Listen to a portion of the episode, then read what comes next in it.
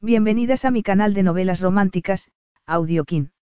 Antes de continuar, regálame un minuto de tu tiempo y comparte esta novela con familiares, amigas y conocidas.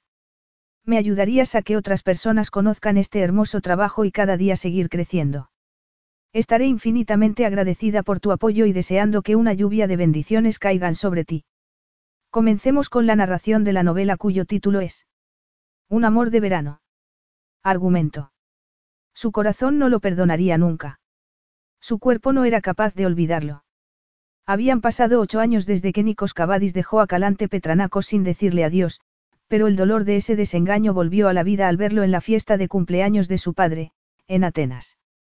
Nick le enseñó lo que era la pasión, y luego destrozó para siempre su confianza en el amor y en los hombres. Estaba claro que Calante todavía era susceptible a la potente atracción de Nikos, pero, aún así, la impactante propuesta del griego la dejó sin aliento. Porque, aunque aceptar un matrimonio era la única forma de ayudar a su padre enfermo, sabía que estaba regresando a la guarida del león.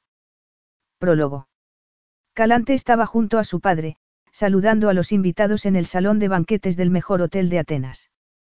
Toda la alta sociedad había acudido a la fiesta y ella se alegraba.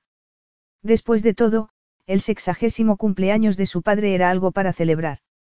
Lo miró de reojo, con el ceño fruncido. A pesar de que intentaba mostrarse alegre, había cierta tensión en él, como si estuviese haciendo un esfuerzo. No tenía buen aspecto y la ansiedad se apoderó de ella.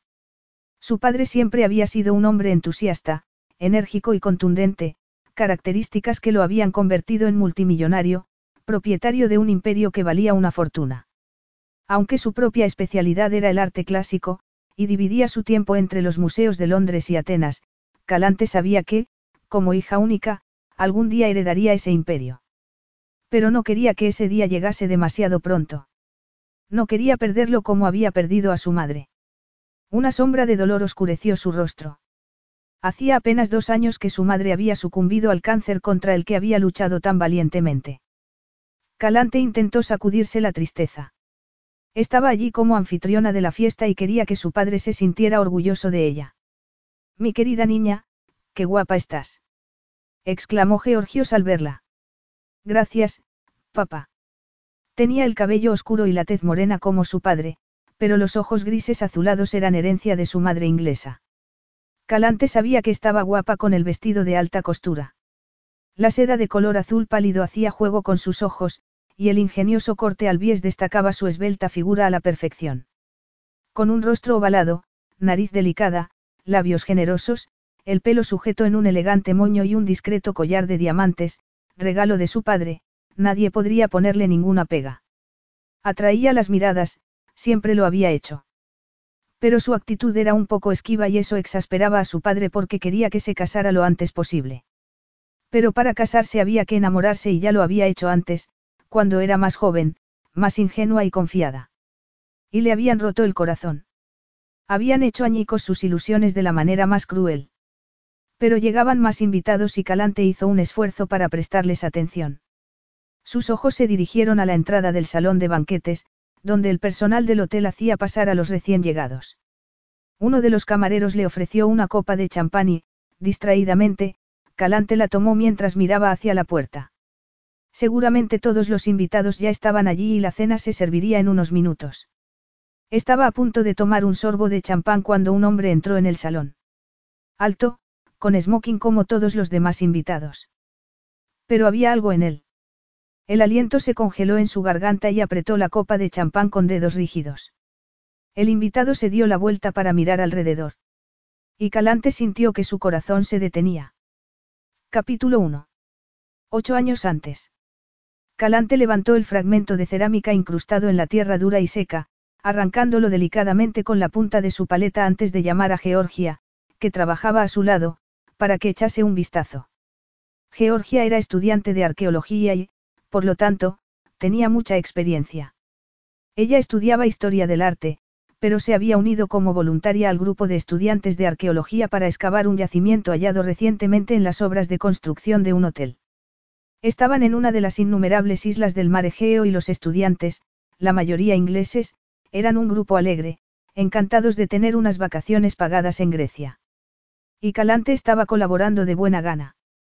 Podría tener un padre millonario, a quien visitaba durante las vacaciones escolares, pero su madre la había criado de forma normal. Pocos sabían que tenía un apellido griego, además del apellido inglés de su madre por el que era conocida, y ni siquiera sus amigos sabían lo rico que era Georgios Petranacos. ¿Qué opinas? Le preguntó a Georgia, sosteniendo el fragmento de terracota en la palma de la mano. Su amiga lo miró, pensativa. Posiblemente cerámica de Corinto. Veamos si hay más antes de decírselo al profesor, respondió, poniéndose a trabajar con la llana y el cepillo. Una sombra cayó sobre ellas entonces. Ya han encontrado oro y joyas, señoritas. Era una voz profunda, masculina, con acento griego. Sobresaltadas, Calante y Georgia levantaron la cabeza. Y las dos se quedaron boquiabiertas. El extraño que las miraba era impresionante y Calante se quedó sin aliento.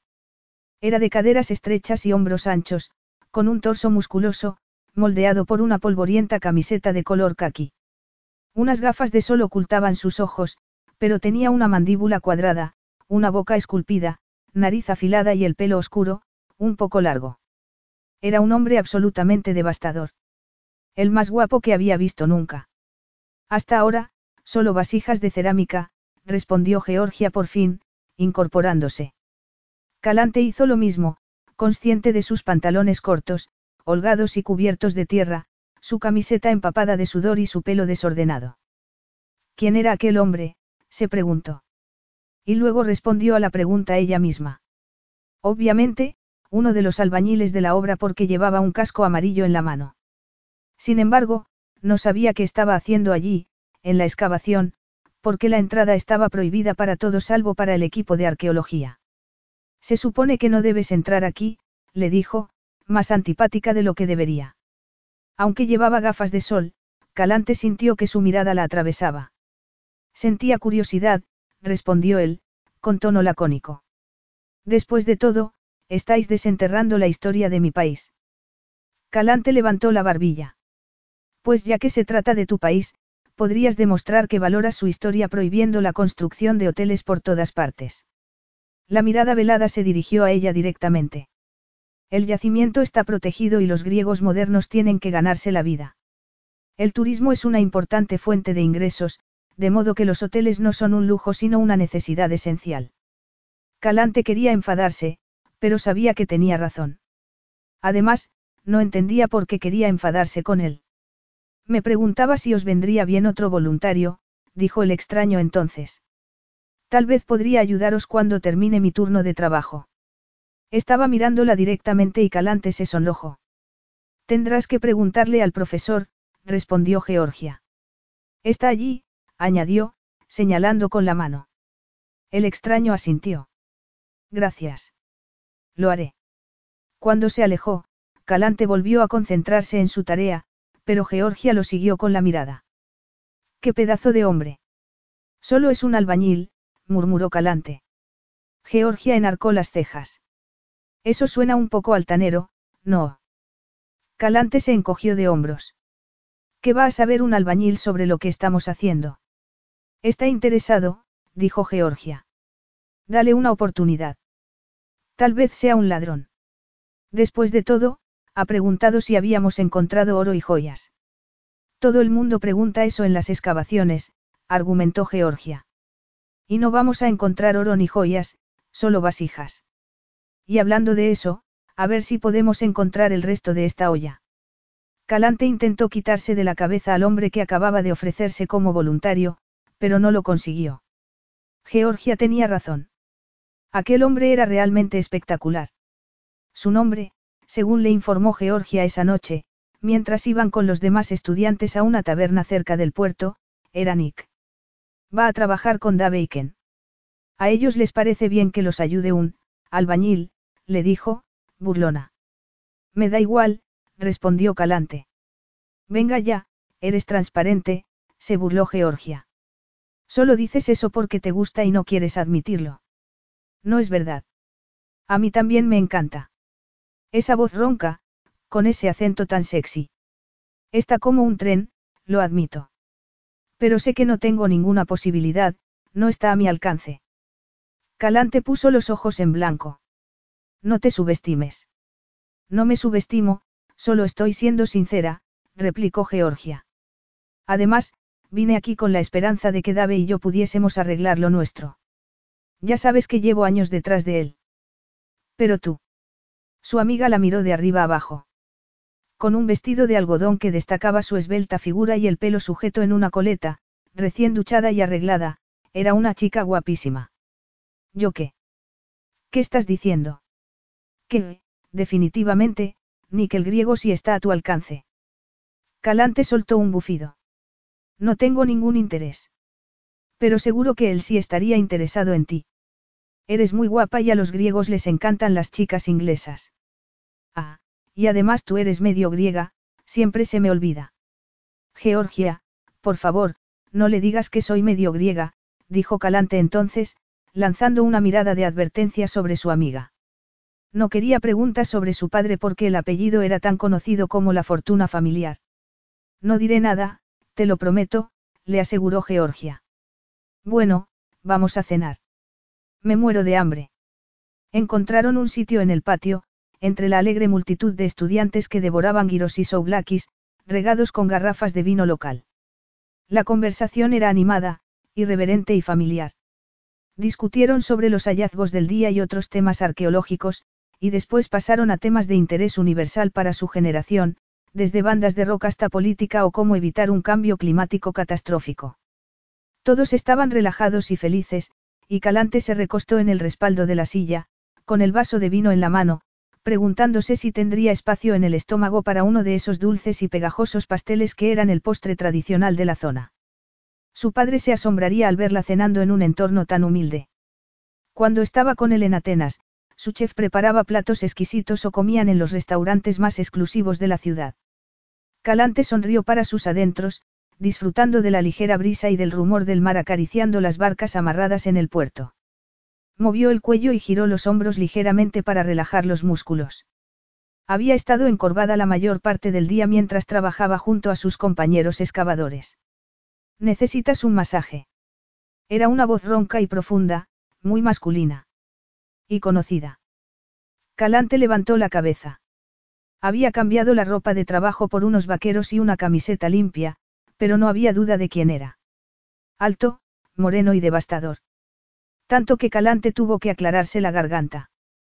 Georgia, que mantenía un tete a tete más que amistoso con Dave al otro lado de la mesa, levantó la mirada. Como hicieron las demás chicas para observar al hombre que acababa de aparecer en la taberna. Hola, Nick. Siéntate, lo invitó Ken, ofreciéndole un vaso de vino. Él se sentó al lado de Calante y le ofreció una sonrisa. Jan más, brindó, levantando su vaso. ¿Por qué encontréis el tesoro? Calante habría querido que siguiera llevando las gafas de sol porque sin ellas tenía un aspecto, oscuro y devastador, irresistible. Pero creo que yo lo acabo de encontrar. Un tesoro dorado, dijo él entonces, en griego. Calante hablaba el idioma, pero fingió no haberlo entendido. No podía mover un músculo y se quedó inmóvil mientras esos increíbles ojos la recorrían. Marcándola, como si fuera de su propiedad. De repente, podía escuchar su propio pulso, los latidos de su corazón, tan fuertes que casi temió que él se diera cuenta. Nada de oro ni joyas, Nick, respondió Georgia. Solo ollas y vasijas. Y algo de bronce. Cuando él apartó la mirada, Calante sintió que podía respirar de nuevo y, temblando, tomó un sorbo de vino para calmarse. ¿Qué acababa de pasar? Bronce. Repitió Nick. Nada de hierro. Tal vez encontremos algo de hierro, intervino Dave. Pero el profesor dice que este yacimiento está entre el bronce y el hierro. Probablemente el siglo XI o el siglo X antes de Cristo. Nika sintió. Entonces posterior al periodo micénico. Calante lo miró, sorprendida. De modo que sabía algo del tema. Después de eso, todos se lanzaron a una discusión sobre el periodo del yacimiento y cuáles podrían ser las implicaciones de su ubicación. Aunque claramente no era un especialista, Nick se defendía bien e hizo algunos comentarios sobre los estilos y métodos de construcción que se usaban en ese periodo. Pareces haber adquirido conocimientos históricos trabajando en una obra de construcción moderna, comentó. Lo había dicho sonriendo, de buen humor, pero la respuesta de Nick fue otra mirada impactante. Mis conocimientos sobre métodos históricos de construcción los obtengo en la universidad, donde estudio arquitectura. Calante se puso colorada. Seré tonta. He intentado despreciarlo porque pensé que solo era un albañil. ¿Por qué había hecho eso? Para ponerlo en su sitio. Para mantenerlo a distancia porque. Lo oyó reírse de algo entonces y vio que echaba hacia atrás la cabeza. Su risa era abierta, alegre, y tenía unos dientes fuertes y blancos. Con un suspiro de derrota, Calante tuvo que admitir que era el hombre más atractivo que había visto nunca. Georgia se había girado para charlar con Dave, y Calante se inclinó hacia adelante, apoyando los codos en la mesa para mirarlo. Después de todo, ¿por qué no iba a mirarlo? ¿Por qué no admitir lo atractivo que era? Era inofensivo, no. Atenas, el presente. Inofensivo. Esa palabra se repetía en el cerebro de Calante mientras miraba a Nick. No había sido inofensivo en absoluto, al contrario. Pero ¿de qué servía recordar lo que había ocurrido tanto tiempo atrás? Había sido una ingenua y su estúpido y confiado corazón había pagado un precio muy alto por ello. Se había quedado rota, amargamente desilusionada por el hombre que había resultado ser. Oyó en su cabeza el eco de las palabras de su padre, diciéndole exactamente lo que Nick había hecho, a lo que se había rebajado. Con qué desvergüenza y con qué facilidad lo había hecho. Quería olvidarse de ello, olvidar el amargo pasado. Pero el pasado caminaba hacia ella. Solo tuvo unos segundos para prepararse, para sacar fuerzas de algún sitio, y entonces él estaba a su lado. De pie frente a ella, a un escaso metro de distancia, tan alto y apuesto como siempre. El smoking, hecho a medida, moldeaba su cuerpo de un modo fabuloso. Llevaba el pelo bien cortado y estaba recién afeitado. Era alto, fuerte, inmaculado, encajando a la perfección con los ricos y elegantes invitados que los rodeaban. Los ojos que se posaron en ella, no en su padre, eran oscuros y tan indescifrables como lo habían sido ocho años antes. Calante apretó la copa de champán con tanta fuerza que casi temía romperla. No le quedaban fuerzas para analizar ese algo que cobró vida en sus ojos, algo que no parecía nada suave. Hola, Calante, ¿cuánto tiempo? Capítulo 2. Nikos vio su expresión conmocionada. Bueno, tampoco él esperaba verla allí. Solo había sido un impulso, el instinto de aprovechar las oportunidades a medida que se presentaban, lo que hizo que entrase en el salón de banquetes. Miró entonces al hombre que estaba a su lado. Había un brillo inquisitivo en los ojos de Georgios Petranacos, pero no parecía saber quién era. Los mediadores que envió ocho años antes para proteger a su hija lo habrían reconocido, a pesar de que entonces usaba el apellido de su abuela. Nikos Cavadis, se presentó. Vio a Georgios Petranacos repasar mentalmente el nombre y luego asentir con la cabeza. Ah, sí, claro. Espero que no le importe que me haya colado en la fiesta, Nikos le dedicó una sonrisa amable y respetuosa. Me hospedo en este hotel y vi su nombre en el panel de funciones en el vestíbulo. El hombre sonrió afablemente. Me alegra que hayas venido. Tenía ganas de conocerte. Se alegraba.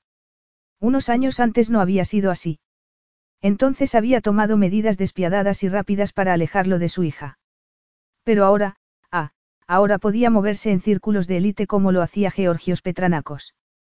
Su empresa trabajaba por todo el mundo, donde se requiriesen sus servicios, tan especializados e innovadores que, en ocho cortos años, se había convertido en un hombre muy rico. Un hombre que podía entrar, sin ser invitado, en la fiesta privada de Georgios Petranacos. Un hombre que podía mirar con impunidad a la mujer que estaba a su lado. Una mujer a la que nunca imaginó que volvería a ver. Una mujer a la que había conocido ocho años atrás. Pero ella siempre fue la mujer que está aquí ahora. Incluso entonces. Entonces no sabía quién era. No lo supo hasta que. Ni apartó de sí esos pensamientos. Cuando descubrió quién era ella todo había cambiado. Cuando su mirada se posó en Calante experimentó una reacción tan visceral como la primera vez que la vio. Aunque allí, con su vestido de alta costura, su inmaculado cabello sujeto en un elegante moño, el rostro perfectamente maquillado, los diamantes brillando en su garganta, no podría ser más diferente a la chica que él recordaba. Y, sin embargo, Seguía siendo igual de bella, tan maravillosa ahora como lo era entonces. Las emociones y los recuerdos lo ahogaban. Sensuales, evocadores, arrolladores. Pero había otros recuerdos menos placenteros. Indeseables y discordantes. Los negociadores de Georgios Petranacos haciéndole esa oferta, explicándosela. Una vez más, Nick apartó de sí esos pensamientos para concentrarse en sus anfitriones. Mi hija, Calante, la presentó Georgios Petranacos. Por supuesto, estaba seguro de que Calante no iba a decir que lo conocía. Encantada, murmuró ella, con tono helado. Sin embargo, Calante no era fría en absoluto. Él lo sabía mejor que nadie. La recorrió con la mirada, pensativo. Ocho años antes era poco más que una adolescente, con la belleza natural de la juventud, pero ahora. Ahora era una auténtica belleza. Exquisita, ese era el único adjetivo que podía definirla. Tan exquisita como su vestido de alta costura, como los delicados diamantes que adornaban su garganta, como el delicado moño. Elegante, equilibrada y sobria. La recordó entonces con el pantalón corto que dejaba al descubierto sus largas y bronceadas piernas, con la camiseta ceñida que moldeaba sus pechos. El pelo sujeto en una trenza que caía por su espalda, lista para un día de trabajo en la excavación. Por la noche, en la taberna, llevaba una falda de algodón y un blusón bordado que dejaba sus hombros al descubierto, el pelo suelto cayendo por la espalda. Y unos días después, cuando la llevó a su habitación en la pensión en que se alojaba, ella levantó su hermoso rostro, ofreciéndole su boca, tierna y jugosa como un melocotón maduro, arqueando su cuerpo desnudo hacia él, entrelazando las piernas en su cintura del modo más íntimo mientras él se movía para poseerla. Ese recuerdo aceleró su corazón. El deseo era como un potente licor, llevando el pasado al presente, fusionándolo, mezclándolo, disipando cualquier duda que lo hubiera asaltado momentos antes sobre si era prudente volver a intentarlo después de tantos años. Allí, en aquel entorno refinado y enjollado, a un mundo de distancia de lo que habían sido cuando se conocieron en Grecia. Una vez más, la emoción se apoderó de él, pero no quería seguir pensando en el pasado. En ese momento lo único que quería era deleitarse mirándola, la hija equilibrada y perfecta de uno de los hombres más ricos de Grecia, absorbiendo su exquisita belleza, saboreándola, mezclándola con sus recuerdos. Pero su anfitrión se dirigía a él una vez más, requiriendo su atención. ¿Qué te trae por Atenas? Tu empresa tiene su sede en Suiza, ¿no? Sí, en Zúrich, asintió Nikos. Estoy aquí por invitación del gobierno para una ronda de consultas. Quieren reducir el coste de la vivienda y garantizar construcciones de bajo impacto ambiental, así como a prueba de terremotos. Y, como sabe, mi compañía trabaja en ese tipo de proyectos. Georgios Petranacos asintió con la cabeza. Ah, sí, por supuesto. Es probable que yo mismo me involucre marginalmente en esos proyectos, aunque mi misión es más comercial que ambiental. Tal vez podríamos hacer algún tipo de colaboración, útil para ambos, mientras estás aquí. Nikos esbozó una sonrisa. Estaría encantado de hacerlo. Cuando le conviene que nos veamos. Podríamos almorzar juntos, respondió su anfitrión, girando la cabeza hacia su hija. Calante, cariño, tú conoces mi agenda mejor que mi secretaria. Podemos invitar al joven Cavadis a almorzar esta semana, tal vez pasado mañana. Calante esbozó una sonrisa, pero Nico sabía que esa invitación no era bienvenida. Tienes que ir al cardiólogo pasado mañana, papá, le recordó, con voz tensa. Georgios agitó la mano con impaciencia. Hay tiempo de sobra para almorzar, replicó airadamente, volviéndose hacia Nikos. Nos vemos entonces. Él asintió antes de despedirse. No tenía nada más que hacer allí, por el momento. No había querido pensar en Calante durante años, pero ahora que había vuelto a verla. Le parecía más bella y más irresistible que nunca. La mujer a la que una vez había dejado escapar, aunque por buenas razones, acababa de volver a su vida. Él siempre había aprovechado las oportunidades a medida que se presentaban. Esas oportunidades lo habían llevado de un pueblecito en una isla del mar Egeo a la universidad para estudiar arquitectura y después a abrir su propia empresa. Y, en el proceso, se había convertido en un hombre rico. Había aprovechado aquellas semanas placenteras y sin preocupaciones con Calante como había aprovechado todas las oportunidades. Aunque el final fue amargo. Pero ahora Calante ha vuelto a mi vida. Y en esa ocasión.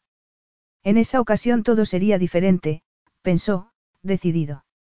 El pasado había quedado atrás, pero aún podría reclamar el presente.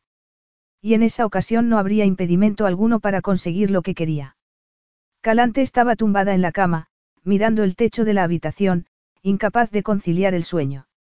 De repente, sin previo aviso, el pasado había vuelto. Nick, el hombre al que me entregué, a quien le entregué mi estúpido corazón.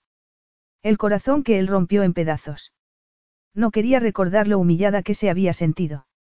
No quería recordar cómo su padre, al verla derramar imparables lágrimas por el hombre que la había abandonado, tomó sus manos entre las suyas y le contó por qué Nick la había dejado.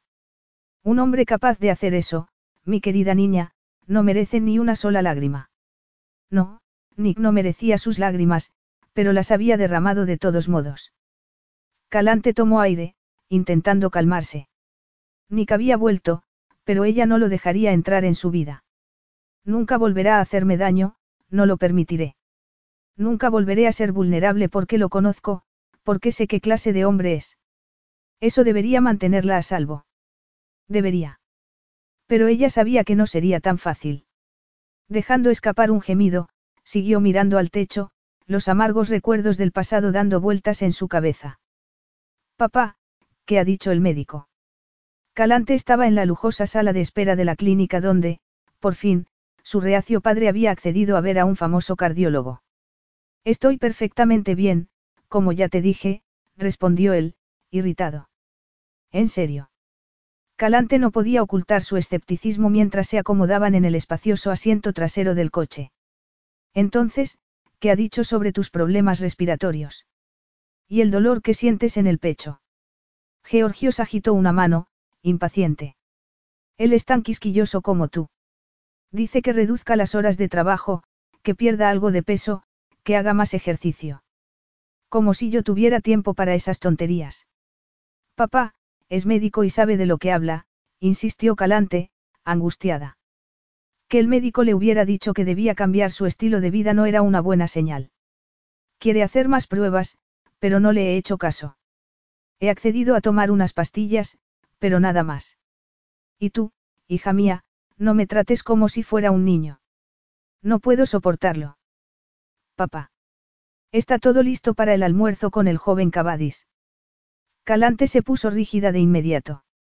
Había intentado no pensar en ese almuerzo, no pensar en lo que había sucedido en la fiesta de cumpleaños de su padre. Pero Nick estaba en Atenas y era un hombre lo bastante importante como para ser consultado por el gobierno griego sobre la construcción de viviendas sostenibles y a prueba de terremotos. Daba igual. Nick era el pasado y no dejaría que invadiese su vida de nuevo. Comerás con nosotros, ¿verdad, hija? Calante se sobresaltó. Yo. No, claro que no. ¿Por qué no? Es un almuerzo de negocios, papá. Es un joven muy apuesto, ¿verdad? Comentó su padre entonces. Es rico y respetado por todos, Georgios hizo una pausa. Y me han dicho que no está casado. Papá, empezó a decir ella con tono de advertencia. Pero su padre no le hizo caso. Calante, tú sabes que tu felicidad es lo más importante del mundo, pero los años van pasando y no solo para mí, le dijo, con un tono que encogió el corazón de Calante. La vida no dura para siempre, mi querida niña. Tu propia madre se fue demasiado pronto. En cuanto a mí, bueno, ese charlatán de médico me ha recordado que tampoco yo soy inmortal. Calante tomó sus manos, esas manos grandes y tranquilizadoras que siempre la habían protegido. Incluso cuando no sabía que lo necesitaba. Sabía cuánto anhelaba su padre que se casara, que eligiese a uno de los innumerables pretendientes que le presentaba a menudo. Sabía que la quería casada y con hijos, feliz, enamorada. Pero he estado enamorada y el amor me hizo pedazos. Comerás con nosotros, hija. Con tu anciano padre y con el guapo y codiciado joven Cavadis. Eso es todo lo que pido. Nico salió de la limusina que lo había llevado a Villa Petranacos, en el elegante barrio de Kifisia, y miró la casa con gesto apreciativo. Merecía la pena conservar esas viejas mansiones y aquella había sido cuidadosamente restaurada. Un amable mayordomo abrió la puerta principal y Nikos miró alrededor, admirando el interior de mármol tanto como el exterior. Pero no estaba allí para admirar un edificio histórico sino por razones muy diferentes. Una alianza con Georgios Petranaco sería muy valiosa para él, como quedó demostrado en el pasado. Sus ojos se velaron de repente. No quería pensar en eso sino en la otra razón por la que estaba en aquella casa. Estaría allí Calante. Como hija de uno de los hombres más ricos de Grecia, Calante llevaría una vida social ajetreada. Tal vez no comería con ellos, tal vez estaría almorzando con algún amante. Ese pensamiento fue como un puñetazo. ¿Qué sabía de ella, de la vida que llevaba ahora? No había querido saber nada. Además, tenía otras cosas en mente, otras prioridades. Hice mi elección en ese momento. Tomé la decisión que me pareció correcta. El mayordomo lo llevó a un elegante comedor y se alejó discretamente. Calante esperaba de pie frente a una de las ventanas. Su postura era tan rígida como en la fiesta de su padre, su rostro igualmente inexpresivo, pero era igualmente hermosa. Llevaba el pelo sujeto en un moño, pendientes dorados y un sencillo cordón de perlas al cuello, la esbelta cintura ceñida por una falda de color gris, a juego con los zapatos de discreto tacón. Ella no se movió. Y, aunque estaba mirándolo, podría haber sido una estatua de mármol. Por suerte, Georgios apareció en ese momento, rompiendo la tensión con su alegre charla mientras se sentaban a la mesa. Espero que me cuente algo sobre esta mansión tan impresionante, dijo Nick. La restauración es magnífica. Mientras charlaban, Calante permaneció en silencio, como si no estuviera allí. Y él sabía por qué. No podría haber esperado una cálida bienvenida, pero eso no lo detendría. Ahora que he vuelto a verla, nada me detendrá. ¿Y por qué no? Ahora me muevo en los mismos círculos, ahora ya no soy ese estudiante de arquitectura sin un céntimo que ganaba dinero durante las vacaciones trabajando como albañil. Tengo todo el derecho a verla. Un seductor recuerdo daba vueltas en su cabeza. El día que se conocieron en la polvorienta zanja de la excavación, ella lo había mirado sobresaltada. Intentó mostrarse antipática, pero él había visto la reveladora dilatación de sus pupilas. Desde entonces supo que la deseaba. Ella había tratado de mantenerlo a raya con comentarios desdeñosos, pero él sabía por qué se portaba de ese modo. Por la misma razón por la que ahora intentaba no mirarlo. Si no sintiera algo no se mostraría tan desdeñosa. Nick la observaba discretamente mientras charlaba con su padre sobre la restauración de la villa. Y si ella no provocase lo que provoca en mí, entonces no me molestaría en perder el tiempo. Esos pensamientos daban vueltas en su cabeza. Entre ellos todo había terminado ocho años antes, pero ahora. Ahora podríamos retomar la relación donde la dejamos. Has llegado muy arriba y a toda velocidad, estaba diciendo Georgios. Todavía eres un hombre muy joven, pero has logrado mucho con tus diseños innovadores y tus nuevos métodos de construcción. Fue muy astuto por tu parte patentar esos materiales y esos métodos para la producción sostenible de hormigón. Nikos asintió, tomando un sorbo del excelente vino que habían servido con la comida. Calante, sin embargo, no había probado el suyo. Recordó entonces esa primera noche en el patio de la taberna, cuando ella bebía el vino local como todos los demás. Recordó el brillo de sus ojos, su forma de mirarlo, no podía apartar los ojos de él. Y cuánto tuvo él que esforzarse para no mirarla solo a ella. Pero ya habría tiempo para entregarse a esos recuerdos, tal vez creando otros nuevos. No vi ninguna razón para dejar que otros se beneficiasen. Al patentarlos a nivel mundial puedo garantizar que se utilicen solo en áreas donde sea ambientalmente apropiado. Por supuesto, el uso continuado de hormigón sigue siendo controvertido y es probable que lo sea cada vez más. Mientras hablaban, miraba a Calante de soslayo. Era tan hermosa, tan exquisita, pero como una estatua. No como una mujer de carne y hueso. De nuevo, un recuerdo apareció en su mente. Más potente en esa ocasión, mucho más potente. Calante con la cabeza hacia atrás, el pelo cayendo en cascada sobre la almohada, el éxtasis en su rostro. Tuvo que hacer un esfuerzo para apartar ese recuerdo y concentrarse en la conversación sobre la reducción de energía para fabricar cemento. ¿Cuánto tiempo piensas quedarte en Atenas? Le preguntó Georgios. Eso dependerá de la rapidez con que los funcionarios del gobierno decidan moverse durante este periodo de consultas, respondió Nikos. Entonces estarás aquí varias semanas. Su anfitrión no parecía molesto, todo lo contrario. Mientras esperaban el postre, Georgios le dio su opinión sobre los ministros con los que probablemente se encontraría durante la ronda de consultas y Nikos prestó atención porque era una información útil para él, pero el roce de una silla en el suelo hizo que girase la cabeza. Calante se había levantado y estaba dejando su servilleta sobre la mesa. Tendréis que perdonarme. No sé si tengo fuerzas, o incluso interés, para hablar de los entresijos de la política. Además, debo irme, Calante miró a Nikos esbozando una sonrisa tensa y poco reveladora. Señor Cavadis. Él asintió con la cabeza a modo de despedida. Calante se dirigió hacia la escalera a toda velocidad. Había tenido que hacer un esfuerzo sobrehumano para soportar el almuerzo al lado de Nikos. Su padre se había mostrado evidentemente complacido cuando supo que estaría en Atenas durante varias semanas y ella sabía por qué estaba complacido. Tal vez no recordaba quién era. Tal vez había pasado demasiado tiempo. Debería recordarle por qué Nikos Cavadis era el último hombre con el que debería intentar emparejarla, pero no quería revivir esa humillación. Por fin, entró en su dormitorio y se tiró en la cama, con el corazón desbocado. Quería hacer la maleta, irse de Atenas y volver a Londres, a su trabajo en el museo, pero ahora había otra razón que la mantenía en Grecia. Calante sintió que la invadía una ansiedad ya demasiado familiar. Su padre podría estar minimizando lo que su cardiólogo había dicho, pero ella no podía descartarlo tan fácilmente. Georgios no estaba bien y no podía huir de Atenas solo para alejarse de Nick. Tengo que aguantar, tengo que hacerlo. Nick estará aquí durante unas semanas y luego desaparecerá de nuevo. Y esta vez desaparecerá con mi bendición y para siempre. Si pudiese aguantar hasta entonces. Pronto desaparecería de su vida como hizo ocho años antes. Esa era su única esperanza. Capítulo 3. Cuando salió de la mansión, el estado de ánimo de Nikos era excelente por varias razones. En primer lugar, porque había obtenido información útil sobre los políticos con los que iba a tratar allí. Y, en segundo lugar, porque su anfitrión había mencionado más de una vez su edad, dando a entender que tenía intención de retirarse de los negocios o, al menos, de reducir el ritmo de trabajo para dejar la carga sobre hombros más jóvenes. Las palabras habían ido acompañadas de una mirada evaluadora, especulativa. Seguidas de una exclamación contenida por parte de Calante. Y eso solo podía significar.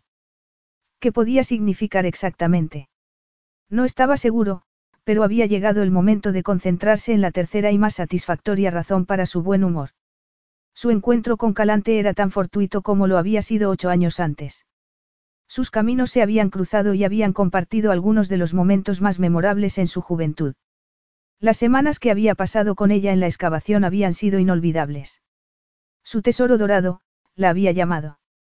Y era verdad, Calante había sido un hallazgo.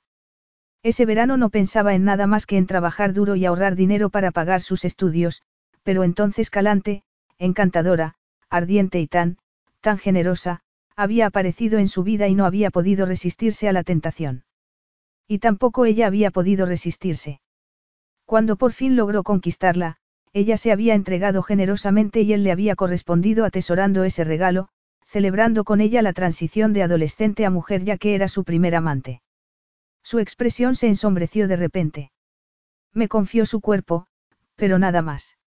No me dijo quién era. No quería pensar porque había demostrado ser un tesoro. Eso no importaba ya. Lo único que importaba era que habían estado juntos ese verano, tanto tiempo atrás, el uno en los brazos del otro, apasionados y despreocupados. Nick volvió a fruncir el ceño, cuestionándose a sí mismo. ¿Por qué esas semanas, tanto tiempo atrás, seguían grabadas en su mente? Una vez que Calante dejó de mantenerlo a raya y aceptó lo que había entre ellos se relajó por completo, y él con ella. Recordaba su risa, su calidez. Los otros estudiantes habían aceptado lo que estaba pasando y de inmediato los habían tratado como una pareja. Y en eso nos convertimos. Se había deleitado con su ardorosa forma de hacer el amor, tan inocente, con el brillo de sus ojos. Le había dedicado todo su tiempo libre. No tenía ojos para otra mujer más que para ella. Nick volvió a fruncir el ceño. Habían pasado ocho años desde la última vez que se vieron, pero había habido alguien como ella en su vida desde entonces. Las mujeres siempre se habían sentido atraídas por él, incluso cuando era un estudiante sin un céntimo. ¿Y ahora? Su expresión se volvió cínica. Ahora, por supuesto, podría tener casi a cualquier mujer que desease. Había otras chicas atractivas en esa excavación, pero para él solo existía Calante. Nick trató de recordar el rostro de cualquiera de las mujeres con las que había tenido una relación desde entonces, pero no recordaba a ninguna. Desde que volvió a ver a Calante no recordaba ningún otro rostro. De nuevo, domina todos mis pensamientos, todos mis deseos. Pero eso no era un problema sino un desafío. Un desafío que aceptaría con gusto. Con decisión. Recuperaría a la amante ardiente y ansiosa que había conocido, la que se había entregado a él con tanto entusiasmo. Estaba seguro de ello. La única cuestión era cómo y cuándo dar el siguiente paso. Calante dejó la taza de café en la bandeja antes de acurrucarse contra las almohadas. Estaba disfrutando del desayuno en la cama después de haber vuelto tarde a casa la noche anterior. Y la noche antes de eso. Se mantenía ocupada, muy ocupada, saliendo a todas horas. Mucho más que nunca. La noche anterior había salido a cenar con Yannis, uno de sus, galanes, habituales, como llamaba irónicamente a los jóvenes adinerados que se movían en los círculos de su padre. Georgios, como ella sabía bien, seguía esperando que algún día eligiese a uno de ellos para casarse. No lo ocultaba, al contrario.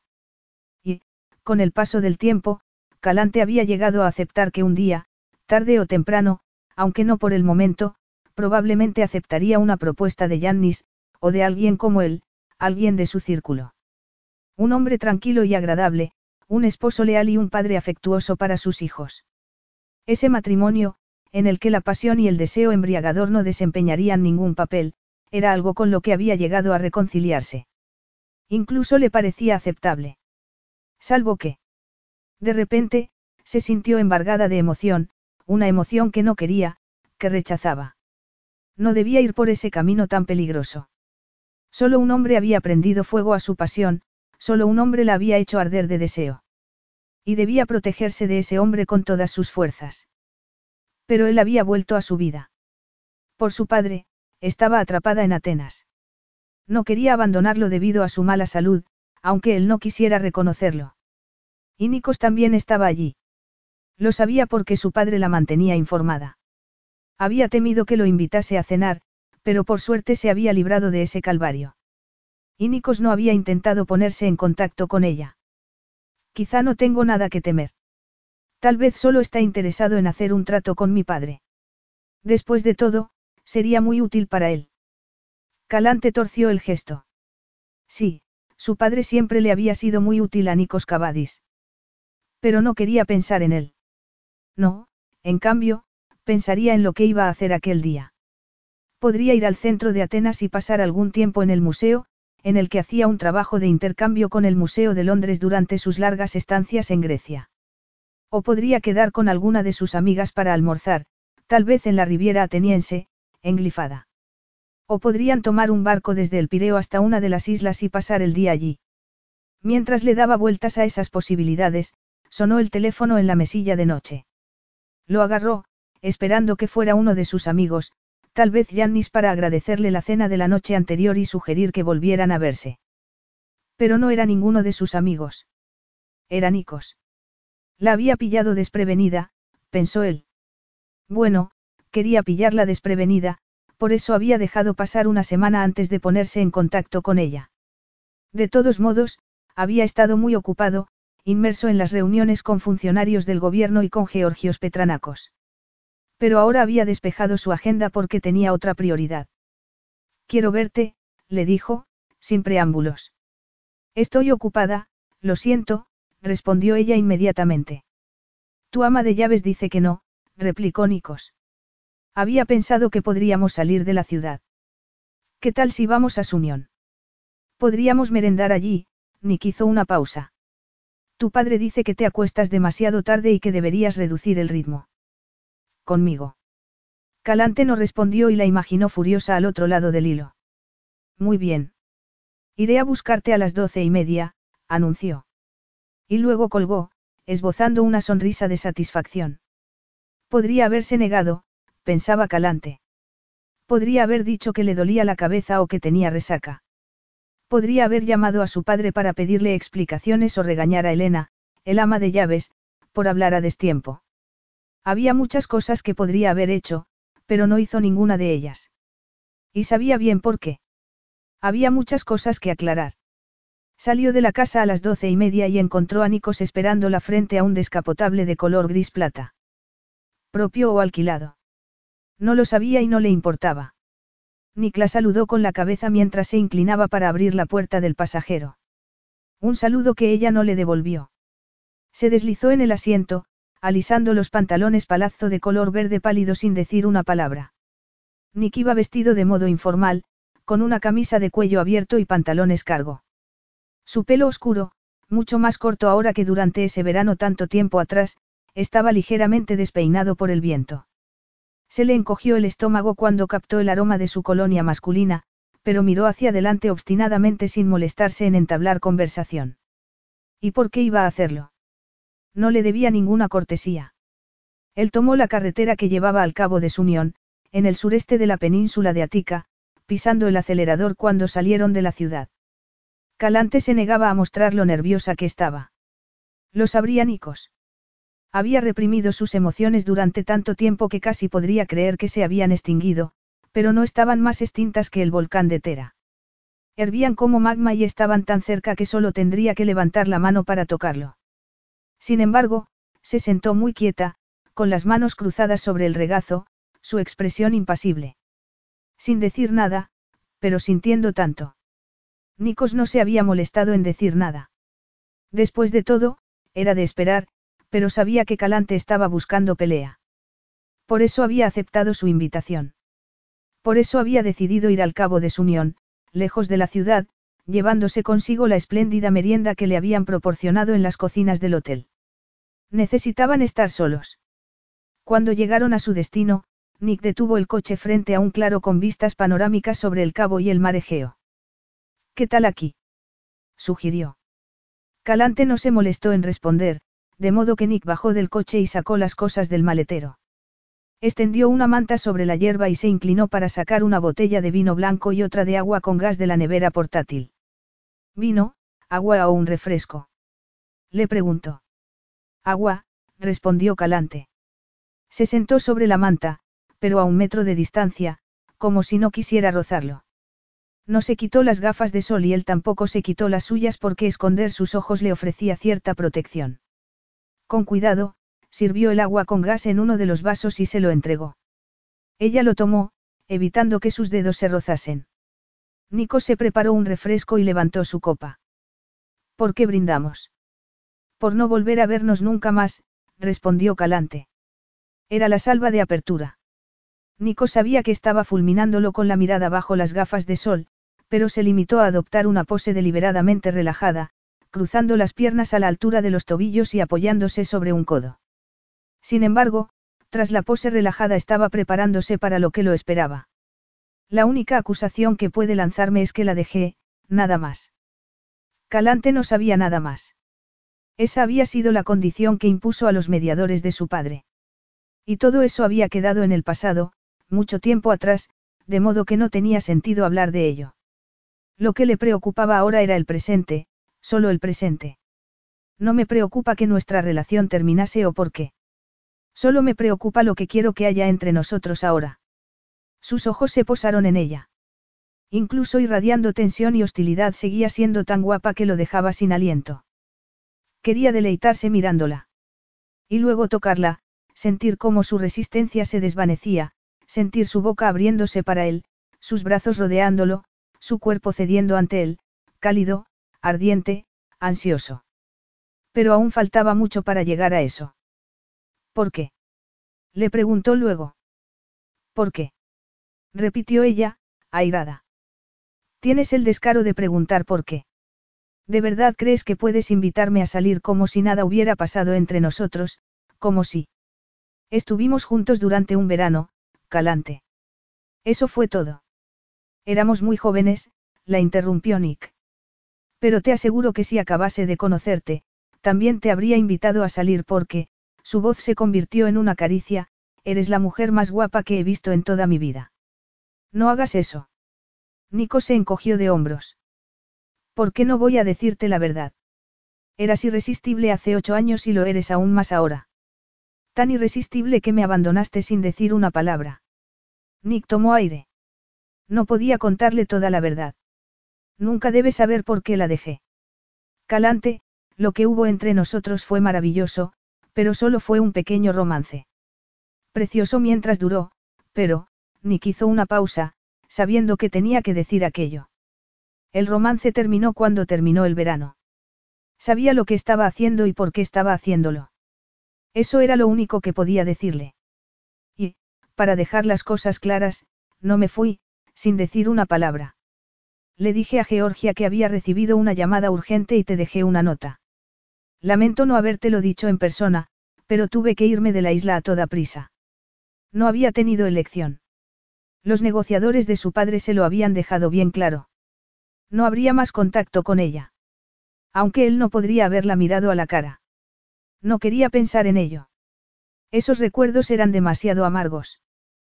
¿Por qué, Nikos? ¿Qué era tan apremiante, tan urgente? Calante lo miraba fijamente y se encontró deseando que no llevase gafas de sol para poder ver sus ojos. Para saber lo que estaba pensando. Ella nunca había podido ocultar sus emociones. Claro que esas emociones lo habían complicado todo y él quería dejar de lado un pasado que lo perturbaba, cuyo recuerdo no era bienvenido. Porque lo que quiero ahora es el presente, solo el presente. Y, en el presente, la deseaba tanto como la había deseado ocho años antes. Incluso más. Eres la mujer más guapa que he visto en toda mi vida, es la verdad. Pero tenía que apartar ese obstáculo, explicarse, justificar su comportamiento de la única forma posible. Asuntos de familia, respondió él. Mi abuela. No terminó la frase al ver que Calante torcía el gesto. Por favor, no me vengas con esas. Sé que te dolió cómo terminó todo hace ocho años, pero, como he dicho, lo que hubo entre nosotros fue un romance de verano y tenía que terminar. Tú volviste a tu vida y yo a la mía. Tomamos caminos separados.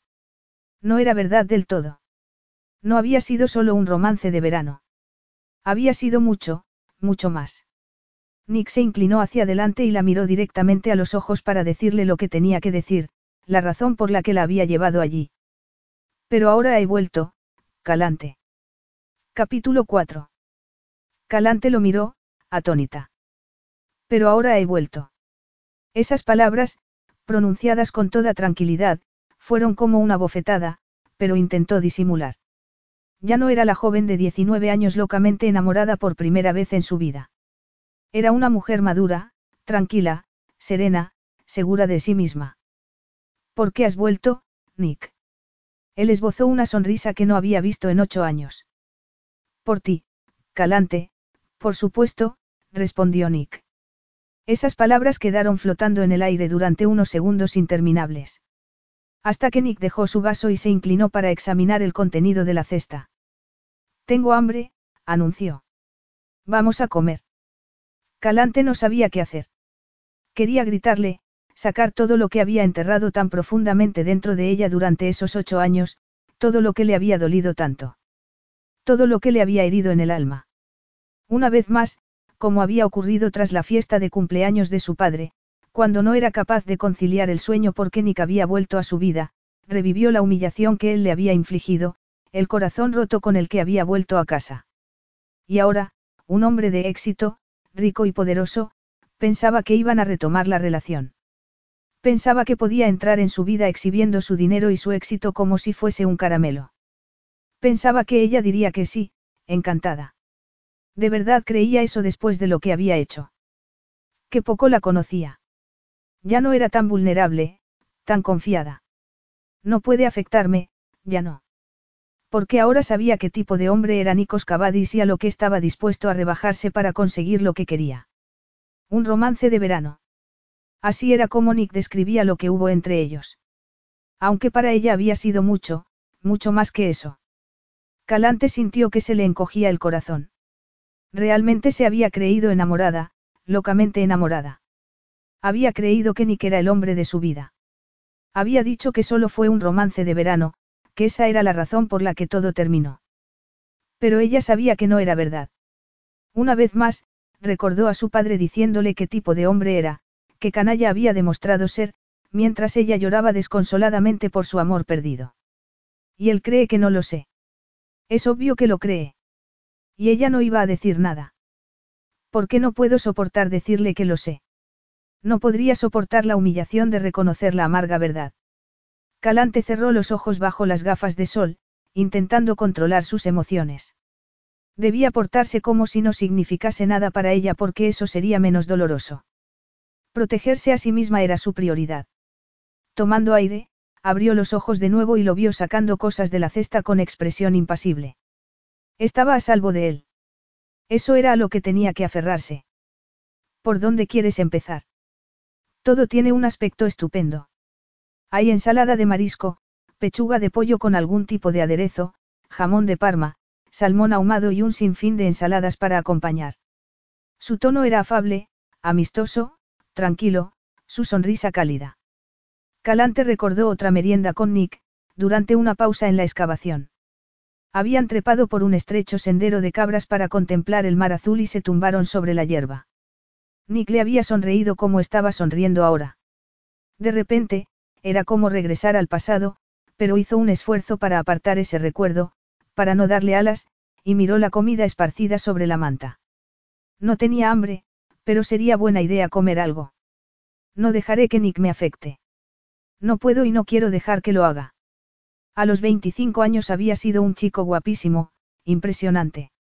No hacía falta que Georgia lo dijese porque ella tenía ojos en la cara. Unos ojos que no podía apartar de él aquella fatídica noche en la taberna. Solo quería mirarlo, y mirarlo, y mirarlo. Y seguía queriendo mirarlo del mismo modo. Su mirada se posó en él ahora, tan incapaz de evitarlo como ocho años antes. Nick había madurado en ese tiempo. Se había pulido y perfeccionado. Entonces parecía exactamente lo que era, un chico de 25 años con los músculos marcados por el duro trabajo físico, el pelo demasiado largo, la sombra de una barba incipiente, las manos callosas. Pero ahora. Los años le habían sentado bien. Y el dinero. Ahora tenía un aire sofisticado y cosmopolita que combinaba con la cara ropa informal, con el cabello impecablemente cortado y la mandíbula perfectamente afeitada. Calante volvió a sentir esa atracción. Habían pasado ocho años, pero la verdad, por mucho que no quisiera oírla, por mucho que se resistiera a reconocerla, era que Nick seguía pareciéndole el hombre más atractivo del mundo. Eras irresistible hace ocho años y lo eres aún más ahora. Tuvo que admitir que ella sentía lo mismo, pero saber eso era insoportable. De alguna forma, logró pasar el resto del día sin delatarse. Dejó que Nico se comportase como si aquella merienda fuese algo normal, como si solo fuera un conocido de su padre invitándola a merendar al aire libre. Eso era lo que pensaría su padre, encantado. Que aquella era una cita con un hombre que le parecía apropiado para ella, el pretendiente del momento. Si su padre supiera. Pero no tenía sentido seguir pensando en ello. No tenía sentido hacer otra cosa que no fuera lo que estaba haciendo, fingir que aquello no era nada especial, que aquel hombre era casi un extraño que la había invitado a salir porque era la hija de Georgios Petranacos. Y su heredera. Esa palabra resonó en su cerebro, con todas sus implicaciones. Daba igual. Ella no quería saber nada de Nikos Cavadis. No habría nada entre ellos. No sabía cuáles eran sus aspiraciones, aunque podía imaginarlo, pero iba a llevarse una decepción. ¿Pero qué buscaba exactamente? Esa pregunta daba vueltas en su cabeza. Ocho años antes la había enamorado sin saber de quién era hija. Ahora lo sabía. No, no quería pensar en eso. Ni que estaba pelando un melocotón y, después de cortarlo, le ofreció un pedazo que ella se metió en la boca. Había algo inquietantemente íntimo en ese gesto y, nerviosa, tomó un sorbo de agua antes de levantarse. Hace tiempo que no venía a su unión.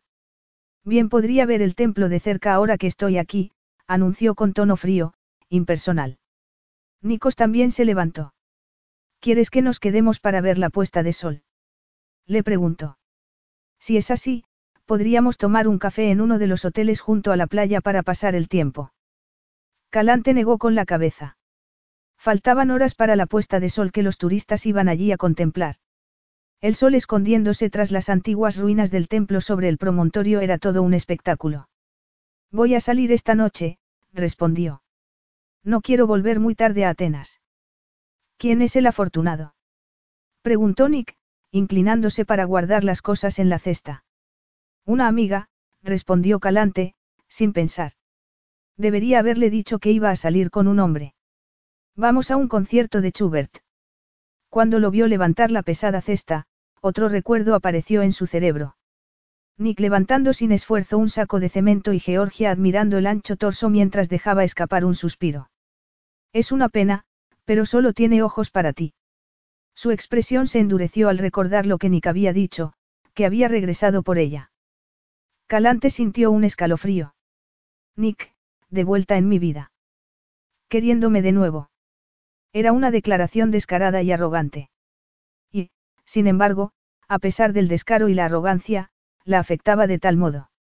Él le ofreció su mano para volver al coche, pero Calante no la aceptó. Eso era lo más sensato que podía hacer, ignorarlo. Ignóralo. Olvídate de él. He dicho lo que había venido a decirle.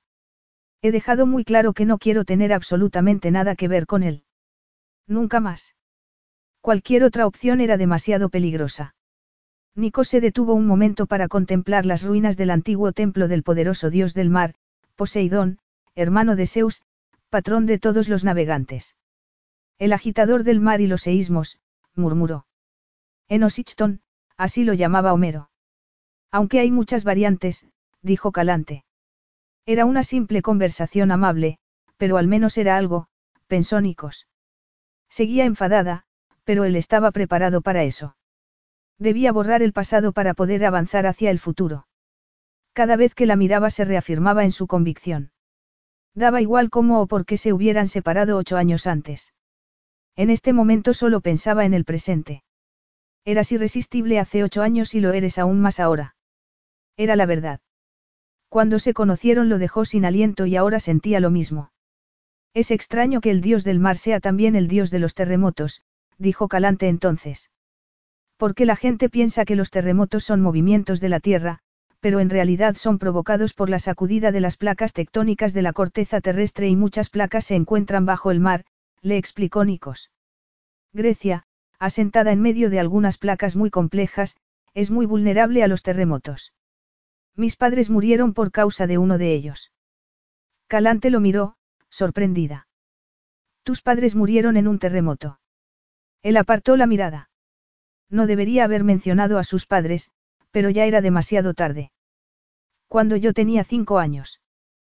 Calante se llevó una mano al corazón. No lo sabía.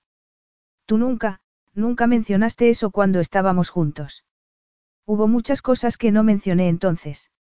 Había muchas cosas que deberían haber sabido el uno del otro y cosas que nunca deberían saberse.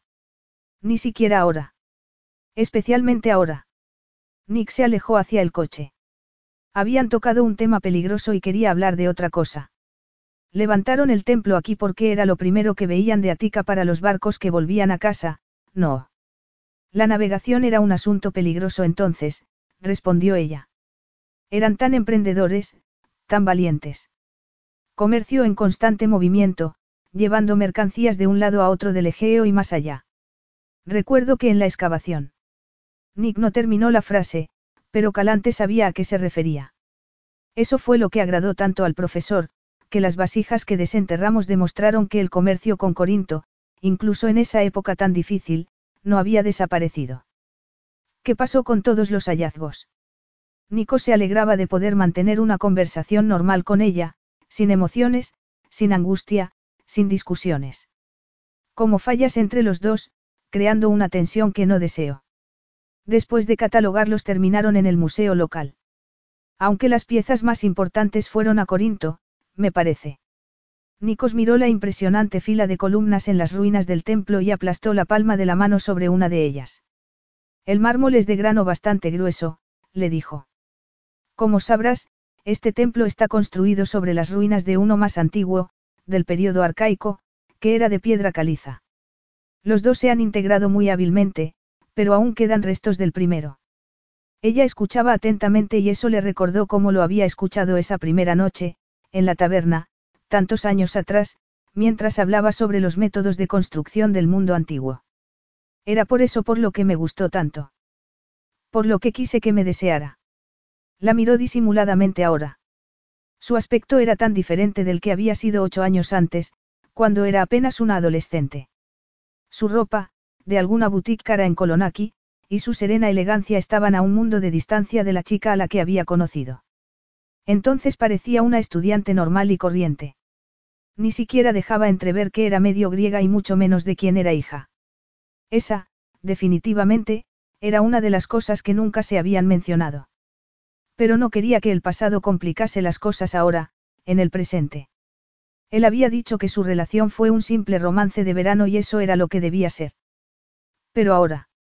Ahora soy parte de su mundo. Había tenido que estudiar y trabajar mucho, sin parar, arriesgándose cuando abrió su propia empresa sin saber si tendría éxito.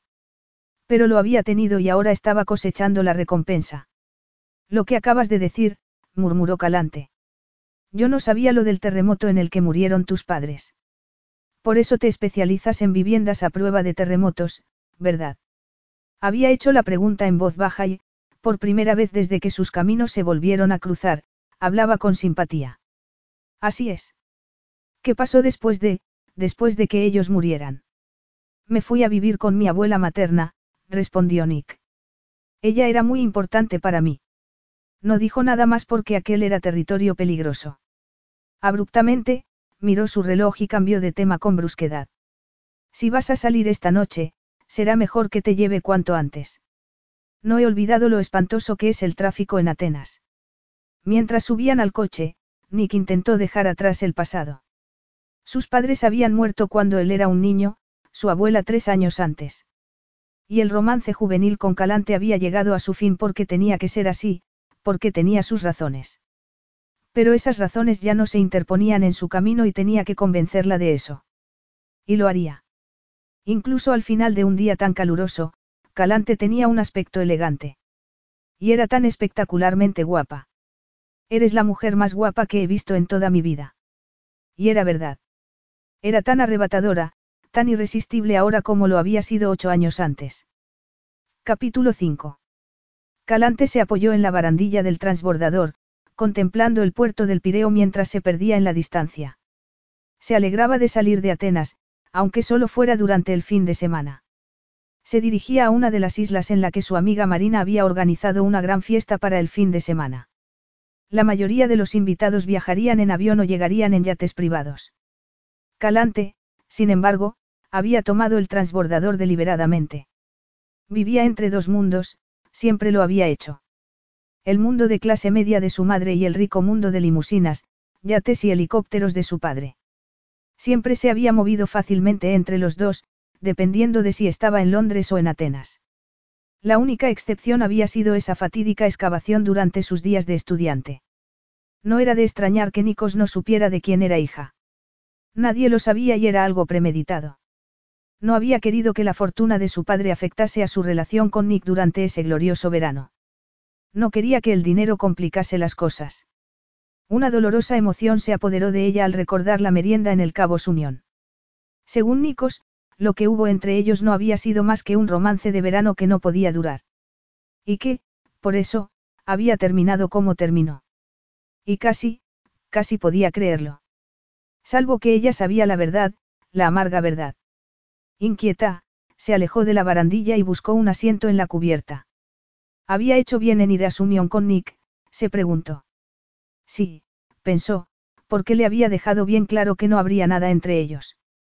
Pero verlo, pasar tiempo en su compañía, por tensa que fuera, la había hecho tan consciente de él, de su masculinidad, de lo poderoso que era el magnetismo que seguía ejerciendo sobre ella. Recordó la punzada de compasión que había sentido cuando le habló del triste destino de sus padres.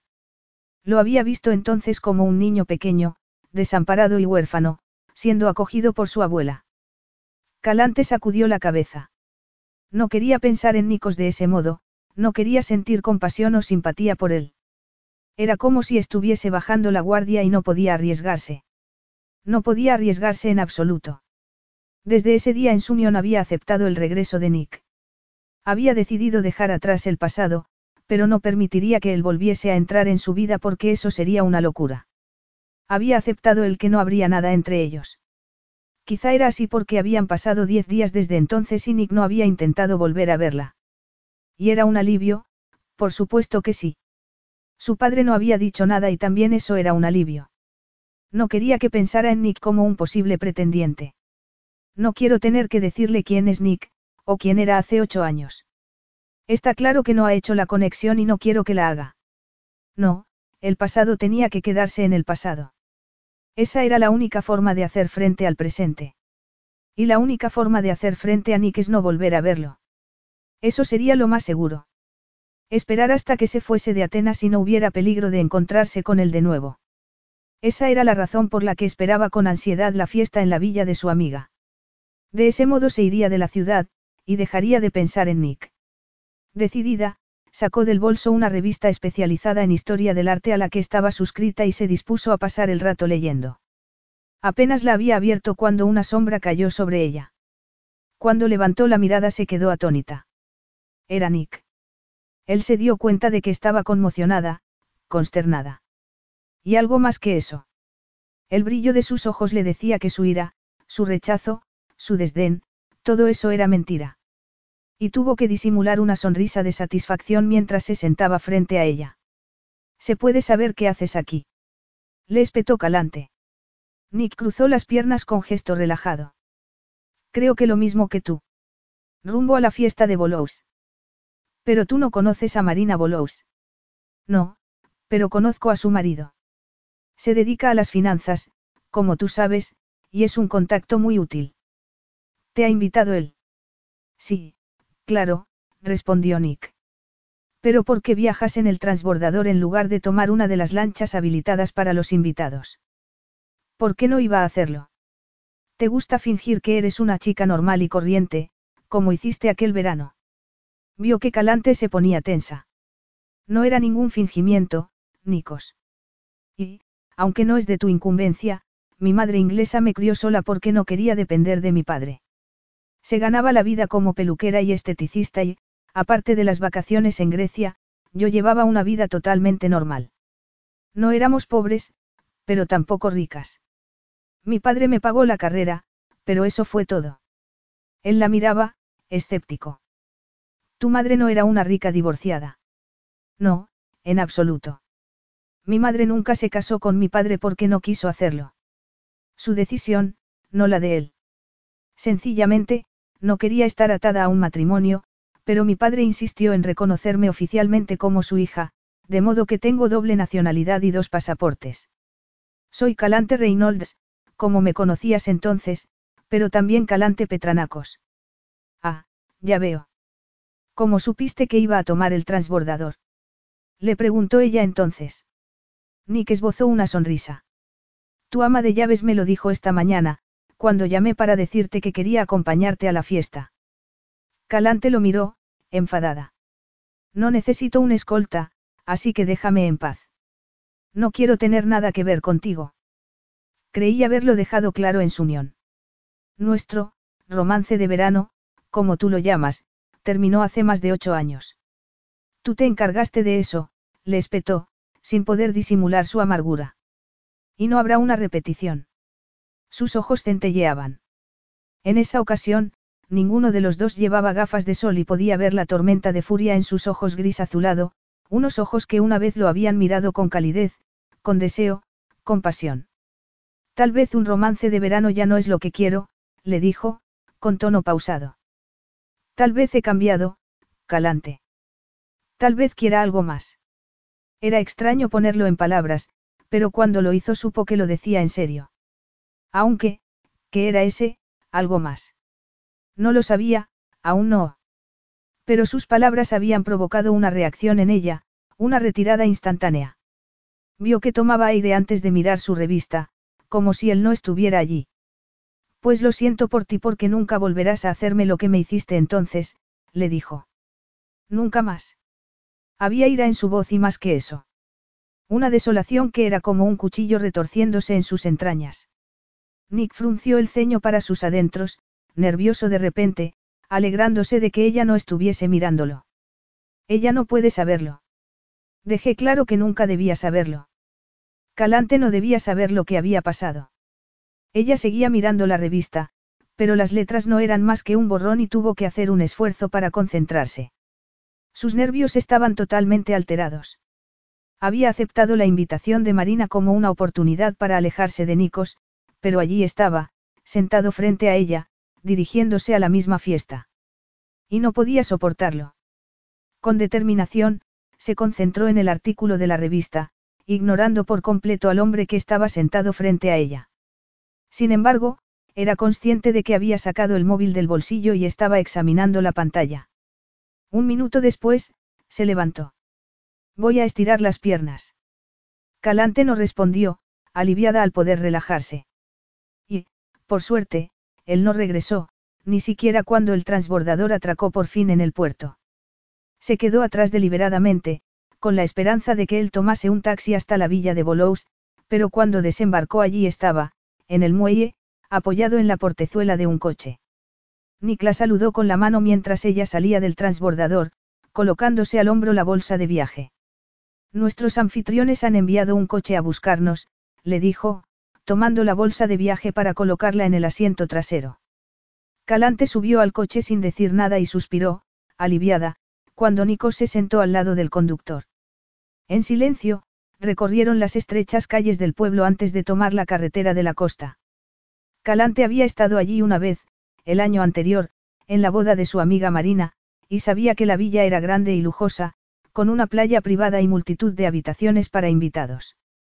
Por supuesto, ella se encargaría de que la suya estuviese lo más lejos posible de la habitación de Nikos, que en ese momento charlaba afablemente con el conductor. Nick tenía facilidad para conversar con cualquiera, pensó. Durante aquel verano había encajado a la perfección con los estudiantes de arqueología, casi todos más jóvenes que él, siendo aceptado como uno más. Y en aquel conversaba con un hombre que se ganaba la vida trabajando como conductor para una pareja de millonarios. Pero claro, ese era el entorno de Nick, un chico que había crecido en un pueblo y había tenido que trabajar para pagarse los estudios. Nada grandioso o privilegiado. En el transbordador le había dejado claro que ella se había criado en un entorno de clase media porque Nick había dado a entender que durante ese verano estaba fingiendo ser alguien que no era. Debería haberle dicho quién era. No, qué tontería. Eso no habría cambiado nada. El final hubiera sido el mismo. Poco después atravesaron una verja de hierro forjado, controlada electrónicamente, y el conductor se detuvo cuando llegaron a la puerta de la villa. Calante torció el gesto al recibir un golpe de calor cuando salió del interior con aire acondicionado. El conductor sacó su bolsa de viaje y la de Nikos y desapareció para llevar el coche al garaje mientras un empleado del personal les daba la bienvenida. Calante, ansiosa por llegar al santuario de su habitación, y alejarse del hombre con el que no quería tener absolutamente nada que ver, apresuró el paso. Calante, cariño. Qué alegría verte. El caftán rojo y dorado de Marina, que siempre había sido del tipo exuberante, ondeaba con la brisa que llegaba a la amplia terraza de mármol atestada de invitados. Calante, que por fin había salido de su habitación, sabiendo que no podía esconderse allí para siempre, recibió el efusivo abrazo de su amiga, que luego dio un paso atrás para mirarla con curiosidad. Bueno, cariño, cuéntamelo todo sobre ese hombre tan guapo. Teo dice que lo ha invitado él, pero ha venido contigo, así que cuéntamelo todo ahora mismo.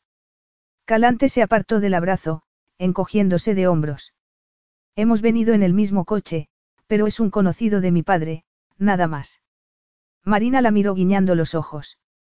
No quieres contarme la verdad, ¿eh? Bueno, Tú siempre has sido muy discreta. Pero el guapísimo Nikos Cavadis no puede compararse con tus novios habituales, le dijo, bajando la voz. No es mi novio. Exclamó Calante. Ya te he dicho que apenas lo conozco. Apenas lo conoces, todavía, la corrigió Marina. Pero esta noche será el momento perfecto para remediar eso. Claro que tendrás que moverte rápido porque ya le han echado el ojo. Marina, por favor, no intentes provocar nada. Su amiga levantó las manos. Caerás algún día, cariño. La doncella de hielo se derretirá tarde o temprano. Calante no dijo nada, pero se le había encogido el corazón. La advertencia de Marina llegaba demasiado tarde. Ocho años demasiado tarde.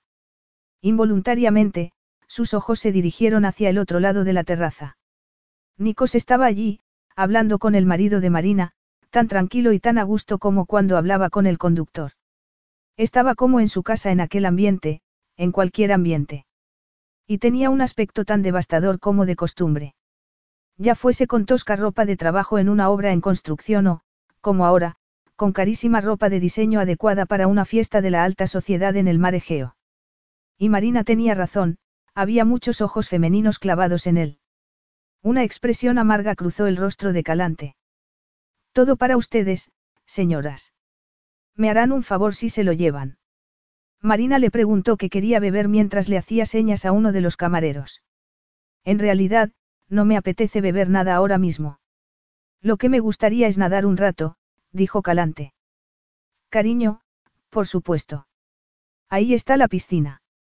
No, me apetece más nadar en la playa. El mar tiene un aspecto tan tentador a esta hora. Como quieras, dijo su amiga. Te espero luego para que te unas a la fiesta. Calante escapó de la terraza. Bajo el vestido de verano llevaba un traje de baño y sabía que encontraría toallas en la playa. Podría esconderse allí hasta, hasta el día siguiente, si fuera posible. El camino zigzagueaba a través del jardín, abriéndose finalmente a una playa de guijarros. Habían colocado varias tumbonas bajo sombrillas, cada una con un fardo de toallas, y había un pequeño vestuario a un lado, así como una bonita casa para invitados con persianas azules, algo apartada de las tumbonas. Calante se quitó el vestido y se dirigió al agua, que era deliciosa y refrescante. Nadó lentamente, intentando calmar sus nervios. Estaba atrapada allí hasta el día siguiente como muy pronto. No podía irse de inmediato porque eso provocaría demasiadas especulaciones. Por favor, que Nick se empareje con alguna mujer. Que acepte que no volveré a tener nada con él y encuentre consuelo en otro sitio. Ciertamente, habría muchas mujeres dispuestas a ofrecerle ese consuelo. Siempre había sido así. Incluso cuando solo era un estudiante sin dinero. Ninguna mujer podía resistirse. Y yo menos que ninguna. Se tumbó boca arriba en el agua, dejando que el pelo flotase a su alrededor, y levantó la cara hacia el sol poniente, sintiendo el calor de sus rayos en las mejillas. Mientras flotaba, con los brazos extendidos, los ojos cerrados, acunada por el cálido marejeo, un recuerdo se filtró en su cerebro. Un recuerdo que no podía apartar de sí. Un recuerdo irresistible. Su primera noche de pasión, incandescente, inolvidable. Nick había estado cortejándola durante una semana, seduciéndola. Ella lo sabía y estaba encantada. Le parecía lo más maravilloso del mundo. Y ese viernes había decidido que sería el día. Georgia y ella habían ido de compras, riendo mientras elegían los vestidos más favorecedores. Georgia eligió un mini vestido que dejaba al descubierto sus largas piernas, pero Calante había optado por una falda estilo campesina de color granate que le llegaba por debajo de las rodillas, un blusón bordado que dejaba sus hombros al descubierto y alpargatas de cuña que le daban algo de altura. Se dejó el pelo suelto, cayendo en cascada por su espalda, y cuando vio el brillo en los ojos de Nick supo que esa noche, esa noche habría mucho más que besos. Cuando la animada cena terminó, Nikos y ella se levantaron de la mesa. Georgia y Dave estaban muy pegados el uno al otro, hablando en voz baja, y se alegró por ellos. Pero se alegraba más por ella misma. Estaba enamorada. No lo sabía. Solo sabía que se sentía más feliz que nunca y que su corazón se aceleraba cada vez que veía a Nick. Que le costaba respirar cada vez que él la miraba y que anhelaba que la rodease con sus fuertes brazos, que inclinase la cabeza para besarla. Sabía que solo Nick era capaz de despertar en ella todas esas emociones. Pasearon bajo la cálida noche, con el brazo de Nick alrededor de su cintura, ella apoyada en su hombro, por las calles empedradas hasta la pensión en la que se alojaba. La llevaba allí porque ella sabía que Georgia querría la habitación que compartían para estar con Dave. Y estaba lista para lo que iba a pasar, deseando que pasara. Nick la besó en la puerta de la pensión, un beso lento y sensual, excitante, antes de preguntar. ¿Es esto lo que quieres? Debes estar absolutamente segura, Calante. Ella le rodeó el cuello con los brazos. Sí, es lo que quiero, murmuró. Sonriendo, Nick la condujo al interior por la estrecha escalera de madera. En su habitación hacía calor, pero un hilo de refrescante brisa del puerto entraba por la ventana abierta. La estrecha cama los esperaba, con apenas espacio para los dos. Esta semana, dijo Nick con voz ronca, ha sido una eternidad, murmuró, tomándola por la cintura. Luego, lentamente, muy lentamente, tiró del escote de su blusón, deslizándolo sobre sus hombros y dejando al descubierto sus pechos desnudos, e inclinó la cabeza para besarlos. Calante emitió un gemido de placer mientras se echaba hacia atrás, sintiendo que sus pezones se endurecían. La húmeda caricia de sus labios provocaba una excitación nueva para ella. Volvió a gemir y luego, cuando Nick se apartó, el gemido se convirtió en un grito de súplica. Él sonrió. Dulce Calante, la fiesta no ha hecho más que empezar. Y pronto se lo demostró. Le quitó el blusón y también la falda, que cayó al suelo como un charco oscuro. En silencio, pasó un dedo por la cinturilla de las bragas, sin dejar de mirarla a los ojos, y ella pensó que iba a morir de felicidad. Pero la dicha, como la fiesta, apenas había comenzado. Nick tiró hacia abajo de las braguitas y Calante se desembarazó de ellas sin sentir ninguna vergüenza. Su corazón latía como un tambor, su pulso se había vuelto loco y apenas podía respirar. Eres tan hermosa, dijo él, con voz ronca. Calante sonrió. Tu turno, murmuró, dando un paso adelante. Desabrochó los botones de su camisa con dolorosa y excitantemente lentitud, apartando a un lado la tela para explorar su torso con los dedos. Nick se quedó inmóvil y, con un instinto tan antiguo como Eva, ella supo que tenía que echar mano de todo su autocontrol para no tocarlo mientras le quitaba la camisa. Cuando puso las manos sobre su cinturón para desabrochar la hebilla, tanteando en la penumbra, dejó escapar un grito de asombro al rozar, la prueba de su ardor. Nick rió por lo bajo. Este es un tormento que no sé si voy a poder soportar, le dijo. Apartó las manos de Calante con las suyas, fuertes, callosas y ásperas por su trabajo en la obra, y terminó lo que ella había empezado. Y cuando se quitó el pantalón y el calzoncillo, Calante dejó escapar otro grito ahogado. Era tan viril, tan impresionante. Nick la tomó en brazos sin el menor esfuerzo, apartó el embozo de la sábana y la acostó sobre la cama con tanta delicadeza como si fuera de fina porcelana. Después se tumbó a su lado. Empezamos. Le preguntó. Su voz era muy ronca, cargada de lo que ella, en su ingenuidad, esperaba fuera un deseo irrefrenable. Nick deslizó una mano por sus costados, sobre sus pechos, explorándolos suavemente antes de ponerla sobre el montículo de su vientre, antes de deslizar unos dedos inquisitivos por sus muslos, entre ellos. Sin poder evitarlo, Calante separó las piernas mientras dejaba escapar un gemido. Lo que estaba haciéndole era exquisito, insoportable. Una sensación que ella no sabía que existiera, que no creía posible, la recorría de arriba abajo, y se agarró al borde de la sábana como si necesitase apoyo. La excitación crecía por segundos, como una corriente eléctrica imparable, y supo que estaba preparándola para hacer la suya.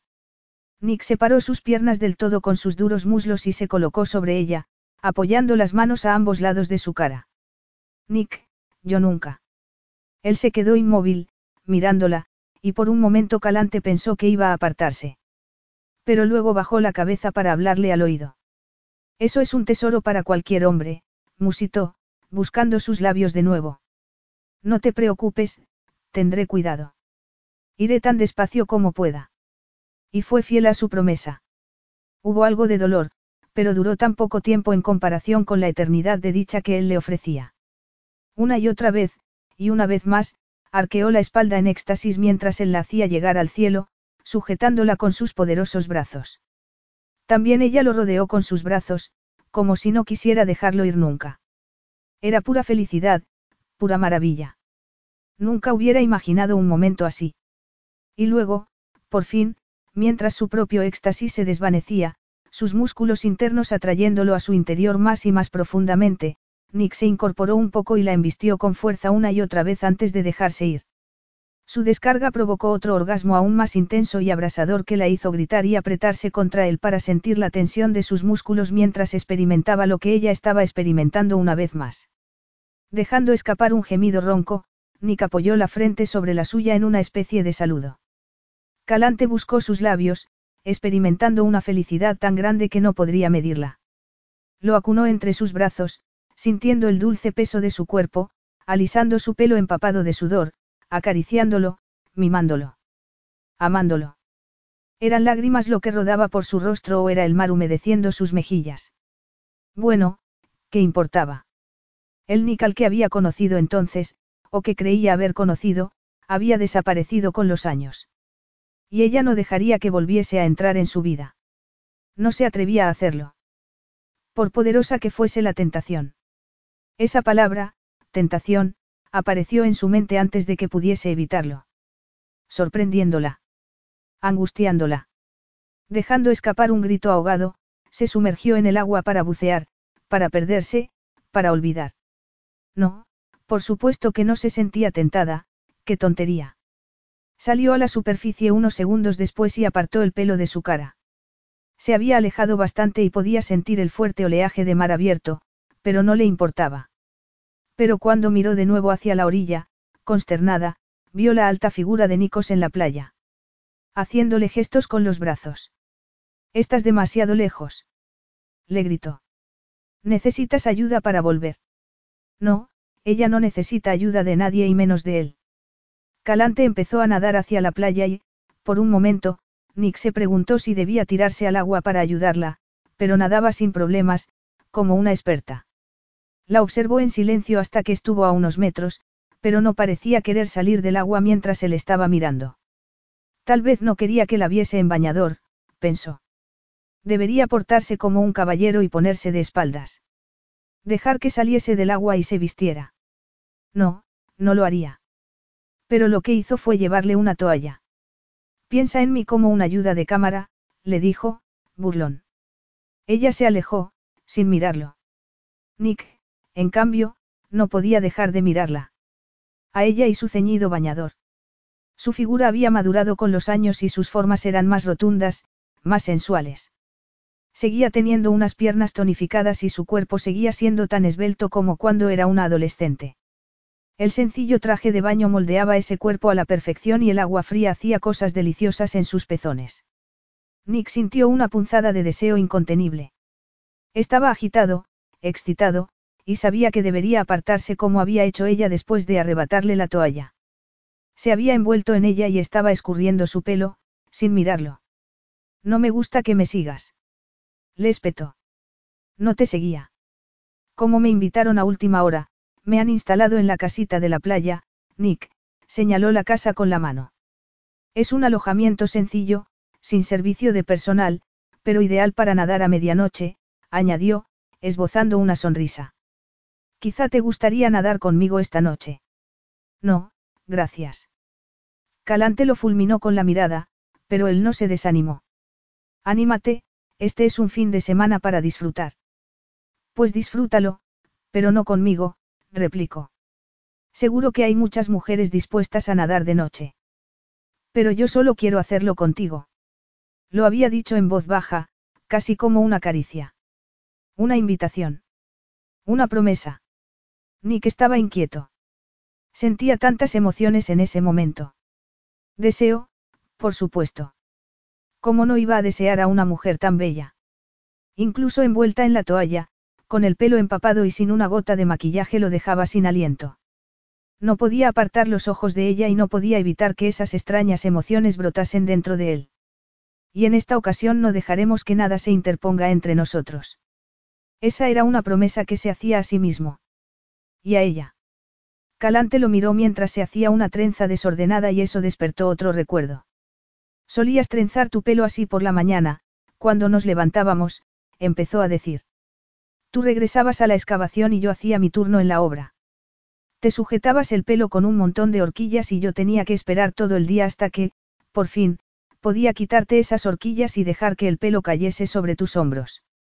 Luego caíamos en la cama, nos duchábamos, nos vestíamos y nos reuníamos con los demás en la taberna, Nick hizo una pausa. Eras tan encantadora.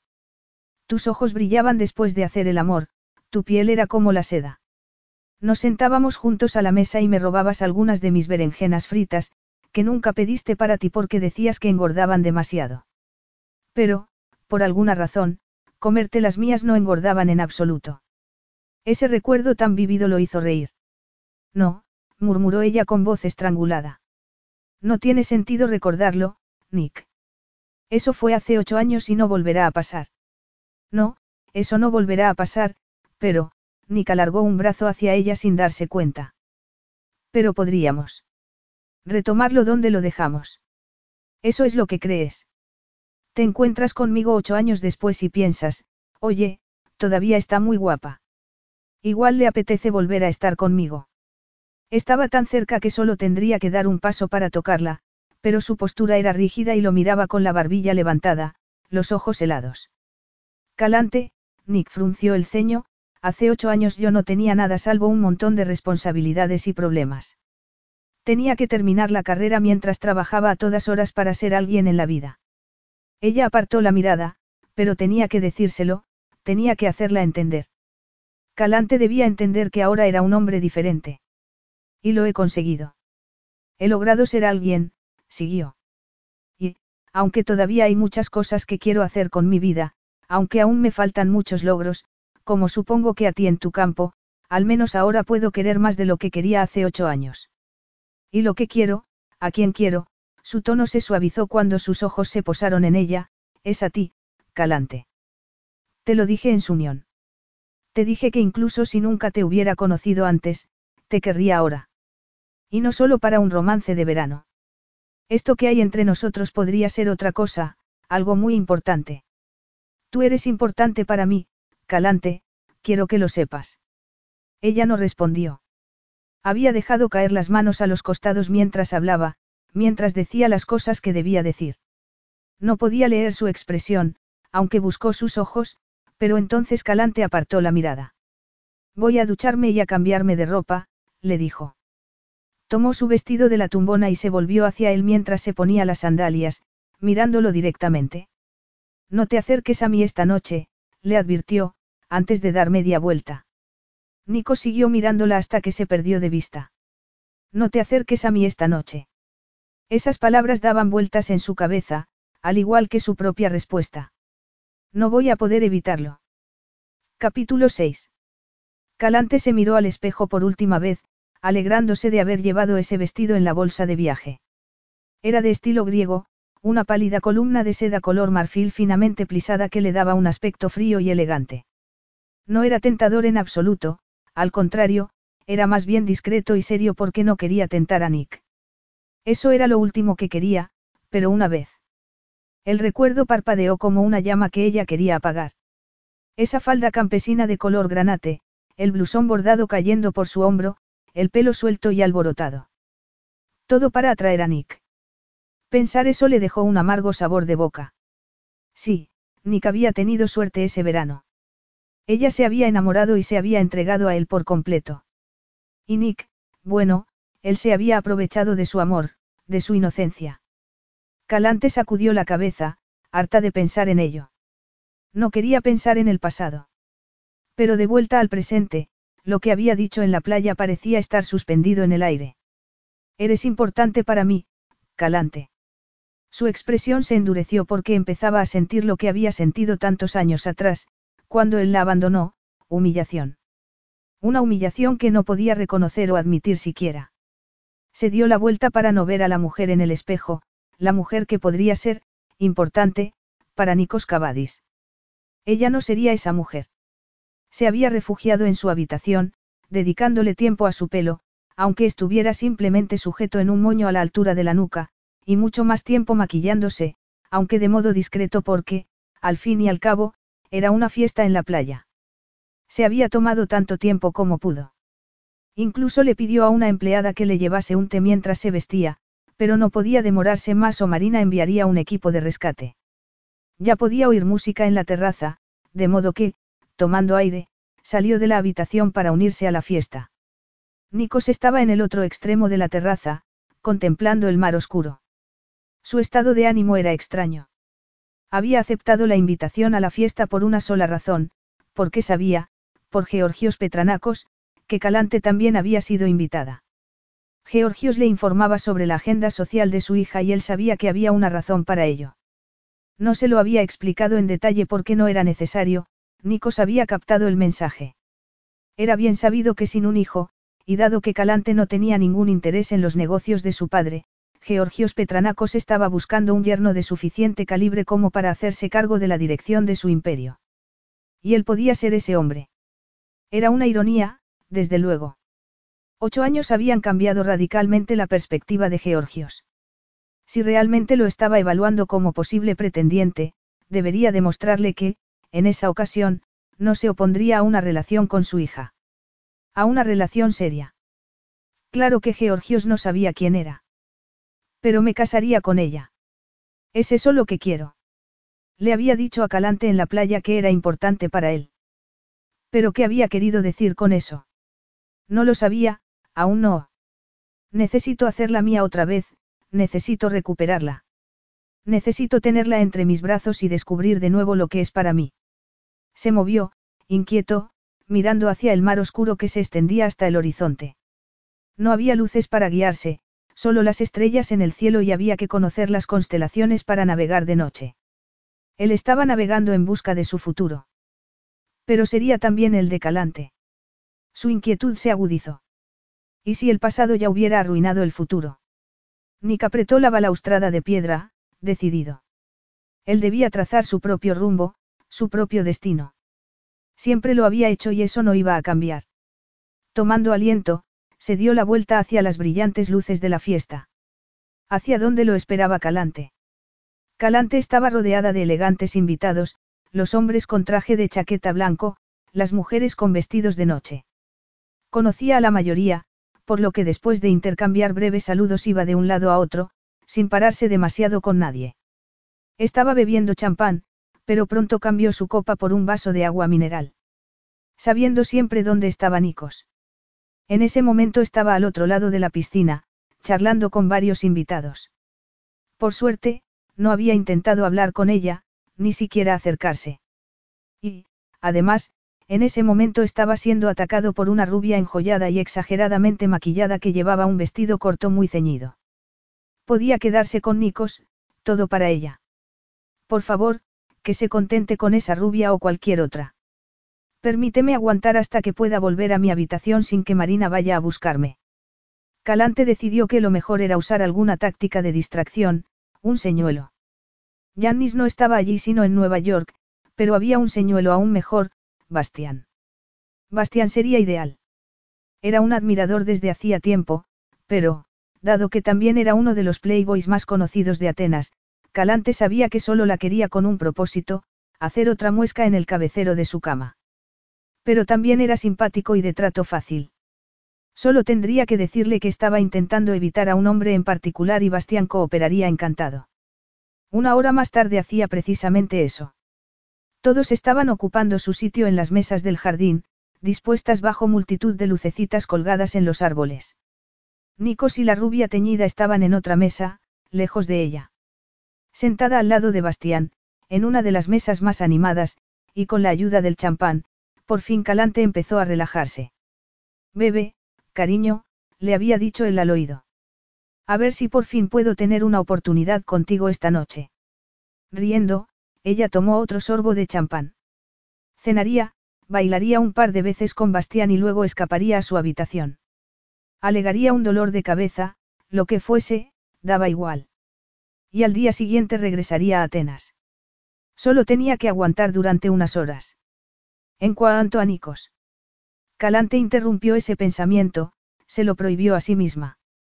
Rió, en cambio, de algo que acababa de decir Bastián, bebiendo champán entre bocado y bocado del delicioso buffet que el chef de marina había preparado para la ocasión. ¿Puedo hacer esto? Puedo hacerlo porque debo hacerlo. Y cuando esté de vuelta en Atenas, seguiré haciéndolo. Si Nikos intenta ponerse en contacto conmigo le diré que me deje en paz. No quiero saber nada de él, ni esta noche, ni en Atenas. Nunca más. Sin embargo, mientras se hacía esa promesa a sí misma, sus ojos buscaban a Nick.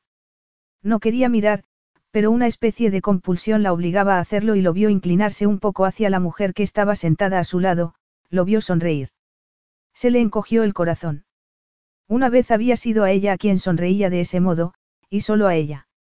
Una sonrisa privada, cálida e íntima, cargada de promesas. Un anhelo prohibido nació en su interior. No debes permitir tales recuerdos, tan dolorosos, tan peligrosos. Alguien puso una mano sobre su antebrazo desnudo y Calante se sobresaltó.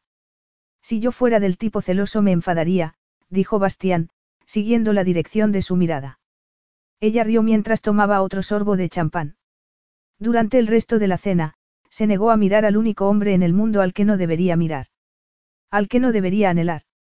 Nikos intentó sonreír a la mujer que estaba sentada a su lado. No le deseaba ningún mal, pero estaba perdiendo el tiempo.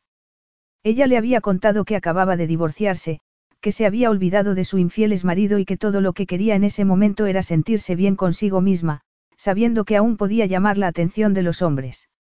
Nick tenía una solución para ese problema, pero no lo incluía a él en absoluto. Ver a Calante charlar y tontear con un notorio playboy no era nada agradable. Su único consuelo era saber por qué estaba haciéndolo. Y saber lo que él iba a hacer al respecto. Pero debía elegir el momento con cuidado. No debía precipitarse ni dar por sentado que lograría sus propósitos. Hacía ocho años había sabido que la actitud de Calante era un disimulo y sabía que una vez que superase eso, como hizo entonces, Calante cedería al deseo que había encendido en ella. Estaba decidida a darle la espalda, a luchar contra sus sentimientos, contra ella misma. Y, por eso, no iba a darse por vencido. Calante estaba bailando con Bastián, pero deseando despedirse. Le había dejado claro que solo lo quería como señuelo, pero él había bebido mucho y hacía todo lo posible por acercarse a ella de un modo muy poco agradable. En cuanto terminase la canción se disculparía y subiría a su dormitorio, decidió. Pero no tuvo oportunidad de hacerlo. Es hora de intercambiar parejas, dijo una voz ronca y profunda a su espalda. Se quedó helada, pero era demasiado tarde. Con todo descaro, Nikos apartó las manos de Bastián de su cintura y las puso en la cintura de la rubia teñida, a quien todo aquello parecía hacerle mucha gracia. Bastián, anhelando una nueva conquista, le hizo un cumplido extravagante a su nueva pareja y luego los vio alejarse hacia el otro lado de la pista de baile. Por fin, dijo Nikos con voz ronca, tomándola entre sus brazos. Calante estaba tan rígida como la estatua de mármol que parecía. Sin embargo, las manos que se habían posado sobre sus hombros temblaban, podía sentirlo a través del lino de su chaqueta. Como podía sentir el calor de su cuerpo a través del delicado material del vestido cuando puso las manos en su cintura. La sensación lo atravesó. Volver a abrazarla, volver a tenerla entre sus brazos. Tuvo que hacer un esfuerzo sobrehumano para no lanzarse sobre ella y apoderarse de sus labios, para no aplastarla contra su torso. Estaba demasiado tensa para eso. Tan tensa que hacía todo lo posible para despegarse de él, echando la cabeza hacia atrás y arqueando la espalda para que sus cuerpos no se rozasen. Nick apretó suavemente su cintura y ella lo miró con gesto de sorpresa. Suéltame, murmuró. Baila conmigo, dijo él. Sintió que ella empujaba hacia atrás y pensó que iba a apartarse. Pero no lo hizo. No quiero montar una escena, murmuró, sin mirarlo. Esa es la única razón. Me parece muy bien, dijo Nikos, aparentemente relajado. Siguieron moviéndose con la melodía lenta y familiar que tocaba la orquesta, una vieja canción romántica. Bailaron, pero apenas se movían. Al otro lado de la pista, Nikos podía ver a la rubia divorciada acurrucándose sobre un complaciente bastián, que acariciaba suavemente su espalda. Y les deseó lo mejor porque le daba igual. Lo único importante era que Calante estaba entre sus brazos. El único sitio donde él quería que estuviese. Como superó el baile, Calante no lo sabía. Pareció durar una eternidad. O tal vez la eternidad era estar en los brazos de Nikos. Aunque no era así en realidad. Apenas rozaba la tela de su vestido con las manos y ella se apartaba todo lo posible. Pero no se atrevía a mirarlo. Su proximidad era como una llama que lamía sus sentidos, despertando todas sus terminaciones nerviosas. Le vino a la mente entonces un verso del griego antiguo. Un fuego sutil corre como un ladrón por mi cuerpo. La poetisa Safo, de cuyos versos perdidos solo quedaban fragmentos mutilados, hechos añicos. ¿Cómo se hizo añicos mi amor por Nicos? Pero no podía pensar en eso ahora. Y no debería sentir nada porque, en realidad, Nick no estaba abrazándola. Sin embargo, le llegaba el aroma de su colonia masculina, el olor de su cuerpo, y solo tendría que acercarse un poco más, cruzar las manos sobre sus fuertes hombros y levantar la cabeza para ofrecerle su boca. Fuego y desmayo, desmayo y fuego, anhelo y deseo, deseo y anhelo. No había nada más en todo el mundo, en todo el universo. Solo existía aquel baile lento, eterno. Y luego terminó. La orquesta dejó de tocar, pero el pulso en sus venas seguía latiendo y el fuego seguía corriendo por su cuerpo como el ladrón que era.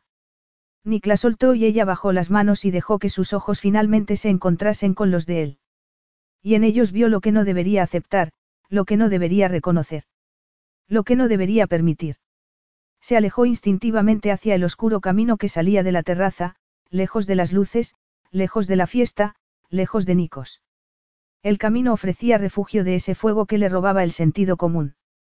El canto de las cigarras entre la exuberante vegetación atenuaba el ruido de la fiesta y el embriagador aroma del jazmín logró calmar un poco sus violentas emociones. Un poco más adelante, el camino se convertía en una pequeña terraza con un banco de piedra a un lado. Se dejó caer sobre él, mirando hacia el mar, negro como la noche, sintiendo todavía el pulso embriagador en sus venas, el crepitar de un fuego que no podía apagar. Oyó ruido de pasos en el camino que conducía a la terraza y, un segundo después, Nick apareció a su lado.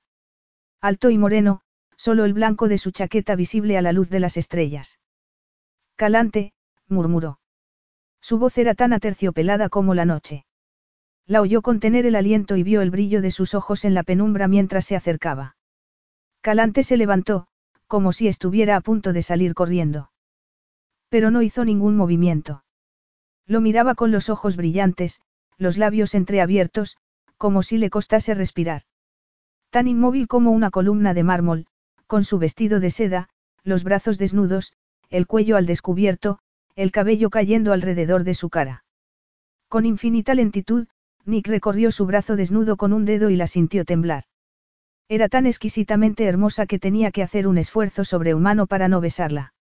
La oyó contener el aliento de nuevo cuando tomó su mano. Nicos. Era una bocanada de aire, nada más. Un susurro, una súplica. No, por favor. No que, calante. Su voz era tan ronca que apenas la reconocía.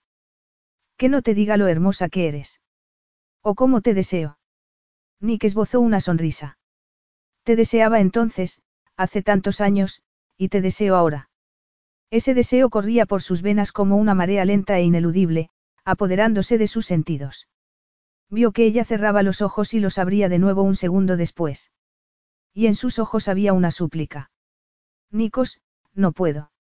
Se volvió a medias, como si quisiera salir corriendo, pero él no se lo permitió. Acarició el satén de su mejilla con la mano libre, poniendo en esa caricia todo su ardor. No te vayas, no le des la espalda a esto. A lo que siempre ha habido entre nosotros, desde el primer momento.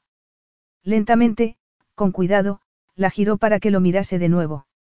Sus ojos brillaban y vio, con una punzada de triunfo, que sus pupilas estaban dilatadas. Sus palabras podían rechazarlo. Su cuerpo no era capaz de hacerlo. Pronunció su nombre de nuevo, con tono ronco y persistente, mientras inclinaba la cabeza para buscar sus labios. Ella no opuso resistencia y, de nuevo, experimentó una sensación de triunfo. Pero se disolvió de inmediato, convirtiéndose en ardiente deseo, un deseo que cosquilleaba en sus sentidos, inundando su sangre y su cerebro.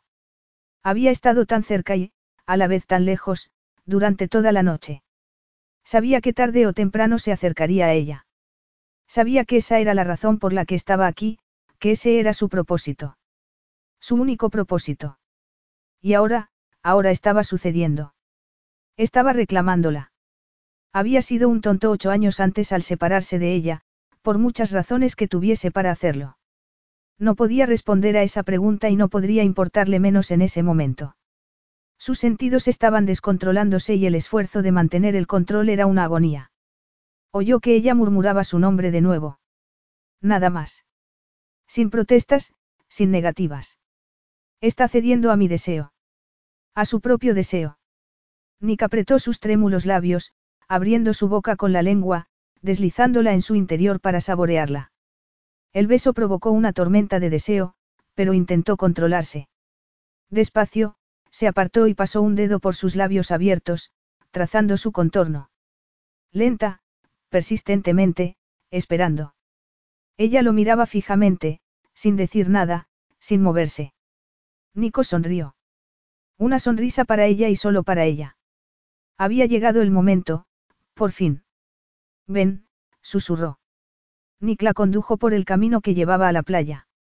Calante era vagamente consciente del sonido de las olas rompiendo suavemente contra la playa de Guijarros, de la luz de las estrellas sobre sus cabezas, de la dulce oscuridad de la noche. No podía hablar, no podía pensar, no podía hacer nada más que dejar que él la guiase. ¿Por qué estaba haciendo aquello? No lo sabía. No tenía sentido. Era todo lo que se había dicho a sí misma que no debía hacer. Y, sin embargo, estaba haciéndolo. Esta vez no puede herirme porque lo conozco, porque sé quién es y sé el daño que me hizo. Si me entrego a él, si le entrego todo lo que ya no puedo negarle, todo lo que anhelo, lo haré sin hacerme ilusiones. Solo se trata de deseo. Un deseo que ya no podía negar, al que ya no podía resistirse. Poco después llegaron a la casa de la playa y él la envolvió en sus brazos sin esperar un segundo. No encendieron ninguna lámpara, no necesitaban luz. Solo el tenue brillo de las estrellas y la luna iluminaba la cama mientras Nick le quitaba el vestido. Se desnudó con impaciencia y la recostó suavemente sobre las sábanas blancas antes de tumbarse a su lado. Cubriendo su cuerpo con el suyo. Como había hecho antes, tanto tiempo atrás. Era tan suave como la seda, su cuerpo aún esbelto, pero en la plenitud de su feminidad. Era todo lo que recordaba y mucho más. Exploró cada centímetro de su cuerpo, ahogándose en su placer mientras lo hacía, mientras la veía cerrar los ojos y contener los impotentes gemidos que escapaban de su garganta. Se movió sobre ella, acariciando sus pechos, sintiendo que se hinchaban bajo sus caricias, los pezones irguiéndose bajo sus dedos. Calante abrió los ojos de golpe, como si quisiera protestar, pero los cerró de nuevo y vio que el placer enrojecía su rostro. Nick inclinó la cabeza para besar sus pechos, acariciándolos con la punta de la lengua hasta hacerla suspirar. Levantó la cabeza para mirarla y esbozó una sonrisa al ver que echaba la cabeza hacia atrás, apretando la sábana con dedos rígidos como había hecho la primera vez. Se inclinó hacia ella de nuevo para deslizar los labios por la suave curva de su cintura, su vientre, y más abajo. Separó sus muslos, buscando el triángulo de rizos con la palma de la mano, y la oyó gemir de nuevo, sintió que clavaba las uñas en sus hombros mientras la acariciaba. Nick apartó la mano y la buscó con la boca. No había nada en el universo salvo aquello. La preparaba con los labios y la lengua y, cuando estuviese lista, la poseería por completo. Sus gemidos eran cada vez más ahogados, más impotentes, y notó que levantaba las caderas en una súplica instintiva. La oyó murmurar su nombre y no pudo contenerse más, ni un solo segundo. Se inclinó sobre su cuerpo, levantándola hacia él, separando sus piernas aún más. Su corazón latía con fuerza, ensordeciéndolo, cuando ella arqueó la espalda, pronunciando su nombre con voz ronca. Nikos, ahora, te necesito ahora. Y él le dio lo que le pedía. Experimentando una oleada de triunfo, se enterró en ella profundamente. Calante gritó y, por un segundo, el pasado y el presente parecieron desdibujarse y fusionarse. Había gritado así la primera vez, cuando supo que debía ser tan delicado como un hombre podía serlo cuando tomaba a una mujer que era virgen. El fuego de la pasión lo consumía y siguió embistiendo una y otra vez, hasta que notó que ella se convulsionaba. La oyó gritar de nuevo, la oyó jadear y sollozar mientras su torrente de pasión lo inundaba. Estaban ahogándose los dos, borrando todo lo que existía salvo aquel momento de liberación absoluta. Cuánto duró no podía saberlo porque el tiempo se había detenido. Agotado, cayó sobre ella y sintió que lo envolvía entre sus brazos, acunándolo mientras él buscaba aliento. Era vagamente consciente de las últimas convulsiones de su cuerpo. Vagamente consciente de que aquel era el único sitio en el mundo en el que quería estar. Vagamente consciente de un peso que lo empujaba hacia abajo, como si la gravedad se hubiese cuadriplicado repentinamente y no le quedasen fuerzas. Musitó su nombre. Era lo único que podía hacer. Y luego el sueño se apoderó de él. Calante yacía con Nicos entre sus brazos, inmóvil y helada. Y, sin embargo, la noche era cálida. Miró el techo pintado de blanco, sin verlo. Un solo pensamiento daba vueltas en su cabeza. ¿Qué he hecho? Dios mío, ¿qué he hecho? Pero ella sabía la respuesta. Se había dejado llevar por la pasión de un momento, por un fuego que había incinerado sus sentidos. Pero ahora ese fuego se había convertido en cenizas. Un recuerdo se apoderó de ella. No de esa noche, sino de otras noches muy lejanas. ¿Cuántas veces lo había abrazado así después de hacer el amor ocho años antes? Innumerables veces en aquel verano perdido hacía tanto tiempo. Hasta la última noche. Pero todo había terminado. Con cuidado para no despertarlo, besó su hombro en un gesto de despedida. Lo que creyó que había entre ellos entonces no había sido real y tampoco lo era ahora. Con cuidado, con mucho cuidado, se apartó de él. Se levantó de la cama, tambaleándose ligeramente, antes de inclinarse para tomar el vestido del suelo. Y cuando el rosado amanecer de Homero se levantó sobre el mar oscuro como el vino, más allá de la playa de Guijarros, Calante ya se había ido. Dejando a Nico solo en la cama. Capítulo 7. Papá, He pensado volver a Londres un poco antes de lo que había planeado, dijo Calante tentativamente. Había llegado a Atenas antes del almuerzo, después de tomar el primer transbordador de la mañana, temiendo que Nikos despertase y fuese a buscarla. No había sabido nada de él desde entonces y se sentía tremendamente agradecida. ¿Por qué, cariño? Le preguntó su padre. Parecía consternado y Calante se sintió fatal. No quería dejarlo en ese momento porque sabía que, dijese lo que dijese, no estaba bien de salud. Le había dicho que estaba comiendo mejor y reduciendo el consumo de alcohol, pero ella no estaba convencida porque la cena de esa noche consistía en cordero asado y abundante vino. Además, no tenía buen aspecto. Quería volver a preguntarle si había pedido cita para las pruebas adicionales que el cardiólogo le había recomendado, pero él siempre se enfadaba y cambiaba de tema. Tengo mucho trabajo en el museo, respondió Calante, esperando que no le pidiese más detalles. Al ver su expresión, se preparó para un interrogatorio, pero su padre esbozó una sonrisa. Bueno, quédate al menos hasta el fin de semana, le dijo. He organizado una cena para este viernes. Luego mencionó algunos nombres familiares, amigos de siempre. Ninguno, por suerte, con hijos que pudieran ser potenciales maridos para ella. Puedo aguantar hasta el fin de semana. Y si Nick intenta ponerse en contacto. Daría instrucciones de que no le pasaran ninguna llamada de Nikos y se encerraría en el museo hasta el viernes. Sobre todo, no debía pensar en la locura que había cometido. No debía sentir, no debía recordar. ¿Por qué qué era sino locura? No podía ser nada más. Un momento de autocomplacencia. Había sucumbido a la música suave, a la aterciopelada noche, a la dicha de estar entre sus brazos una vez más después de tanto tiempo, al calor de sus labios, al fuego que corría por sus venas. Había sucumbido a todo lo que una vez había tenido y que temía no volver a tener nunca. Había sido una última oportunidad para saborear y reclamar todo lo que una vez pensó que podría ser suyo para siempre. De un hombre que nunca había sido el que ella había pensado que era. Eso era lo que debía recordar. No aquella noche de locura entre sus brazos que nunca debería haber ocurrido.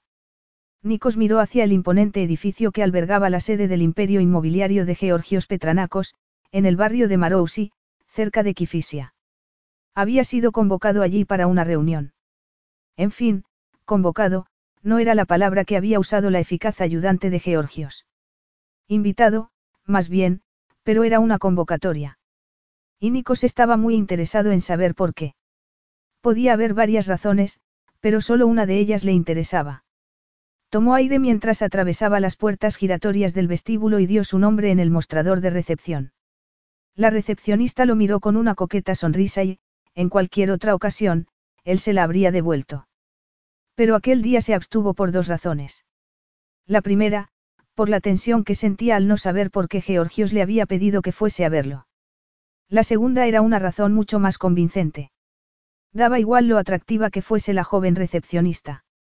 Las mujeres ya no existían para él. Solo existía Calante.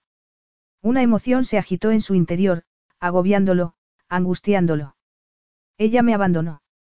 Se había ido después de haberse entregado como nunca. Después de la dicha sensual que los había poseído, después de que le entregase su cuerpo tembloroso. Después de haber estado tan cerca, tan cerca. Despertó en una cama fría y solitaria. La casa de la playa estaba abandonada, silenciosa. Al principio, en un arrebato de esperanza, pensó que podría estar en el baño, pero no estaba allí. Tal vez estaría bañándose en el mar, pensó, abriendo la puerta de un tirón, pero no era así. Entonces se dio cuenta de que su vestido ya no estaba tirado descuidadamente en el suelo, donde lo habían dejado por la noche. Calante se había ido. Y ahora, una pregunta daba vueltas en su cabeza, consumiéndolo, sin darle paz ni descanso. ¿Cómo puedo recuperarla? Porque eso era vital. Esa noche con ella, esa noche inolvidable, había centrado todo su mundo en un solo nombre. Calante. La quiero de vuelta, la quiero de nuevo. La quiero en todos los sentidos. La quiero en mi vida para siempre. Debería haber sido una conmoción reconocer eso, pero no fue así. Porque era la verdad. Esa noche inolvidable con ella había hecho que esa verdad fuese innegable. Y lo que tenía que hacer ahora era descubrir cómo recuperarla, pensó mientras subía al ascensor que lo llevaría al despacho de Georgios. Calante, qué guapa estás. Más guapa que nunca. El cumplido era inmerecido. Calante sabía que, a pesar del maquillaje cuidadosamente aplicado, no tenía buen color. Pero sonrió como debía, saludó a la amable esposa de uno de los mejores amigos de su padre y luego se volvió para saludar a los demás invitados a la cena.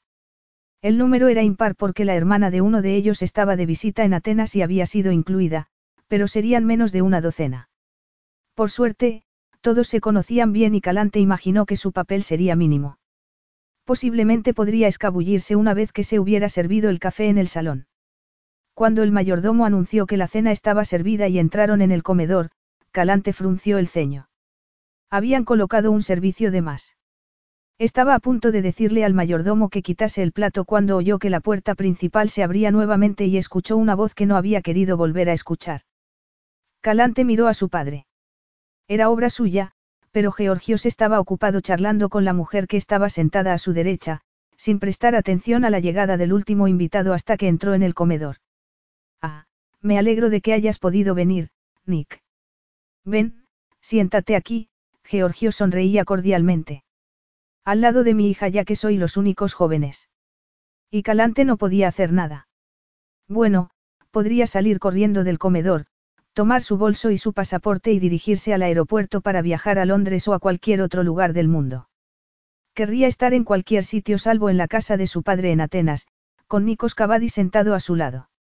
Furiosa, se dejó caer bruscamente sobre la silla, sin decir una palabra. Nick se volvió hacia ella con una sonrisa amable, pero Calante no se la devolvió. No sabía que él acudiría a esa cena, pensó. De hecho, parecía a punto de desmayarse. Así que volvemos a encontrarnos, murmuró, sacudiendo su servilleta de lino. Ella se limitó a tragar saliva mientras los demás invitados charlaban entre ellos. Nick suspiró para sus adentros, recordando esa primera noche en la taberna, entre los estudiantes que pasaban las vacaciones de verano excavando el antiguo yacimiento al lado de la obra en la que él trabajaba como albañil. Todos se mostraron encantadores, abiertos, todos le dieron la bienvenida. Todos excepto Calante, que se portaba como si él no estuviese allí. ¿Cómo haría ahora, si pudiese? Pero no podía hacerlo porque estaban cenando en casa de su padre y era su obligación mostrarse amable con todos los invitados. La mujer que estaba sentada a su izquierda se dirigió a él y Nick sonrió amablemente, respondiendo a sus preguntas sobre quién era y de qué conocía a Georgios. Qué amable por parte de Georgios haberte invitado para que le hagas compañía a su hija. La preciosa Calante, siempre con tantos admiradores, pero nadie especial, por el momento. El comentario quedó en el aire. Atenas era un hervidero de chismes, desde luego. Por el momento, asintió Nikos. Sé cuánto anhela Georgios que su hija siente la cabeza por fin. Mi hijo se casó el año pasado y mi hija está comprometida.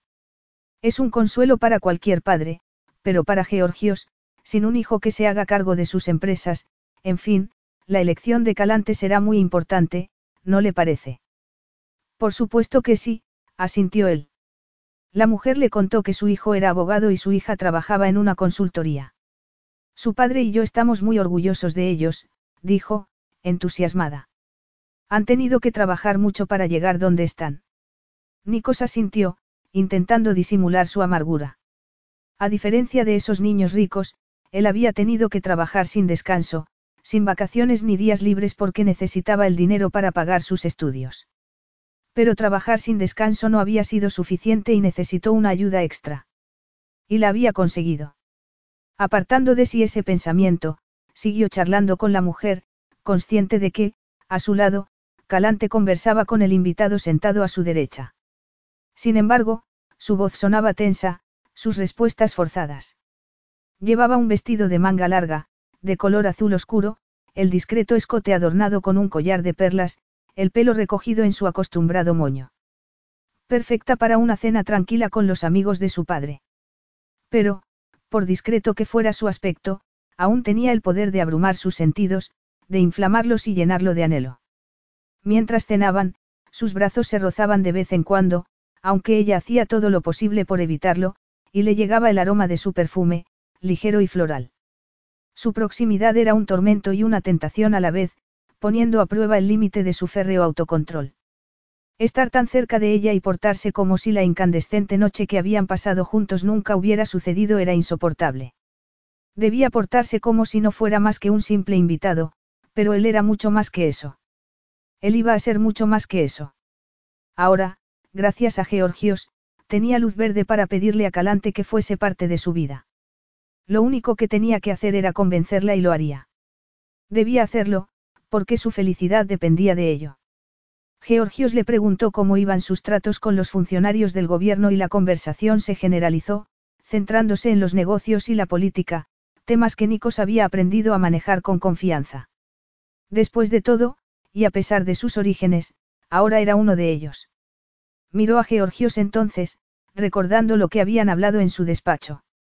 A su lado, Calante estaba en silencio, concentrada en su plato, del que apenas había picado un poco. Y tampoco había probado el vino. Georgios, sin embargo, estaba divirtiéndose muchísimo, bebiendo sin parar. De hecho, estaba bebiendo demasiado y no parecía respirar bien. Un segundo después, vio lo que sucedía como a cámara lenta. Vio a Georgios llevarse una mano al pecho, vio su copa de vino cayendo sobre la mesa, y lo vio desplomarse de costado. Nico se levantó de un salto y le pidió al mayordomo que llamase a una ambulancia mientras sujetaba a Georgios, depositándolo en el suelo con cuidado. Su rostro estaba enrojecido y respiraba con dificultad. Oyó gritos de consternación mientras rasgaba su camisa, buscando desesperadamente un latido. Calante estaba a su lado, apretando la mano de su padre, al que miraba con gesto de pánico. Tiene pulso, murmuró Nick. Pero es muy débil. La ambulancia está en camino, dijo alguien, entregándole un teléfono para que pudiese pedir instrucciones mientras esperaban. Pareció tardar una eternidad, pero por fin llegó la ambulancia. Los enfermeros pusieron a Georgios en una camilla y se lo llevaron entre un aullido de sirenas. Nico se volvió hacia Calante, que estaba pálida, aterrada, a punto de derrumbarse. Iré contigo al hospital, murmuró, tomando su mano. Estaba tan fría como el hielo. Nikos estaba en San Francisco, haciendo una presentación en una conferencia de sismología y planificación civil, pero su mente estaba a miles de kilómetros de distancia, en Atenas, donde Georgios Petranacos se recuperaba de la triple cirugía de bypass que le habían practicado tras su ingreso en el hospital. Sus arterias coronarias estaban obstruidas y la recuperación iba a ser muy lenta. No se lo había contado Calante sino el director financiero de Georgios y el hecho de que él estuviera siendo informado era muy significativo. Cuando terminó la conferencia, y después de asistir a varias reuniones de negocios, Nick regresó a Zurich, tomó una serie de medidas que le permitirían ausentarse de su despacho durante un tiempo y luego volvió a Atenas. No esperaría más. Papá, has pensado en la clínica de reposo que te recomendó el cardiólogo. Los ejercicios y la terapia te ayudarían a recuperarte. A pesar de haber recibido el alta del hospital, su padre parecía muy debilitado y no creía que fuera solo porque estaba recuperándose de una operación. Calante recordó entonces cómo había tratado de ayudar a su madre durante sus últimos días, intentando no dejar que sucumbiera a la terrible enfermedad que gradualmente se apoderaba de ella. Había sido una batalla perdida, pero no quería perder esa batalla con su padre. Mucha gente sobrevivía a una cirugía de bypass y él también lo haría. Tenía que hacerlo. Su padre negó con la cabeza. Parecía inquieto, como si estuviese esperando algo, pero ella no sabía qué. ¿Vas a volver a Londres? Le preguntó. Calante negó con la cabeza. No, he pedido unos días de vacaciones. Quiero quedarme contigo hasta que estés recuperado del todo. ¿Qué vas a hacer esta noche? Algo divertido. Muy divertido. Voy a cenar contigo, papá. Deberías salir. No puedes quedarte en casa noche tras noche. De eso nada. No pienso abandonarte. Tengo una enfermera pendiente de mí, así que deberías salir. Tienes que encontrar a un hombre con el que casarte, hija. Este ataque ha sido un aviso, pero el próximo podría acabar conmigo. Papá, no hables así. Tengo que hablar así porque quiero resolver ese asunto de una vez por todas. ¿Estás dispuesta a casarte o no? Calante lo miró, consternada. Su padre nunca la había manipulado de ese modo, nunca había usado el chantaje emocional. Papá. Pero no terminó la frase. ¿Qué podría decirle? ¿Qué podría decir cuando lo que él quería era imposible? Estaba en su habitación, dándole vueltas a la conversación con su padre, cuando sonó el teléfono. Era Nikos. No cuelgues, por favor. ¿Qué quieres? Quiero que cenes conmigo. Estás loco. murmuró ella, apretando el auricular. Al contrario. Hay un asunto que necesito discutir contigo, Nick hizo una pausa. Se trata de tu padre. De mi padre. ¿Qué quieres decirme sobre mi padre? Lo hablaremos durante la cena. Nick cortó la comunicación después de darle el nombre del restaurante y la hora a la que debían verse, y Calante se quedó mirando el teléfono durante unos segundos. Consciente de cada latido de su corazón. El restaurante que Nikos había elegido era tranquilo y discreto. Se levantó para recibirla, pero Calante no se molestó en saludarlo. Llevaba un traje gris oscuro magníficamente cortado y una corbata de color gris más claro. Tenía aspecto de hombre de negocios, no de amante.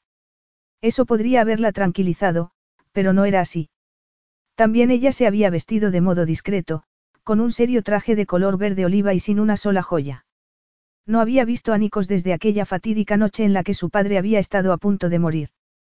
¿Por qué la había invitado a cenar? Esa fue la pregunta que le hizo cuando el camarero por fin los dejó solos. Y cuando Nikos le reveló la razón, Calante se quedó atónita. Capítulo 8. Lo harías por tu padre, dijo Nikos. Ah, sí. murmuró Calante, irónica. Aunque también habría otras razones. Ella tenía los labios apretados y su mirada era de acero. Aparte de servirte en bandeja la compañía de mi padre. La compañía y a mí misma. Es lo que quiere tu padre, supongo que lo sabes. Calante se encogió de hombros. ¿Pero por qué tú? ¿Por qué me cree capaz de dirigir su empresa? Nick hizo una pausa. Me lo explicó con toda claridad cuando prácticamente me entrevistó para el papel en su despacho. ¿Qué papel sería ese? ¿Director de la empresa o yerno? Le preguntó ella, irónica. Ambos, respondió Nick. Esa es la cuestión, Calante. Ella lo miró, desdeñosa. Podría habérselo tomado como una rotunda negativa, pero Nick la conocía bien. Y ya había hecho eso antes. Ya viste en esa cena en tu casa lo aceptable que era para él la idea, por eso me invitó. Su hija haría un matrimonio ventajoso y su yerno llevaría adelante el negocio, Nick enarcó una ceja. Tú no tienes interés en hacerlo, me lo dejó claro, y también dejó claro que le habría gustado que lo hicieras. Mi padre dijo eso. No con esas palabras, pero lo dio a entender. Él respeta tu carrera, pero sin un yerno competente y adecuado, si muriese sus activos serían enajenados y la empresa liquidada o vendida. No importa cuánto dinero consigas tú con eso, Calante. Tu padre se ha pasado toda la vida levantando su negocio y ese negocio desaparecería. Y él no quiere eso. De ahí esta solución, que es favorable para todos. Salvo para mí, se apresuró a decir Calante. Nikos la miró con los ojos entornados. Dices eso después de la noche que pasamos juntos. Había una caricia en su voz, una promesa. El cuchillo y el tenedor repiquetearon contra el plato de Calante. Esa noche nunca debió ocurrir. Fue un error, Nick. Él sostuvo su mirada, sin concesiones. En los ojos azules había algo que no era desdén sino algo, muy revelador. No puede negar lo que esa noche significó para ella, para los dos. Tenía que hacer que lo aceptase. Que aceptase lo que eso significaba. Pero sucedió, Calante. Y demostró que debemos estar juntos. Niégalo todo lo que quieras, pero es la verdad. Te dije allí, en la playa, lo importante que eras para mí y ahora. Un sollozo escapó de la garganta de Calante, pero Nick no dejó que eso lo detuviera. Ahora tengo la oportunidad de decírtelo de nuevo. De decirte lo especial que eres para mí. Hace ocho años tú eras demasiado joven y yo tenía que abrirme camino en el mundo. No era el momento adecuado para nosotros, pero ahora lo es. Su voz volvió a ser una caricia. Quería, necesitaba, que ella lo aceptase. Si tu padre no estuviera enfermo me habría tomado todo el tiempo del mundo para cortejarte, para convencerte. Pero Georgios necesita la tranquilidad que podemos darle ahora. No quieres que esté tranquilo. ¿Le negarías eso? Calante lo miró fijamente.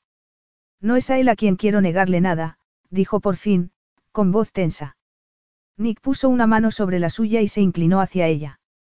No quería palabras como balas, no quería más rechazos. Quería a la mujer a la que había llevado por aquel sendero perfumado en la oscuridad, la mujer que había tomado entre sus brazos, la que había estallado en llamas por él, temblando con un deseo que respondía al suyo propio. Y ese deseo volvió a la vida cuando apretó su mano. Lo que hay entre nosotros, lo que siempre ha habido entre nosotros, es algo que no se puede negar. Sé sincera contigo misma, Calante. Sé tan honesta conmigo como lo estoy siendo yo contigo. Vio algo en sus ojos, un brillo oscuro como un relámpago. Lo había visto de verdad o solo era un truco de la luz. Calante apartó la mano y él tuvo que disimular un suspiro de frustración. Pero fue esa frustración lo que hizo que hablase sin dar más rodeos. Calante, esto protegería a tu padre. Sencillamente, Georgios no puede volver al trabajo. Su corazón se ha debilitado y no puedes arriesgarte a que sufra otro ataque. Vio que esa advertencia daba en el blanco y presionó un poco más. Cuando me expuso sus esperanzas, también me habló de tu madre. Me contó que había muerto demasiado joven. No dejes que eso le pase a tu padre también cuando sería tan fácil prevenirlo. La miró, en silencio, pero ella se negaba a devolverle la mirada. Me gustaría irme a casa ahora, dijo Calante entonces. No, no te levantes. Tomaré un taxi.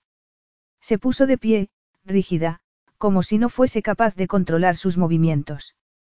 Nick la vio salir del restaurante y tomó su copa de vino, pensativo. ¿Cuál sería su decisión? No lo sabía, pero solo estaba dispuesto a escuchar una respuesta. Tu padre pregunta por ti, le informó el ama de llaves cuando entró en casa. Calante se mordió el labio inferior. Lo último que quería en ese momento era enfrentarse con su padre. Su cerebro estaba colapsado, con un revoltijo de pensamientos, emociones y sentimientos que no podía procesar porque todo se había puesto patas arriba. No había esperado aquello. No había esperado esa bomba. Se apresuró a subir por la escalera, sabiendo que debía enfrentarse con su padre, pero no con el verdadero alcance de sus sentimientos. Ni siquiera sé cuáles son esos sentimientos. Estoy perdida, absolutamente perdida. Su padre estaba en la cama y parecía más pequeño y frágil que nunca, pensó, sintiendo una punzada de dolor. Parecía muy enfermo, pero esbozó una sonrisa mientras se inclinaba para besar sus hundidas mejillas. ¿Cómo te encuentras? Le preguntó. Eso depende de ti, respondió él, respirando laboriosamente. Has ido a cenar con el joven Cavadis, ¿verdad? Lo sabías.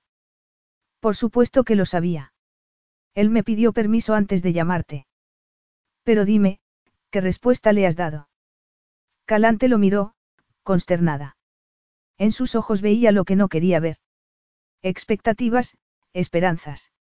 Sintió que se le encogía el estómago. Papá, yo, fue algo tan repentino, tan inesperado.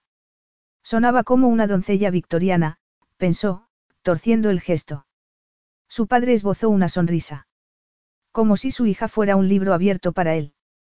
Y Nikos también. ¿En serio? El hombre no puede quitarte los ojos de encima desde que apareció en mi fiesta de cumpleaños. Papá. ¿Crees que no sé cuándo un rayo ha alcanzado a un hombre? Tú juegas a ser la reina de hielo, pero eso puede ser muy atractivo para un hombre como él. Nico sabe lo que quiere. Él se hizo de la nada, ha logrado todo lo que quería con esfuerzo. Y ahora, los ojos de su padre se posaron en Calante. Yo sé que te quiere, hija. Lo que quiere es tu imperio, tus empresas. Georgios agitó una mano. Por supuesto que sí. Yo no lo respetaría si no fuera así.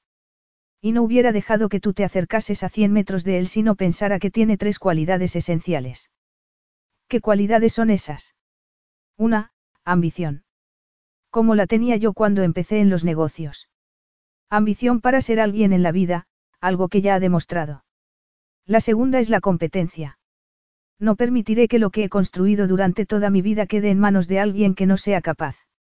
Y la tercera, en fin, la tercera es obvia.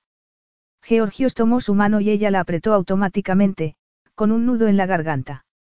Será un buen marido para ti, Petimou. De verdad que sí. Para él, eres un premio y no solo por ser mi hija. Te valora como un hombre debe valorar a la mujer con la que va a casarse. Georgios cerró los ojos un momento y volvió a abrirlos después, con gesto cansado. Eso es todo lo que quiero para ti, mi queridísima hija. Verte casada y feliz, con un hombre que sea digno de ti. Calante apretó los labios. Nikos Cavadis era, digno, de ella. Su padre apretó su mano durante un segundo antes de soltarla. Parecía tan cansado de repente, tan cansado y enfermo. ¿Qué pasaría si no se recuperaba del bypass? ¿Y si su corazón enfermo fallaba de nuevo, en esa ocasión para siempre? Solo ansío verte feliz, repitió él, y en su voz había añoranza, esperanza y miedo. Calante sintió que la habitación se cerraba sobre ella, asfixiándola. Lentamente, se puso de pie. Lo sé, papá, lo sé, dijo en voz baja. En sus ojos había amor, pero también compasión y angustia. Se inclinó para darle un beso en la mejilla, pero cuando salió de la habitación en sus ojos había algo más. Resolución. El peso que sentía en su interior era como un saco de cemento que la arrastraba hasta el fondo del mar, un mar profundo y oscuro en el que se ahogaba. Nikos estaba en el hotel, sentado frente al escritorio de la habitación, tratando de centrar sus pensamientos en el trabajo, pero no había tocado el teclado de su ordenador en diez minutos.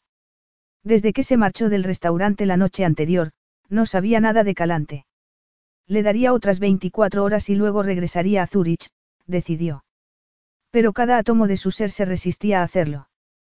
Pensativo, miró la pared blanca frente a él. Calante lo aceptaría, estaba seguro. Y no solo por el bien de su padre, sino también por el suyo propio. Era hora de dejar atrás el pasado. Aceptaría lo que había vuelto a unirlos después de tanto tiempo. Aceptaría cuánto se deseaban el uno al otro. Los recuerdos de esa noche en la casa de la playa lo atormentaban. Despertar en una cama vacía había sido insoportable. Calante. Ese nombre se repetía en su cabeza una y otra vez.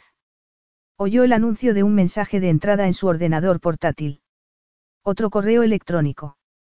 Había ignorado la mayoría de ellos, demasiado distraído como para prestarles atención, pero en esa ocasión echó un rápido vistazo para ver de quién era y se irguió en la silla de inmediato. Era de Calante. Lo abrió a toda prisa, consciente de que su corazón se había acelerado. Consciente de que le molestaba que fuera así. Consciente de no poder predecir cuál sería su respuesta. El correo era breve. Acepto. Sí. Esa simple palabra hizo que deseara levantar el puño en señal de triunfo. Entonces, justo debajo, entre paréntesis, vio que ella había escrito algo más. Discutiremos las condiciones más adelante. No le importaba y tomó el móvil para llamar inmediatamente a la mansión Petranacos, pero en ese momento sonó el teléfono de la mesilla. Sí. Respondió, con tono impaciente. Era calante. Supongo que has recibido mi correo, dijo a modo de saludo. Sí, claro. Nos vemos para almorzar en 45 minutos, lo interrumpió ella. Colgó después de darle el nombre del restaurante y Nick frunció el ceño. Estaba en la misma calle que la sede de las empresas Petranacos, pero debía ser una coincidencia. Daba igual, la sensación de triunfo era tan intensa que no podía pensar en otra cosa. Era como un dejbu, pensó Calante mientras se sentaba a la mesa del restaurante. Pero en esa ocasión no estaba desprevenida. Para empezar, ella había llegado antes. En segundo lugar, ahora estaba bien informada. Como pronto descubriría Nikos. Pidió un refresco de flor de saúco al camarero y luego se acomodó para esperar la llegada de Nick, que apareció unos minutos después, con el mismo traje gris, oscuro y formidable, del día anterior. Calante tragó saliva. Tenía que hacerlo, pensó, recordando a su padre apretando su mano la noche anterior. Demasiadas cosas dependían de ello. Nico se sentó y la saludó amablemente antes de pedir un martini. Estupendo, se alegraba de que bebiese alcohol porque eso le daría cierta ventaja sobre él. Una ventaja que iba a necesitar. ¿Por qué este restaurante en particular? Le preguntó él cuando el camarero se alejó. Podríamos haber ido a Kifisia o a cualquier otro sitio. Era el más cercano. Acabo de pasar la mañana con el director financiero de mi padre. Si Nikos estaba sorprendido, lo disimuló bien. Sabía que su padre ya le había presentado a varios directores de departamento y miembros del equipo de las empresas Petranacos. Era lógico. Nikos querría conocer al equipo ejecutivo antes de hacerse cargo de un negocio tan importante.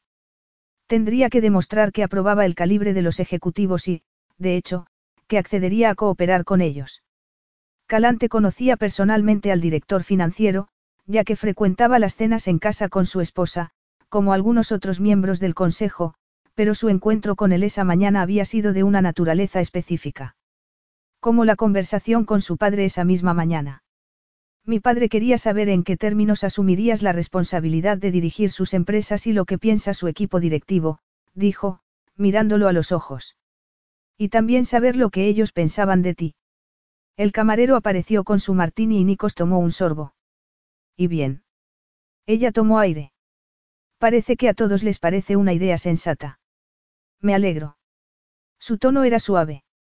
Demasiado suave para su gusto. Calante tomó un trago de su refresco porque, de repente, tenía la boca seca. Estaba haciendo todo lo posible para mostrarse serena, pero sus sentidos intentaban distraerla y sabía que debía mantener la calma. Le he dicho a mi padre, y a su equipo, que si seguimos adelante con el plan, yo me uniré al consejo. Nico se quedó inmóvil. Ah, sí. Puede que no sea una empresaria nata, pero no me abstendré de ningún grado de responsabilidad o compromiso. Quiero un asiento en el consejo para estar involucrada de alguna manera y, naturalmente, nadie ha puesto ninguna objeción. Nikos giró su copa de martini entre los dedos. ¿Quieres vigilarme? Le preguntó luego. Calante asintió con la cabeza. Sería tonta si no lo hiciera. Tienes un pasado, Nick. Él arqueó una ceja. ¿Alguna otra exigencia en tu lista? Calante se aclaró la garganta. Sí, tenía algunas más, pero no las revelaría hasta que fuese el momento adecuado. Se me ocurrirán algunas más, pero por ahora eso es todo. Por el momento, solo estamos hablando de un compromiso. No se hará nada hasta que nos casemos y tú hayas firmado todo el papeleo legal. Nick se recostó en la silla, con los ojos clavados en ella. ¿Piensas dejarme plantado en el altar? ¿Estaba tomándole el pelo o tomándole la medida? se preguntó Calante. Daba igual, no iba a morder el anzuelo. Experimentaba una sensación de alivio, una reacción a la tensión que la había dominado desde que él entró en el restaurante, su presencia impactándola, abrumándola, haciendo que su corazón se desbocase. No. No habrá altar, Nikos. Solo una boda civil. Él frunció el ceño. Tu padre no querrá una ceremonia religiosa. Es mejor que todo sea lo más sencillo posible. Lo había dicho en voz baja, temblorosa. Y no debería ser así, no quería temblar en presencia de Nick. Sus ojos se posaron en el mantel, pero él tocó su brazo suavemente. Calante. Ella levantó la cabeza, parpadeando. Nick la miraba a los ojos y no podía soportarlo, pero tampoco podía apartar la mirada. No te arrepentirás de esto. Te he apresurado por la enfermedad de tu padre, tú lo sabes. Pero aunque no pueda cortejarte adecuadamente antes de la boda, te cortejaré después. Su sonrisa era una caricia, una promesa. El brillo de sus ojos le decía lo hermosa que la encontraba, lo deseable. Le decía que no podía resistirse. Y tampoco ella podía hacerlo. Habló sin darse cuenta, sin pensar. Nikos. Como un suspiro, una exhalación. Se sentía acalorada, llena de anhelo, de deseo. Él tomó su mano para acunarla con la suya, sin dejar de mirarla a los ojos. Luego la levantó y depositó un beso en la suave piel de su muñeca. El roce de sus cálidos labios hacía que le temblasen las piernas. Señorita. Era el camarero, que llegaba con el primer plato. Ella apartó la mano, con las mejillas ardiendo. Nikos rió por lo bajo y se echó hacia atrás para que el camarero hiciera su trabajo. ¿Podría traernos una botella de champán? Le pidió. Creo que tenemos algo que celebrar. El hombre se alejó discretamente y Nikos sacó una cajita de terciopelo del bolsillo de su chaqueta. Y no solo con champán, murmuró. Su mirada le enviaba un claro mensaje, tan claro como el contenido de la cajita. Un mensaje que era imposible negar, aunque debería. Los ojos de Calante se posaron en el anillo que estaba colocando frente a ella. El solitario diamante, que valía una fortuna, era un claro mensaje. Nick la reclamaba después de ocho largos años. Pero era un mensaje tan amargo. Tan dolorosamente hueco. La boda sería tan discreta como fuera posible. Calante quería el mínimo estrés para su padre y para ella misma. Pero estaba aturdida desde que envió ese fatídico correo electrónico a Nikos. Una sensación de completa irrealidad se había apoderado de ella mientras hacía lo necesario para organizar la boda civil en la que había insistido. A pesar de las objeciones de su padre, se mantuvo firme. No habría boda por la iglesia. También había insistido en que no se haría ningún anuncio sobre el enlace. Ella se lo contaría a sus amigos después, justificando esa decisión por la mala salud de su padre. Había otra cosa sobre la que se había mantenido inflexible. Nico se había mudado a un apartamento, pero vivirían separados hasta el día de la boda.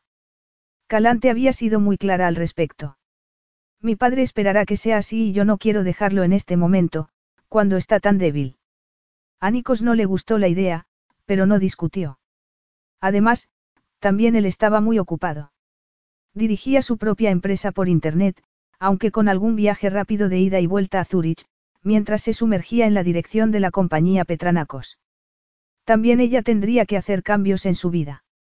Para empezar, tendría que dejar su trabajo en Londres. Mantenerse ocupada la había ayudado a no pensar en lo que estaba haciendo. La ayudaba a no pensar en Nikos. Se veían lo menos posible porque quería mantenerlo a raya y usaba como excusa que su padre la necesitaba. Y él no había puesto ninguna objeción. Lo que había dicho durante el almuerzo, cuando accedió a casarse con él, se repetía en su cabeza. Aunque no pueda cortejarte adecuadamente antes de la boda, te cortejaré después. Calante no quería pensar en ese, después, hasta que llegó. Nikos pronunció las palabras que debía pronunciar y escuchó a Calante y al oficiante pronunciar las suyas. Aparte de los testigos necesarios, la única persona presente en el ayuntamiento de Kifisia era Georgios Petranacos. Agotado y enfermo como estaba, en los ojos del hombre había un brillo de satisfacción, de alivio. Lo mismo que sentía Nikos. Por fin, Calante era suya. Ocho años antes, él la había dejado, pero ahora. Ahora nunca volveré a dejarla. Una poderosa emoción brotó dentro de él.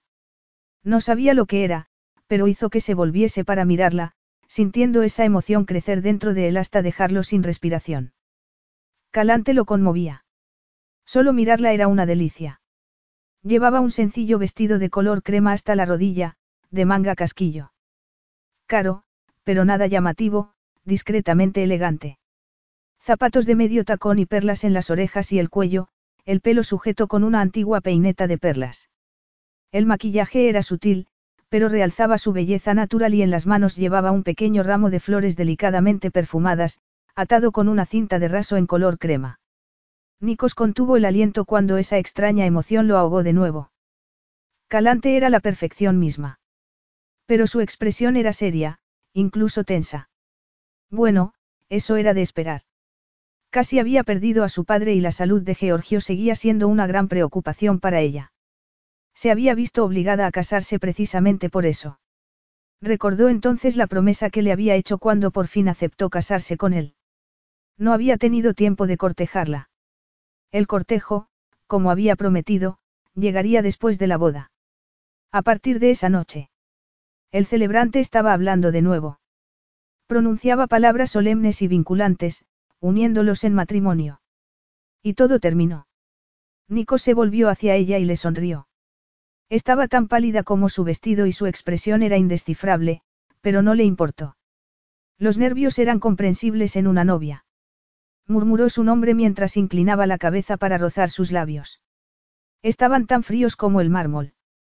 Pero pronto, muy pronto, él calentaría esos labios y todo lo que había redescubierto aquella gloriosa noche en la casa de la playa volvería a ser suyo.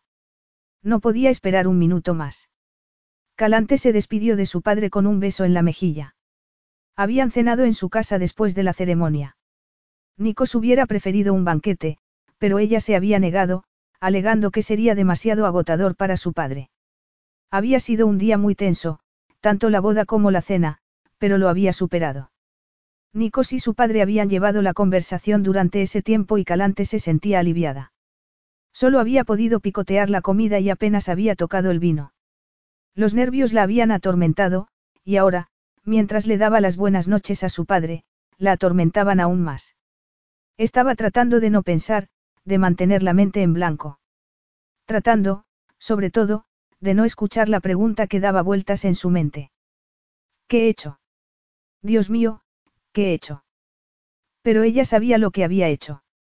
Se había casado con Nikos Cavadis. El hombre que le había roto el corazón ocho años atrás era ahora su marido. Nikos estaba tenso cuando el coche se detuvo frente al moderno bloque de apartamentos y el conductor salió para abrirles la puerta. Él salió primero, extendiendo la mano para ayudar a Calante, que no se molestó en aceptarla. Después de darle las gracias al conductor, se dirigió a la entrada del edificio sin mirarlo siquiera. Suspirando, Nico sacó del bolsillo la tarjeta magnética que abría el portal y se hizo a un lado para dejarla pasar. Se alegraba de que fueran directamente a su apartamento. No había necesidad de preocuparse por una noche de bodas en un hotel de lujo, y debido a la mala salud de Georgios, una luna de miel en ese momento estaba fuera de la cuestión. Además, ahora que era oficialmente el yerno de Georgios, había mucho trabajo por hacer para ponerse al día como nuevo director del Imperio Petranacos. Se irían de luna de miel más adelante. A las Maldivas, las Seychelles, tal vez incluso a los mares del sur. Hasta entonces. Su mirada se dirigió a Calante, que estaba a su lado en el ascensor. Iban con otro pasajero, un vecino supuso Nicos, por lo que permanecieron en silencio. Cuando salieron del ascensor, usó la tarjeta magnética para abrir la puerta del apartamento. Calante ya lo conocía, la había llevado allí antes de la boda para enseñárselo. Parecía nerviosa, pensó. Bueno, también él estaba nervioso, pero tantas semanas de tortura estaban a punto de terminar. Café. No era lo que él quería. De hecho, solo quería una cosa, pero podía ser paciente si ella quería descansar un rato, poner los pies en alto, tomar un café, tal vez incluso un licor. Calante negó con la cabeza. No, gracias. Había algo raro en su tono y Nikos frunció el ceño. Calante había entrado en el salón, con su elegante y moderno mobiliario, y se volvió para mirarlo. Tengo algo que decirte. Nick se detuvo. Su expresión era extraña, helada. Tenía los hombros levantados y los labios apretados. ¿Qué tienes que decirme? Le preguntó. Este matrimonio lo será solo de nombre, anunció ella entonces, con tono cortante como un cuchillo. No me pondrás una mano encima, Calante respiró hondo. Ni ahora ni nunca. Nunca más, Nick. Calante sintió que le temblaban las piernas. Se sentía débil, agotada, como consecuencia de la tensión que la había atormentado desde que subió al coche. Pero lo había dicho. De verdad lo había dicho en voz alta. Había dicho lo que había estado esperando decir desde que se rindió al miedo por la salud de su padre, desde que decidió hacer lo que él quería que hiciese. No se había atrevido a decir que no cuando su roce con la muerte había estado tan cerca y aún podría estar más cerca. Pero había dicho lo que tenía que decir. Lo que nunca quise decirle. Nick la miraba como si fuese de otro planeta. Calante quería reírse, pero la risa podría romperla en pedazos y aquel día había agotado todas sus fuerzas. No podría soportar más. Nick dio un paso adelante, pero ella dio un paso atrás. ¿Qué estás diciendo? Sé que estás cansada, exhausta probablemente, Nick tomó aire. Dúchate y métete en la cama. Yo dormiré en la habitación de invitados si eso es lo que quieres. Supongo que necesitas algún tiempo, el rostro de Calante era totalmente inexpresivo. Su mirada como granito, inflexible. Podrías darme toda la eternidad y no sería suficiente, afirmó. ¿Qué quieres decir? No voy a dejar que te acerques a mí. Él la miraba, perplejo. ¿Por qué? Por lo que hiciste hace ocho años, respondió ella. Sus piernas apenas la mantenían en pie, pero hizo un esfuerzo. Nick la miraba con ojos velados, como si quisiera esconder lo que había en ellos. Él sabe por qué he dicho lo que he dicho, y ya no puede ocultármelo. ¿Por qué rompí contigo? Te expliqué el primer día por qué lo hice. Para mí solo era un romance de verano y temía que tú. Nick no terminó la frase, pero debía hacer que lo creyese. Tenía que hacer que Calante lo creyese. ¿Qué temías, Nikos? Temía que tú pensaras que era algo más. Era tu primer romance y yo lo sabía. Lamento haberte dejado tan abruptamente, pero ya te he explicado por qué. Tenía que volver con mi abuela. Por eso me fui de la isla. No sigas mintiendo. Gritó Calante. No te fuiste de la isla por tu abuela. No me dejaste porque pensabas que solo era un romance de verano. Una furia cegadora la poseía, como una marea abrumadora y brutal que había estado acumulándose en su corazón durante ocho largos, interminables años. Me dejaste por un motivo y solo por un motivo, añadió, sus ojos como dagas. ¿Por qué mi padre te pagó para que me dejases? Capítulo 9. Lo había dicho. Había pronunciado las palabras que había guardado dentro de sí durante todos esos años. Esa era la amarga realidad que le había roto el corazón. Nikos había aceptado el dinero de su padre para abandonarla. Cuando supiste quién era en realidad, quién era mi padre. Incluso ahora temía la respuesta. Temía escuchar que lo había sabido desde el principio, que la había seducido a sabiendas. Porque si era así?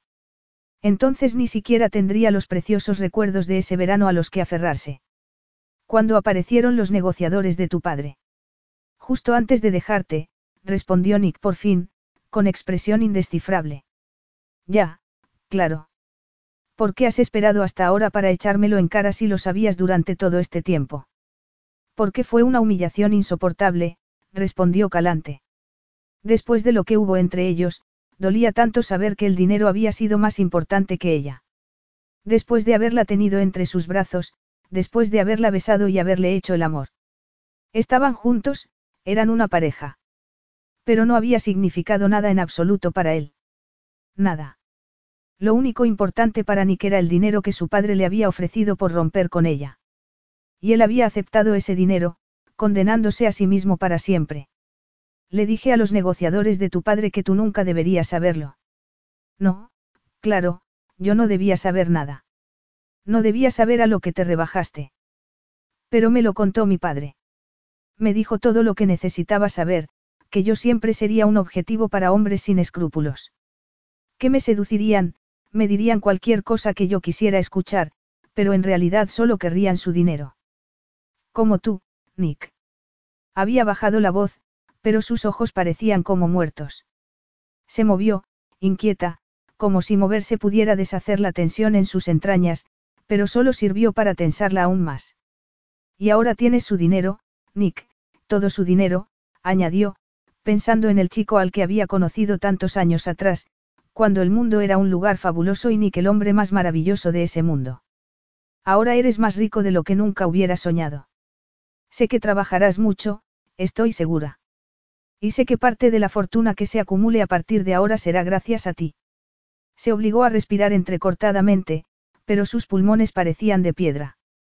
Y se obligó a mirarlo. Estaba a su lado, tan cerca y, sin embargo, tan infinitamente lejos. Parecía conmocionado y era natural. Me has dicho dos veces que era, importante, para ti, y sé que lo soy. Siempre lo fui, desde que supiste quién era mi padre. Eso no es verdad. Eres importante para mí porque. Ella lo silenció con un gesto. Nada puede justificar lo que hiciste. Era un romance de verano, yo era muy joven, tú tenías que abrirte camino, ya me has dicho todo eso, le espetó, consumida de dolor, amargura y humillación.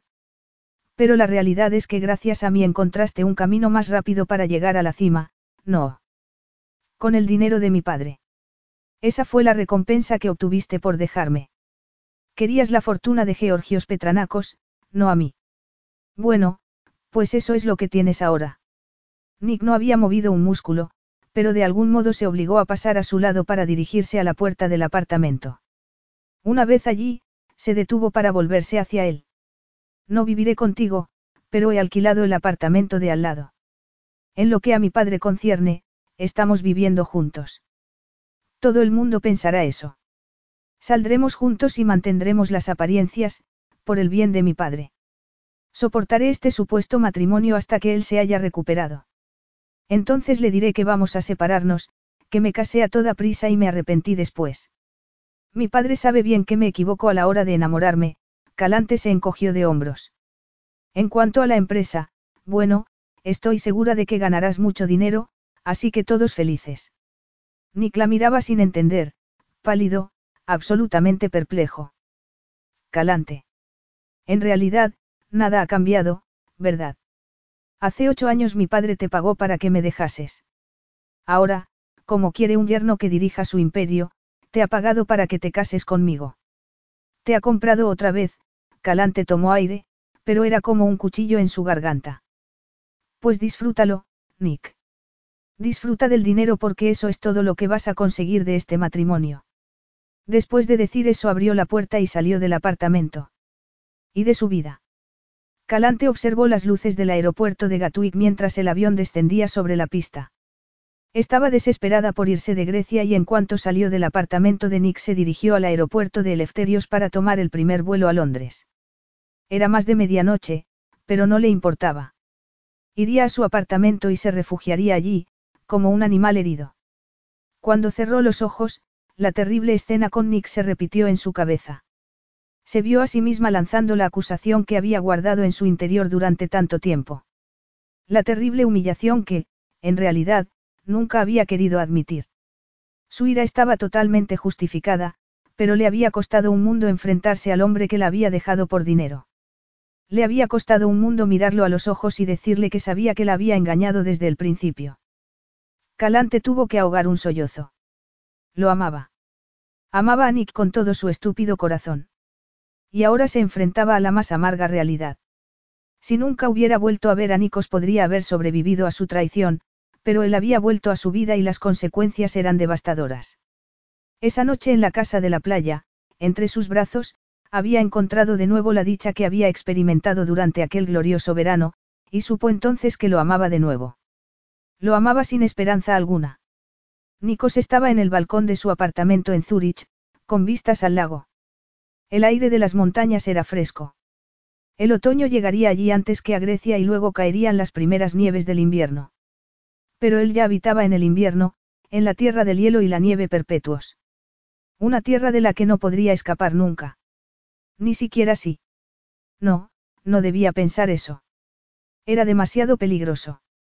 Mejor aceptar el hielo y la nieve perpetuos. Porque era lo que merecía. Sus pensamientos eran amargos, oscuros.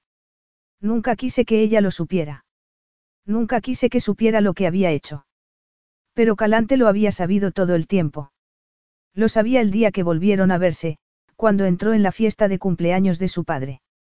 Cada vez que me miraba lo sabía. Con razón lo había dejado esa mañana, después de hacer el amor en la casa de la playa, la noche que él creía que los había vuelto a unir cuando en realidad. Suspirando, apartó las manos de la balaustrada y volvió bruscamente al interior del apartamento. Necesitaba un trago. Cualquier cosa para ahogar la angustia que sentía. Después de abrir el mueble bar, se sirvió un whisky de Malta y lo bebió como si fuese agua. Iba a servirse otro, pero lo pensó mejor. No, el alcohol no curaría sus heridas. Y tal vez aún había una oportunidad. Una esperanza, una sola. Y todo, todo dependía de ello. Calante estaba en Berlín, asistiendo a una conferencia sobre la antigüedad tardía a la que su antiguo jefe en el Museo de Londres había aceptado que podía asistir si más tarde presentaba un informe sobre el evento. Había ido allí directamente desde Londres y se quedaría unos días. Le había enviado un mensaje a su padre diciendo que tenía que cerrar su apartamento y llevarse todo lo que necesitaría para vivir permanentemente en Atenas. En cuanto a Nikos, simplemente le había enviado un mensaje para decirle que estaba en Londres. De todos modos, él estaría muy ocupado en ese momento. Tenía que hacerse cargo del imperio de su padre y, además, tenía que dirigir su propia empresa. Al parecer, estaba en Zúrich en ese momento y se alegraba. De ese modo podría estar en Atenas sin él durante unos días. Pero no podría evitarlo para siempre y lo sabía.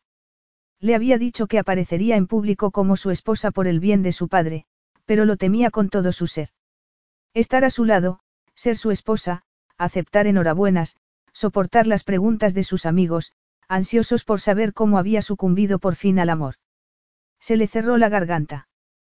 ¿Cómo podía haber pasado? ¿Cómo había vuelto a enamorarse de él sabiendo qué clase de hombre era?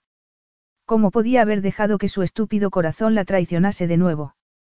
Y, sin embargo, había vuelto a enamorarse y era una agonía. Nikos estaba en la sala de llegadas del aeropuerto, nervioso y tenso como nunca. El vuelo de Calante procedente de Berlín había aterrizado y ella estaría desembarcando en ese momento. Sabía que regresaba a Atenas porque llamaba diariamente a Georgios para informarle sobre los asuntos de la empresa y el ama de llaves lo había mencionado. Calante no le había dicho nada. Se había mantenido en silencio desde que se fue a Londres, pero su ausencia le había dado el tiempo que necesitaba. Nick tragó saliva. Tantas cosas dependían de aquello. Todo, toda mi vida. Pero no se lo haría saber. Debía permanecer desapegado, tranquilo. Alargó el cuello cuando otro grupo de pasajeros asomó por la puerta de llegadas, y allí estaba ella, caminando rápidamente, con un elegante traje de chaqueta azul marino y zapatos de tacón bajo, tirando de una maleta con ruedas. Nick dio un paso adelante y vio que ella palidecía al verlo. Sin decir nada, la tomó del brazo y le quitó la maleta de la mano. Calante se había puesto rígida, pero no hizo caso. ¿Qué tal el vuelo? Le preguntó con tono amable. Bien, respondió ella en el mismo tono. Hizo ademán de apartarse, pero Nick mantuvo la mano en su brazo, tan tenso como un cable de acero, pero intentando disimular. Me alegro porque te espera otro viaje. Intentó tirar de ella hacia adelante, pero Calante se resistió. ¿Qué quieres decir? Quiero decir que nos vamos de luna de miel, respondió Nick, haciendo un gesto cuando ella iba a replicar. Tengo muchas cosas que decirte y no puedo decírtelas en Atenas. No quiero escuchar nada. Nick no estaba de humor para discusiones. Se había preparado para aquello y lo llevaría a cabo. Tenía que hacerlo. Vas a escucharme, aunque tenga que gritarlo en medio del aeropuerto para que todo el mundo se entere, replicó. Además, solo se trata de un viaje corto en helicóptero. Ella aún se resistía y Nick dejó escapar un suspiro exasperado. ¿Vienes conmigo o nos quedamos aquí discutiendo? Muy bien, de acuerdo, dijo Calante por fin. El helipuerto está por aquí, murmuró él, tirando suavemente de su brazo. Calante no sabía dónde se dirigían y no le importaba. Un cansancio profundo la invadía y no era solo por el vuelo desde Berlín. Era un cansancio del espíritu, una fatiga que ya parecía parte de su propio ser. Había sido parte de ella durante mucho, mucho tiempo. Durante ocho largos años. Aturdida, subió al helicóptero y miró por la ventanilla. Como había dicho Nick, fue un viaje corto y aterrizaron en el puerto deportivo de una de las islas.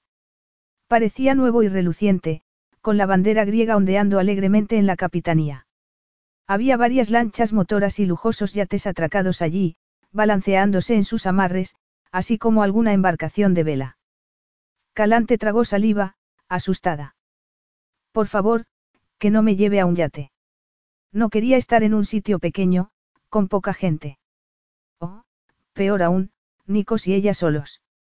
Calante saltó del helicóptero, ignorando la mano que él le tendía, y subió al taxi que los esperaba mientras Nick se encargaba de las maletas. Se alegró de que él no intentase entablar conversación durante el vuelo y cerró los ojos, intentando calmarse. Pero tuvo que abrirlos poco tiempo después, cuando el taxi se detuvo frente a un hotel. Aunque de diseño atractivo, solo tenía dos plantas y estaba ubicado lejos del mar, no parecía un hotel lujoso y no sabía qué estaban haciendo allí. La entrada del hotel era un amplio y aireado atrio, también de estilo atractivo, pero de ningún modo al nivel de un hotel de lujo. ¿Dónde estamos? Le preguntó. ¿No lo reconoces? Calante negó con la cabeza. Bueno, es normal. La última vez que lo viste solo era una obra en construcción. Ella lo entendió entonces y dejó escapar un grito ahogado. Estaban en la isla en la que se habían conocido tantos años antes. Él se limitó a sonreír cuando cayó en la cuenta.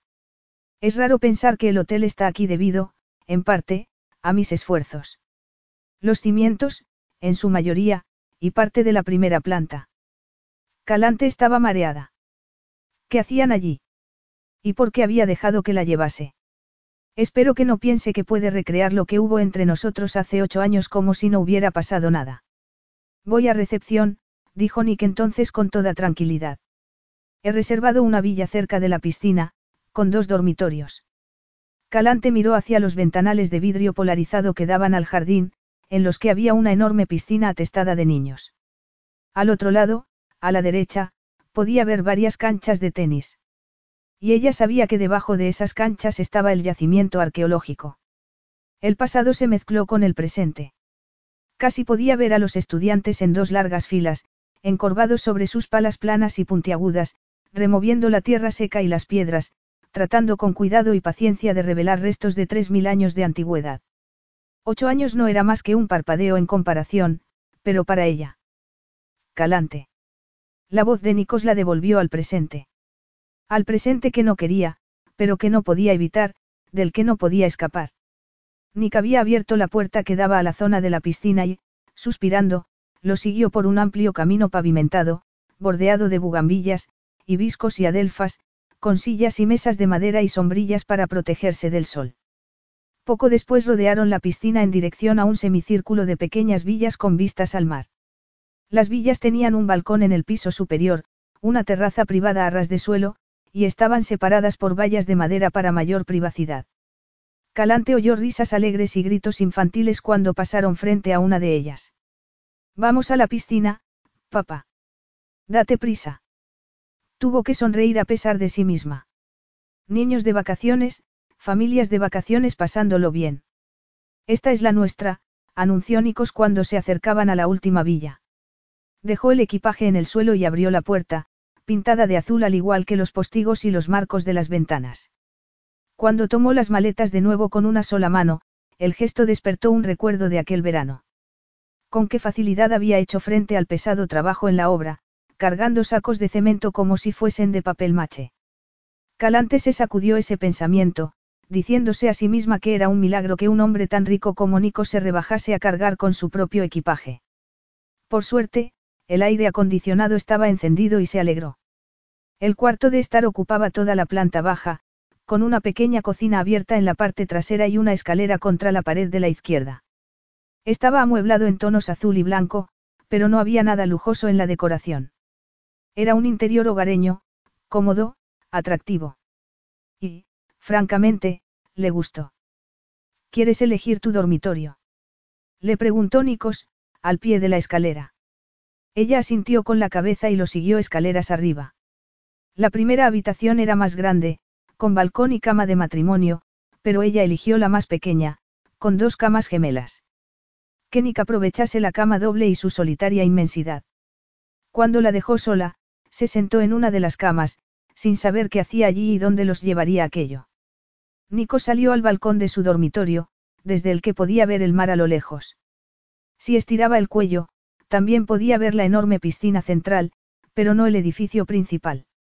Era extraño estar de vuelta allí, aunque, extraño, era un eufemismo.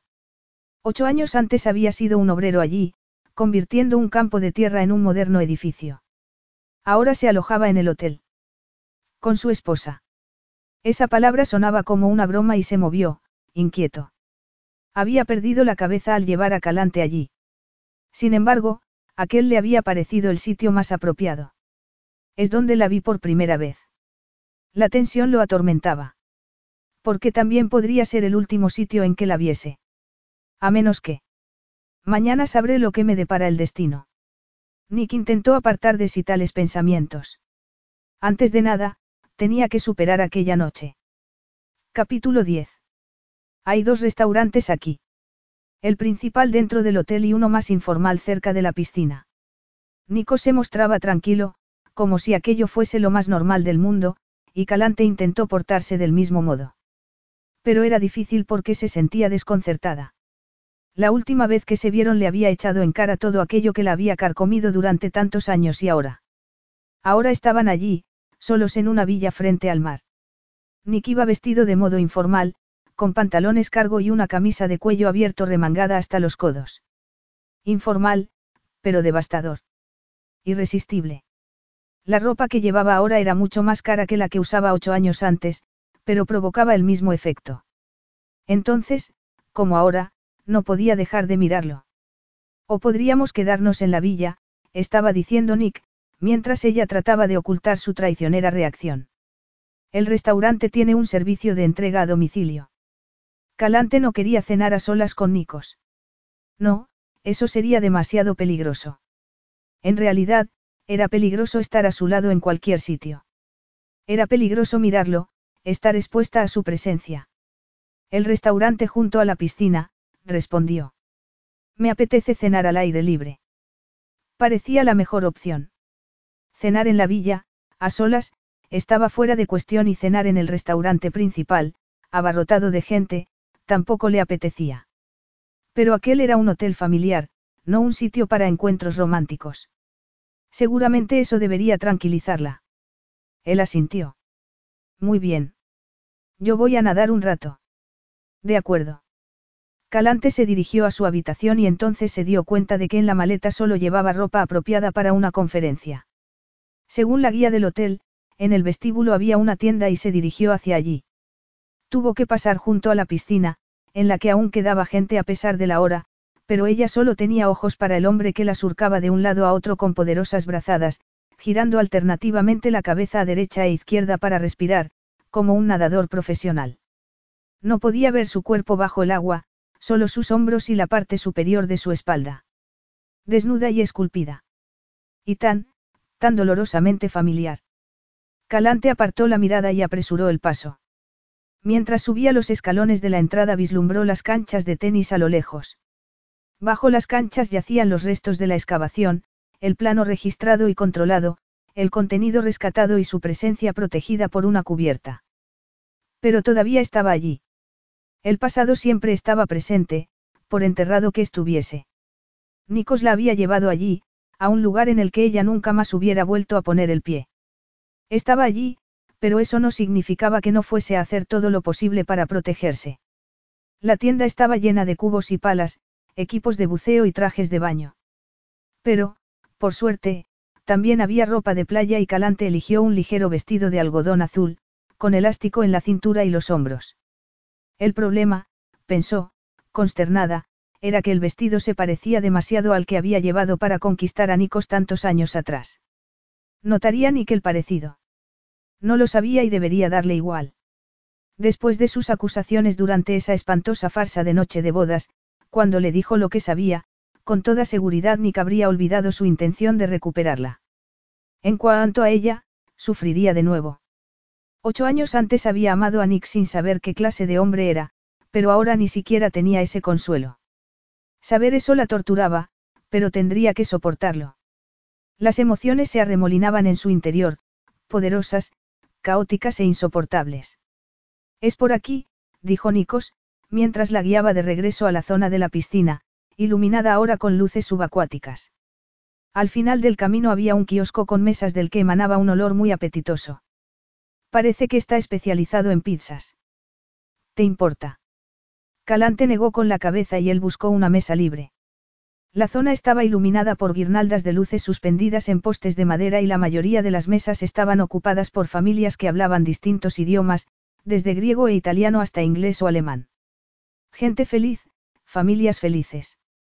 Calante se preguntó entonces, con una punzada de anhelo, si algún día tendría ella eso. Tendría algún día un marido que la amase, unos hijos a los que cuidar y querer. Una oleada de angustia hizo que apartase la mirada. Bueno, no sería con Nick, pensó, con el corazón encogido. Parece que este sitio es muy popular, comentó Nikos cuando una sonriente camarera dejó dos menús plastificados frente a ellos. Hacemos lo que podemos, dijo la joven. La temporada está terminando, pero el hotel ha estado lleno todo el verano. Eso es bueno, respondió Nick, esbozando una sonrisa. Calante vio el impacto de esa sonrisa en el rostro de la camarera. Me hizo sentir guapa, me calentó con su sonrisa, me sedujo con sus besos hasta que... No tenía sentido recordarlo ahora. Ella sabía lo que era y Nick sabía que ella lo sabía. Yo merezco una parte del crédito. Trabajé aquí como albañil hace años, cuando estaban levantando el hotel. La joven lo miró con los ojos como platos. ¿En serio? Por supuesto, alguien que llevaba ropa de diseño, un caro reloj de pulsera y zapatos hechos a mano no parecía el tipo de hombre que una vez había acarreado ladrillos y sacos de cemento. Fue duro, desde luego, pero parece que hicimos un buen trabajo.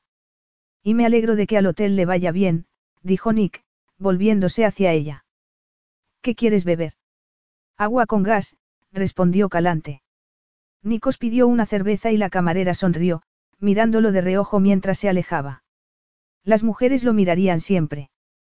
Como lo había mirado Georgia y las demás chicas ocho años antes. Como lo había mirado ella misma, sin poder evitarlo. Bueno, ¿qué tipo de pizza te apetece? Preguntó Nikos. Calante echó un vistazo al colorido menú, diseñado para atraer a los niños. Pizza al fungi, anunció, dejando el menú sobre la mesa. Muy bien. Yo voy a pedir una de pepperoni, pimientos y doble de queso, dijo él. La camarera regresó unos minutos después con la botella de agua para Calante y una jarra de medio litro de cerveza para Nicos. ¿Podrías traer también una botella de vino local? Le preguntó él. Sí, claro. Cuando los dejó solos, Nicos levantó su jarra. Jam más, brindó. Calante se sirvió un vaso de agua, pero no le devolvió el brindis. Miró hacia otro lado deliberadamente, hacia la familia sentada en una mesa cercana. El padre tomaba una cerveza, como Nicos, la madre una copa de vino blanco, refrescos para los dos niños, que se peleaban de forma amistosa, claramente contentos, disfrutando de las vacaciones mientras sus padres estaban relajados, despreocupados, felices. Vio al padre inclinarse para rozar suavemente la mejilla de su mujer con un dedo y la sonrisa que ella le ofreció. Inexplicablemente, los ojos de Calante se llenaron de lágrimas y tuvo que parpadear para controlarlas. Envidiaba a aquella gente. La llegada de sus pizzas, con un aroma delicioso, fue más que bienvenida. La camarera volvió con una botella de vino tinto y se tomó su tiempo para llenar las copas. Él le dio las gracias con otra de esas sonrisas irresistibles y Calante vio que la expresión de la joven se volvía soñadora. ¿Cómo le había pasado a ella tantos años antes? Su expresión se endureció. Bueno, ella sabía cómo había terminado eso. Desafiante, tomó el cuchillo y el tenedor y atacó su pizza, apartando la mirada de Nikos y de la chica que lo miraba como si fuese un Adonis. ¿Necesitan algo más?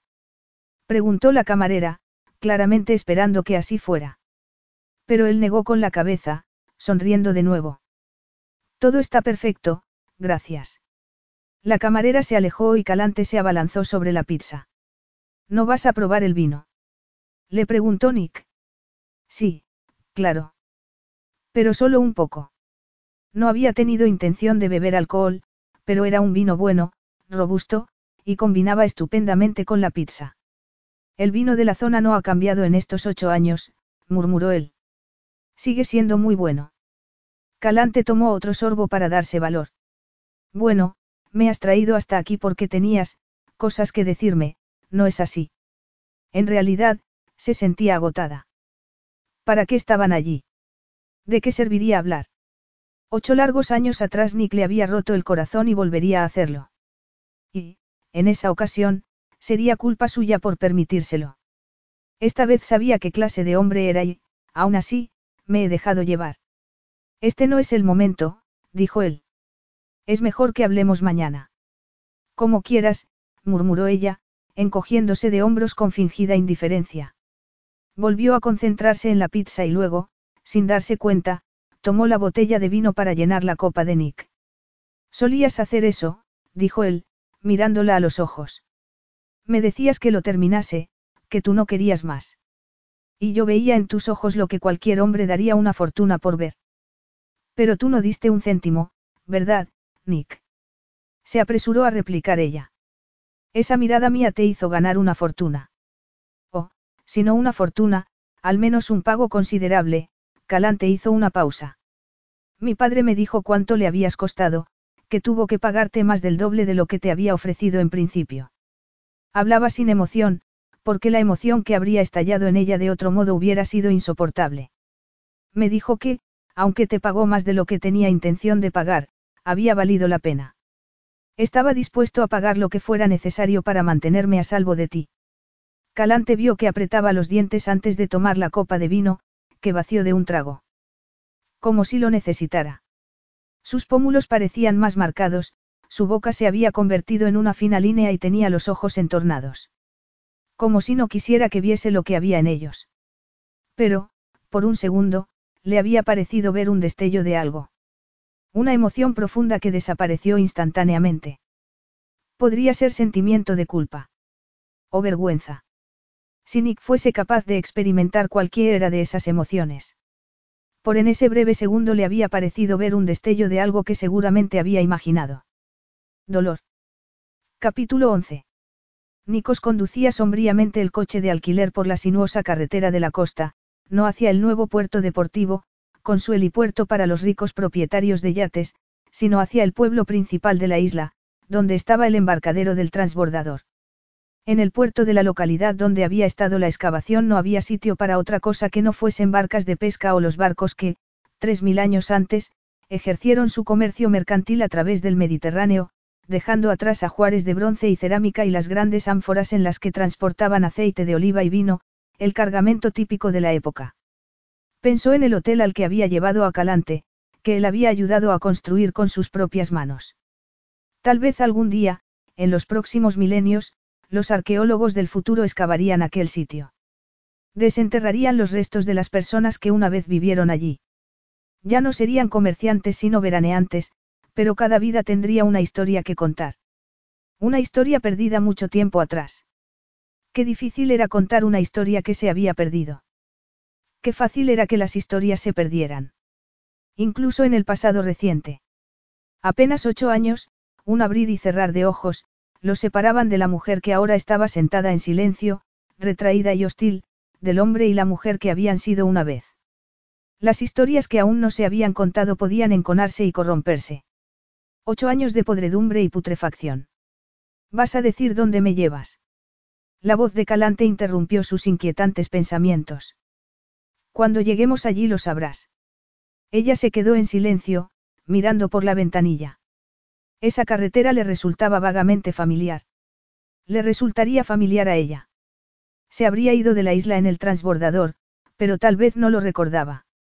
Había pasado tanto tiempo. Iban a una isla cercana y había una fila de coches esperando subir al barco. Era un trayecto muy corto y no merecía la pena salir del vehículo. Se lo dijo a Calante, pero ella se quitó el cinturón de seguridad. Tengo claustrofobia, murmuró, dirigiéndose a la cubierta. Él se quedó en el coche, apoyando la cabeza en el respaldo, mirando al vacío. Calante regresó cuando el transbordador atracó en su destino y volvió a ponerse el cinturón de seguridad. ¿Por qué hemos venido a esta isla? preguntó, mientras los portones se abrían lentamente y los coches empezaban a salir al muelle. Para enseñarte algo, respondió Nikos, tomando una estrecha carretera, en dirección este. A unos pocos kilómetros del pueblo la vio girar la cabeza cuando pasaron frente a una señal de tráfico. Aerodromio. No me digas que vamos a tomar un avión. No, no es eso, respondió él. Su tono era tenso, pero aquella era una apuesta muy alta y debía mantener el control. Sus emociones eran como placas fracturadas en la corteza terrestre, rozándose y empujando unas contra otras. La presión se acumulaba, incapaz de ser liberada. Poco después llegaron al aeropuerto, pero no tomó el camino de entrada ni se mantuvo en la carretera. En cambio, redujo la velocidad y tomó un camino de tierra. Sabía exactamente dónde iba. El camino corría paralelo a la valla que separaba la pista del campo que la rodeaba. Nick condujo durante unos segundos entre la valla a su derecha y los olivares que se extendían a la izquierda.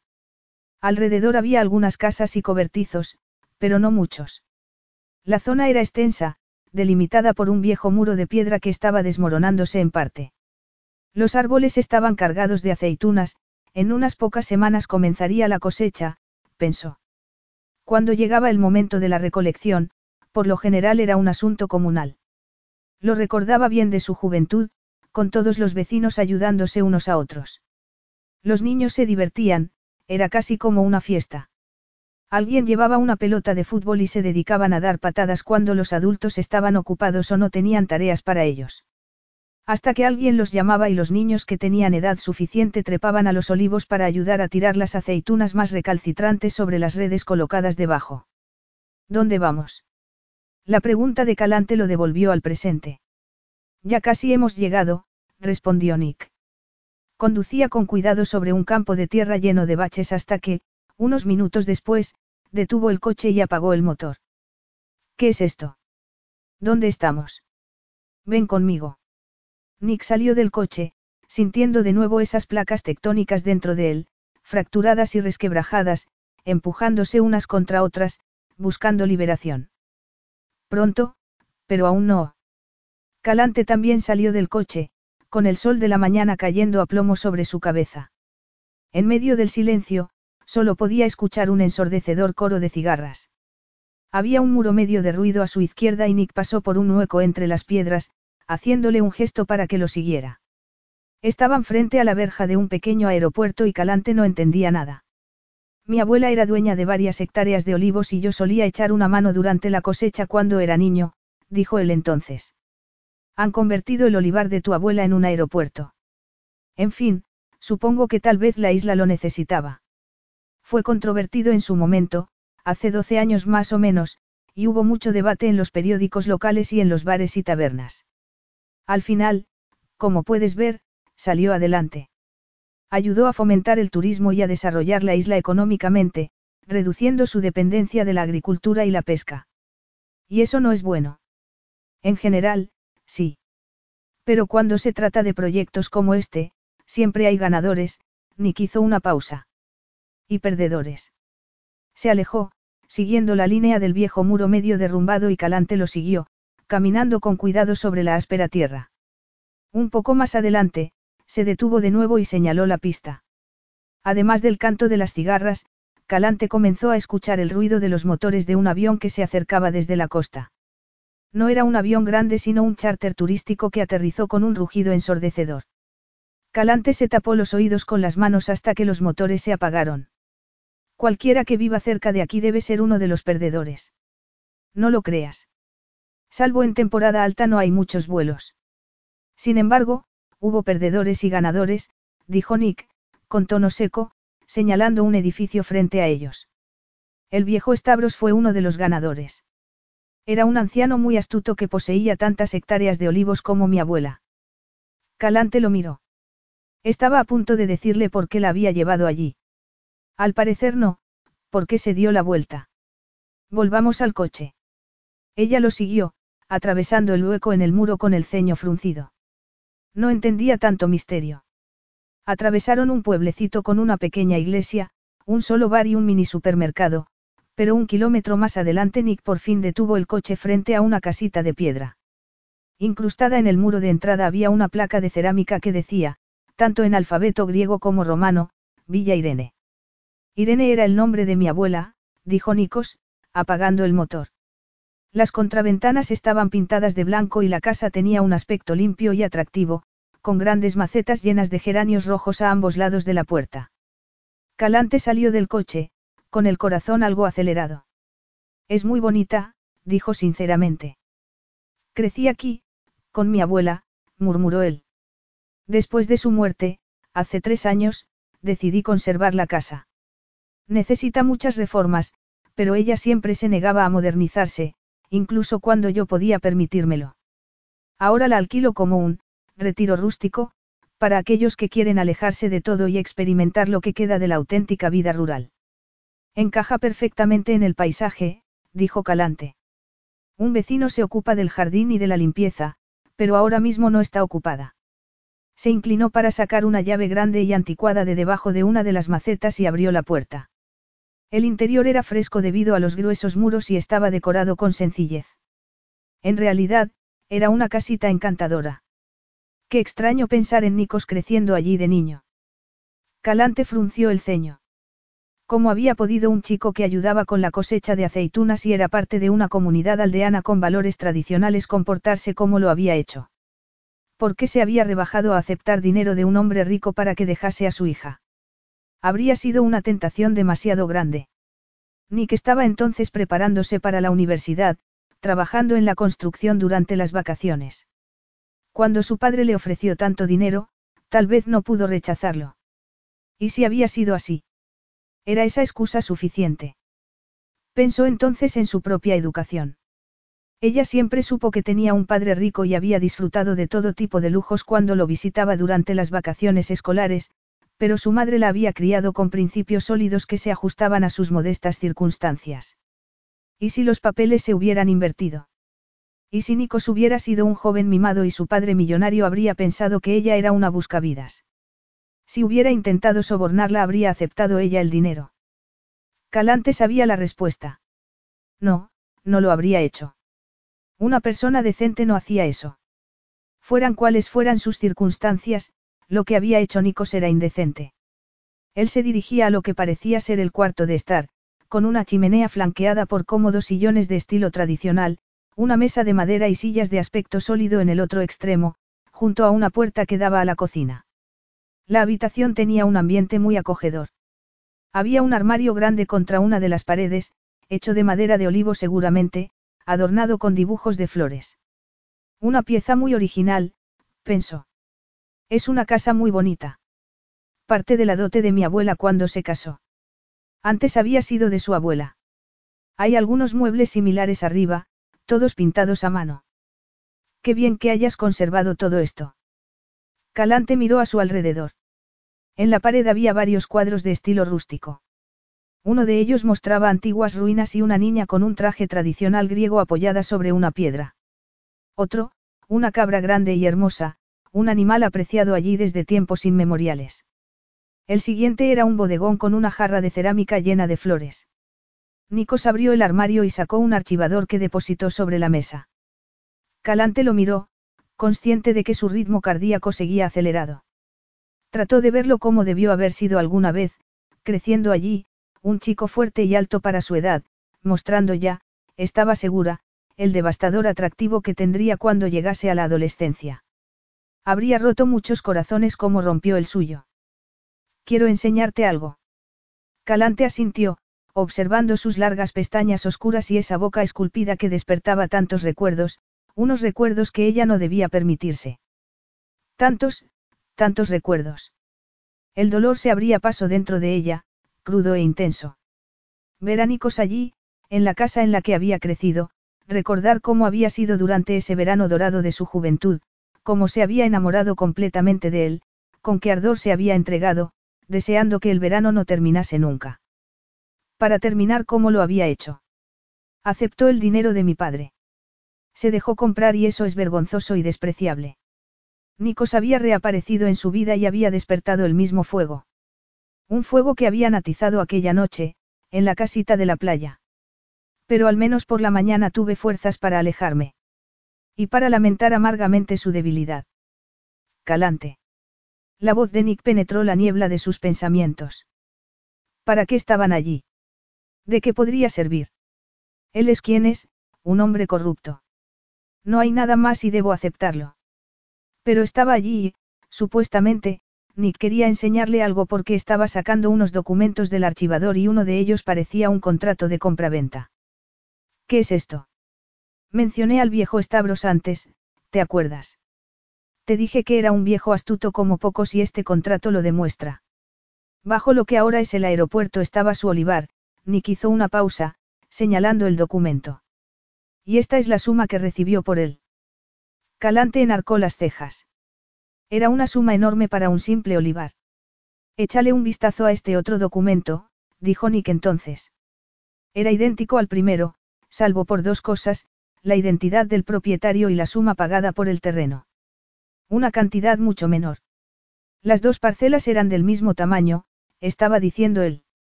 Cada documento estaba firmado por su propietario, uno de ellos por el tal Stavros, el otro por la abuela de Nikos. Y ambos estaban firmados por una empresa llamada Venturelan. Mira las fechas, dijo él.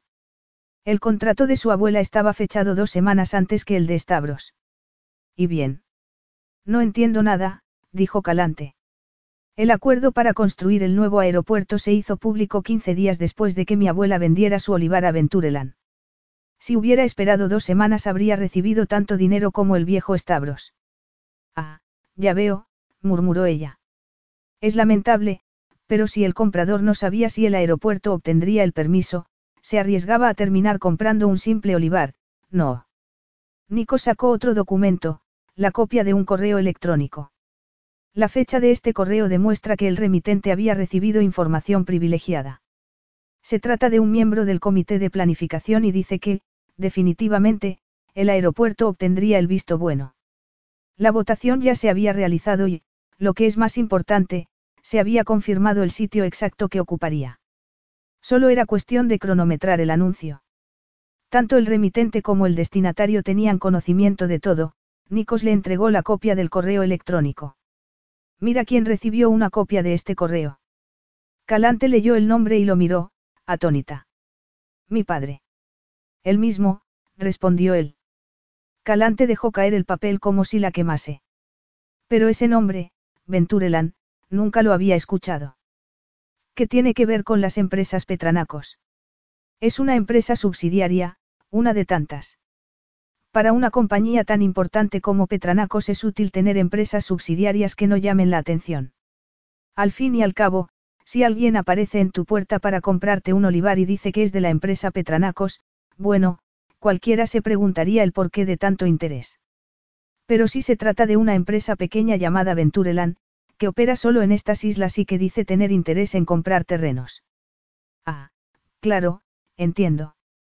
Mi abuela ya había dejado claro en el pueblo que el suyo estaba en venta. Le ofrecieron un precio justo por un olivar de ese tamaño y lo aceptó. ¿Por qué iba a negarse? Ella quería pagarme los estudios porque la carrera de arquitectura es muy larga. Me llevaría mucho tiempo terminarla porque tenía que trabajar además de estudiar. Vendió el olivar para ayudarte, murmuró Calante. Cien pensamientos daban vueltas en su cabeza, reorganizándose, aunque ella no quería que se reorganizaran. Yo no quería que lo hiciese, pero ella se mantuvo firme. Estaba tan orgullosa de que fuese a la universidad. Un chico de pueblo estudiando arquitectura. Yo estaba en Atenas cuando vendió el olivar. Lo hizo sin decírmelo, sin avisarme, Nikos apretó los puños. Si lo hubiera sabido. Te entiendo, murmuró Calante. Era una mujer sencilla, decente, una persona honrada. Vendió parte de su herencia por mí, por un precio justo, creía ella, a un comprador honrado. Y, sin embargo, Nikos le entregó el contrato de venta de la propiedad de Stavros. Este era el precio justo. Esto era lo que esperaba Stavros. Vio cuánto había recibido mi abuela y se negó a deshacerse de sus tierras. No vendió hasta que se confirmó que se construiría el aeropuerto y el precio de las tierras se disparó. Stavros obtuvo el valor de mercado, pero a mi abuela la engañaron, Nick se sentó abruptamente. He conseguido estas pruebas hace poco tiempo.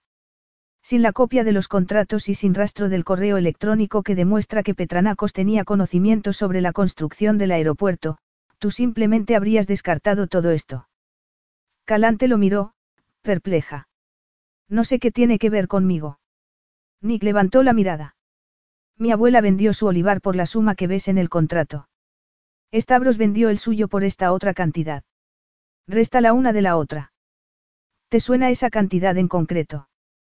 Calante tomó los documentos y, un segundo después, dejó escapar un suspiro. Es la suma que te pagó mi padre. Nikos esbozó una sonrisa. Efectivamente. Capítulo 12. Nick se lo contó todo. Le explicó por qué, ocho años atrás, cuando Georgios Petranacos envió a sus negociadores para hacerle una oferta, él no los mandó a paseo. Ahora, ocho años después, apartó el archivador y miró a Calante. Será mejor que te sientes, estás muy pálida. Ella se derrumbó, aturdida, en una de las sillas, agotada y furiosa. Igualaste la cuenta, murmuró. Recuperaste el dinero que le habían hurtado a tu abuela. Los negociadores de tu padre querían que aceptase la suma que me habían ofrecido, pero yo me negué. La cantidad que obtuve al final fue simplemente un acto de justicia. Nick se pasó una mano por el pelo, agotado. Sospechaba que aquello no serviría de nada, pero tenía que intentarlo. ¿Te importa si te cuento el resto? No, claro que no, murmuró ella, sin mirarlo. Los mediadores de tu padre no tenían por qué haberse molestado en ofrecerme nada. Podrían haber logrado su objetivo sin que les hubiera costado un céntimo. Mientras hablaba, acariciaba la superficie de la mesa donde había comido cuando era niño. Todo allí era tan familiar que si aguzaba el oído casi podía escuchar a su abuela moviéndose en la cocina, guardando ollas y sartenes, diciéndole que hiciese los deberes.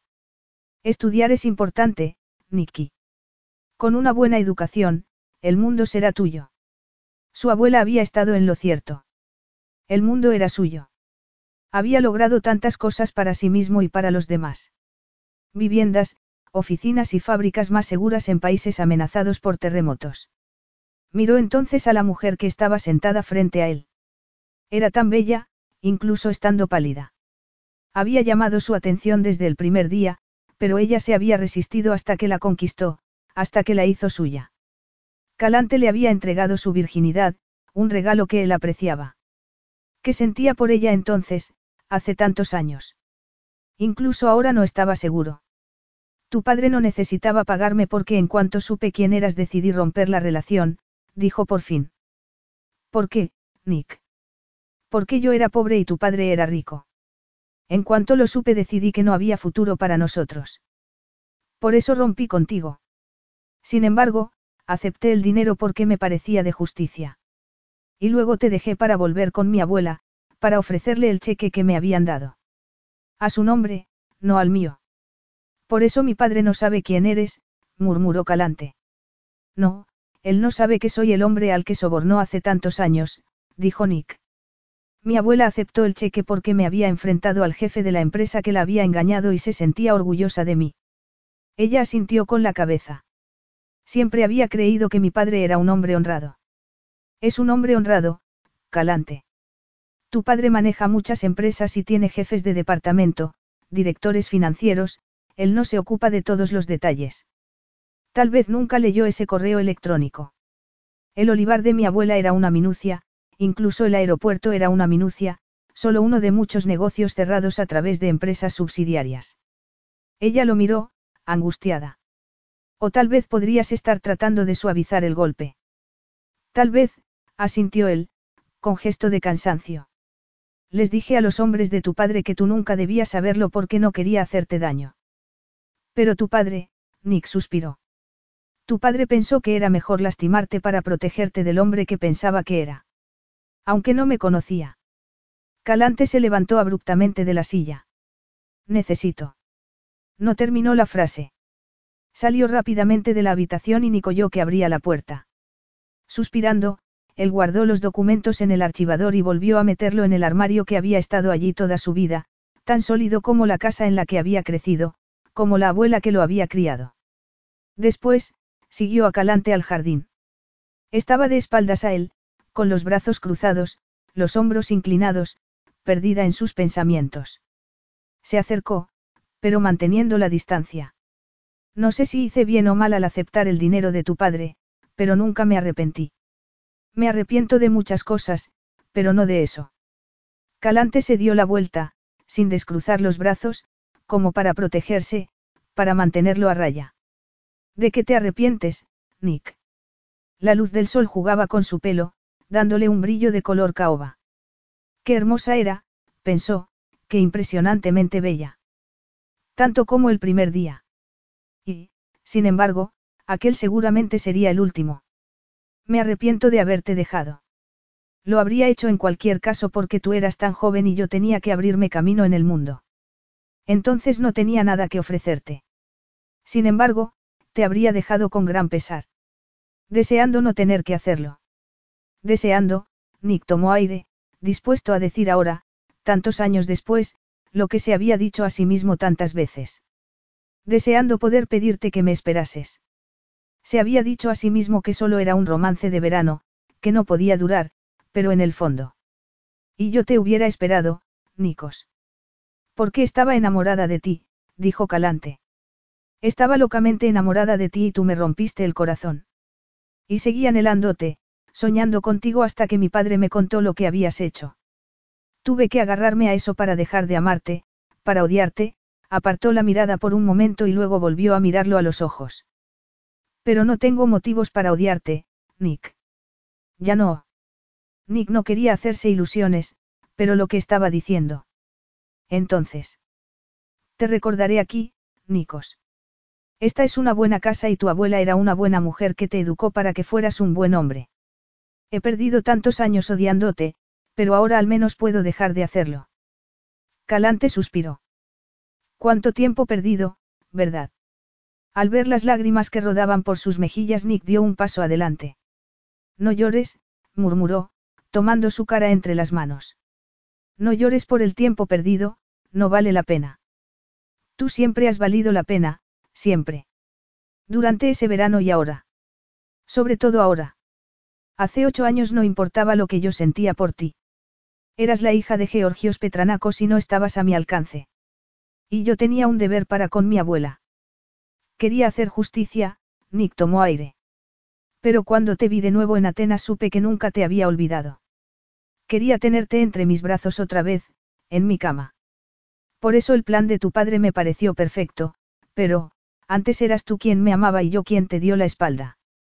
Ahora, tantos años después, eres tú quien me da la espalda. Nikos, yo. Pensé que al casarme contigo tendría todo lo que deseaba, pero de hecho lo había perdido todo, la interrumpió él, sin darse cuenta. Había perdido a la mujer de mi vida, la mujer a la que amo con todo mi corazón. Un grito escapó de la garganta de Calante. Gruesas lágrimas corrían por su rostro, unas lágrimas que él no podía soportar, unas lágrimas que debía enjugar con un beso. Pero no se atrevía. Debía ser ella quien diera el primer paso. Y fue Calante quien se echó en sus brazos, aferrándose a él con todas sus fuerzas. Y Nick, por fin, se inclinó para besar sus párpados con urgencia, desesperadamente. ¿Lo dices en serio, Nikos? Susurró, casi como una súplica. Con toda mi alma, respondió él, con un tono cargado de emoción. Al principio pensé que solo era deseo, un deseo que ahora podía cumplir porque pertenecía a tu mundo. Pero entonces, Nick tomó aire. Cuando me echaste en cara lo que había hecho, cuando me acusaste de ser un canalla sin escrúpulos, me di cuenta de lo que sentía por ti. Te deseo, desde luego, no sabes cómo. Te deseo para siempre, pero estoy loco por ti. Loco de amor, calante. La emoción crecía en su interior como un tsunami y la abrazó con fuerza, ferozmente. Nunca dejé de quererte, musitó calante. Lo intenté y fracasé. Lo que mi padre me contó era una tortura para mí, pero aún así seguía amándote. Aunque enterré ese amor tan profundamente como era posible hasta que volviste a mi vida. Entonces sentí que el ciclo empezaba de nuevo. Te odiaba y te amaba al mismo tiempo y no podía soportarlo. Había un aleteo en su voz, como un pájaro que se hubiese liberado de una jaula después de batir sus alas en vano. Nick, cariño mío, ahora solo necesito amarte. Él la besó lenta y suavemente, aturdido aún, y ella le devolvió el beso con todo su amor. ¿Qué pasará ahora, Nikos? Le preguntó luego, en voz baja. Te quedarás conmigo, Calante. Te quedarás conmigo para siempre, mi novia, mi esposa, mi amor. Los ojos azules brillaban como estrellas. Sí, Nick, me quedaré contigo para siempre. Era la respuesta que él anhelaba. La única respuesta posible. Juntos ahora y para siempre. Esta es la mejor pizza del mundo, anunció Calante. Es la que pediste anoche, le recordó Nikos. Es completamente diferente. Replicó ella. Ah, sí. ¿Por qué? Porque yo soy completamente diferente. Calante cerró los ojos. ¿Podría tal felicidad ser real? Era de noche, pero sentía como si estuviera bajo la luz del sol, una luz que la iluminaba desde dentro. Riendo, Nick mordió su pizza mientras le giñaba un ojo en un gesto burlón. En la mesa contigua estaba la misma familia que la noche anterior, los dos niños coloreando en sus cuadernos mientras sus padres se sonreían mutuamente. Calante sintió que se le encogía el corazón. La noche anterior había pensado que ella nunca disfrutaría de tal felicidad, pero estaba equivocada. Y feliz, pensó mientras devoraba la pizza, bañándola con el robusto vino local. Apenas sabía de qué hablaban, pero la conversación fluía con tanta facilidad como ocho años antes. ¿Cuánto tiempo podemos quedarnos aquí? Le preguntó luego, Aita de pizza, recostándose cómodamente en la silla. El tiempo que queramos, respondió Nikos. Pedimos más vino. Nos hemos bebido toda la botella. Calante negó con la cabeza. No tienes que volver al trabajo. El trabajo puede esperar, respondió él con toda tranquilidad. Tanto en la empresa de tu padre como en la mía. Porque esta, mi adorada Calante, es nuestra luna de miel. Yo tenía previsto un sitio más glamuroso. Había pensado ir a las Seychelles, las Maldivas, los mares del sur incluso. No hace falta. Este sitio es perfecto. Calante miró a su alrededor. Sí, era perfecto porque era un lugar alegre para familias felices. Perfecto porque estaba allí con Nikos y él era todo lo que necesitaba para ser feliz. Todo lo que una vez había soñado, todo lo que había anhelado era suyo ahora y su corazón rebosaba de alegría. Nikos terminó su copa de vino y se levantó sin decir una palabra, dejando una generosa propia para la joven camarera en la que Calante no había vuelto a pensar. Luego le ofreció su mano y ella la tomó, entrelazando los dedos con los de su marido. Se alejaron por el camino perfumado de Madreselva, las cigarras dándoles una serenata mientras regresaban a su pequeña villa. Entraron de la mano, sin prisas. Mi cama es más grande, dijo Nick mientras cerraba la puerta. Ella soltó una carcajada. Me parece perfecto. Y así fue, perfecto. Absolutamente perfecto. Ella era como terciopelo entre sus brazos. Terciopelo, seda y satén. Y su boca era de miel. Todo lo que era dulce y maravilloso. Despertó su deseo con besos lánguidos y caricias pausadas hasta que, sin poder contenerse más, la reclamó como suya y descubrió algo desconocido, algo que no había sentido antes. Su nuevo amor por ella lo consumía, los consumía a ambos. Y cuando llegó el momento de la unión, cuando sus cuerpos se fusionaron en un solo ser, glorioso y trascendente, la oyó gritar, sollozar incluso de gozo. Nick se enterró hasta el fondo mientras Calante enredaba los muslos en su cintura para sujetarlo, como si no quisiera dejarlo ir, meciéndolo en la cuna de sus caderas, estremecida. Y cuando terminaron, exhaustos los dos, Nick acarició su pelo revuelto con una mano temblorosa.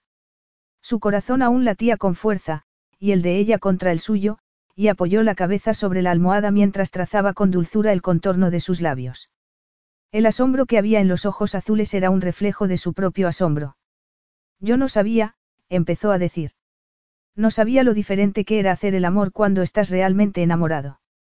Dejando escapar un grito ahogado, Calante enterró la cara en su pecho y lo rodeó con los brazos. Él acarició su pelo con ternura, lleno de asombro y gratitud. Y de amor. Poco a poco, el uno en brazos del otro, sin apartarse un centímetro, por fin el sueño se apoderó de ellos. Ese amor los mantendría unidos para siempre. Epílogo. Por mi querida hija, la voz de Georgios Petranacos estaba cargada de emoción. Y por ti, Nikos, cuyo amor por ella la mantendrá siempre a salvo. Todos brindaron alegremente. Georgios tenía buen aspecto y estaba bastante recuperado, aunque no del todo. Y se suponía que no debía beber alcohol por el momento, pero Calante no tenía corazón para regañarlo en aquel día tan especial. El día de su boda. Su segunda boda. Mi adorada esposa, dijo Nick en voz baja, con un brillo de amor en sus ojos oscuros. Mi querido esposo, murmuró ella del mismo modo. Su boda por la iglesia había sido discreta, tanto Nick como ella habían insistido porque no querían arriesgarse a que su padre hiciera ningún esfuerzo. Más tarde, cuando estuviese recuperado del todo, celebrarían una lujosa fiesta e invitarían a toda Atenas, pero por ahora lo que realmente valoraban era haberse hecho promesas matrimoniales que no romperían nunca. Amaba tanto a su querido Nick. Y ahora era suyo de verdad. Era un amor que su padre entendía y respaldaba. Se lo habían contado todo y Georgio se mostró incrédulo al saber que Nikos era el joven del que había querido protegerla tantos años atrás. Cuando le explicaron por qué había aceptado el dinero, su padre se mostró avergonzado, pero para alivio de Calante, Nick había tenido razón. Su padre no sabía nada sobre los olivares o el aeropuerto. Creedme, yo no sabía nada, les había dicho, con total sinceridad. Yo nunca habría estafado a nadie a sabiendas. Nunca me ocupo de las adquisiciones pequeñas y el hombre que lo hizo ya no trabaja para mí. Era todo lo que Nikos y ella necesitaban saber. Ahora solo les esperaba un futuro lleno de amor y una felicidad sin fin. Y aún había una alegría más. Cuando su padre volvió a ofrecer un brindis por la pareja, Calante tomó un sorbo de champán. Pero uno pequeño. Tú no eres el único que debe abstenerse de beber alcohol durante un tiempo, papá, le dijo, volviéndose hacia Nikos con una sonrisa. ¿Se lo contamos? Por supuesto que sí, respondió él. ¿Qué ocurre, hija? Calante tomó aire. Tienes que recuperarte lo antes posible porque Nick y yo queremos que seas un abuelo activo y vigoroso para tu nieto. De hecho, insistimos en ello. Lanzando un grito de alegría, Georgios los envolvió a los dos en un abrazo de oso. Me habéis hecho el más feliz de los hombres, les dijo, mirando de uno a otro. ¿Qué razón tenía al querer al joven Cavadis para ti? Calante apretó la mano de Nick mientras se inclinaba para besar a su padre en la mejilla. Sí, papá, tenías toda la razón. Y yo estoy totalmente de acuerdo, murmuró Nick, levantando su copa. Por los dos. La miraba a los ojos mientras bajaba sus manos entrelazadas hacia el vientre de su mujer, donde crecía a salvo y seguro el hijo que esperaban. Por todos nosotros, añadió, emocionado. Fin.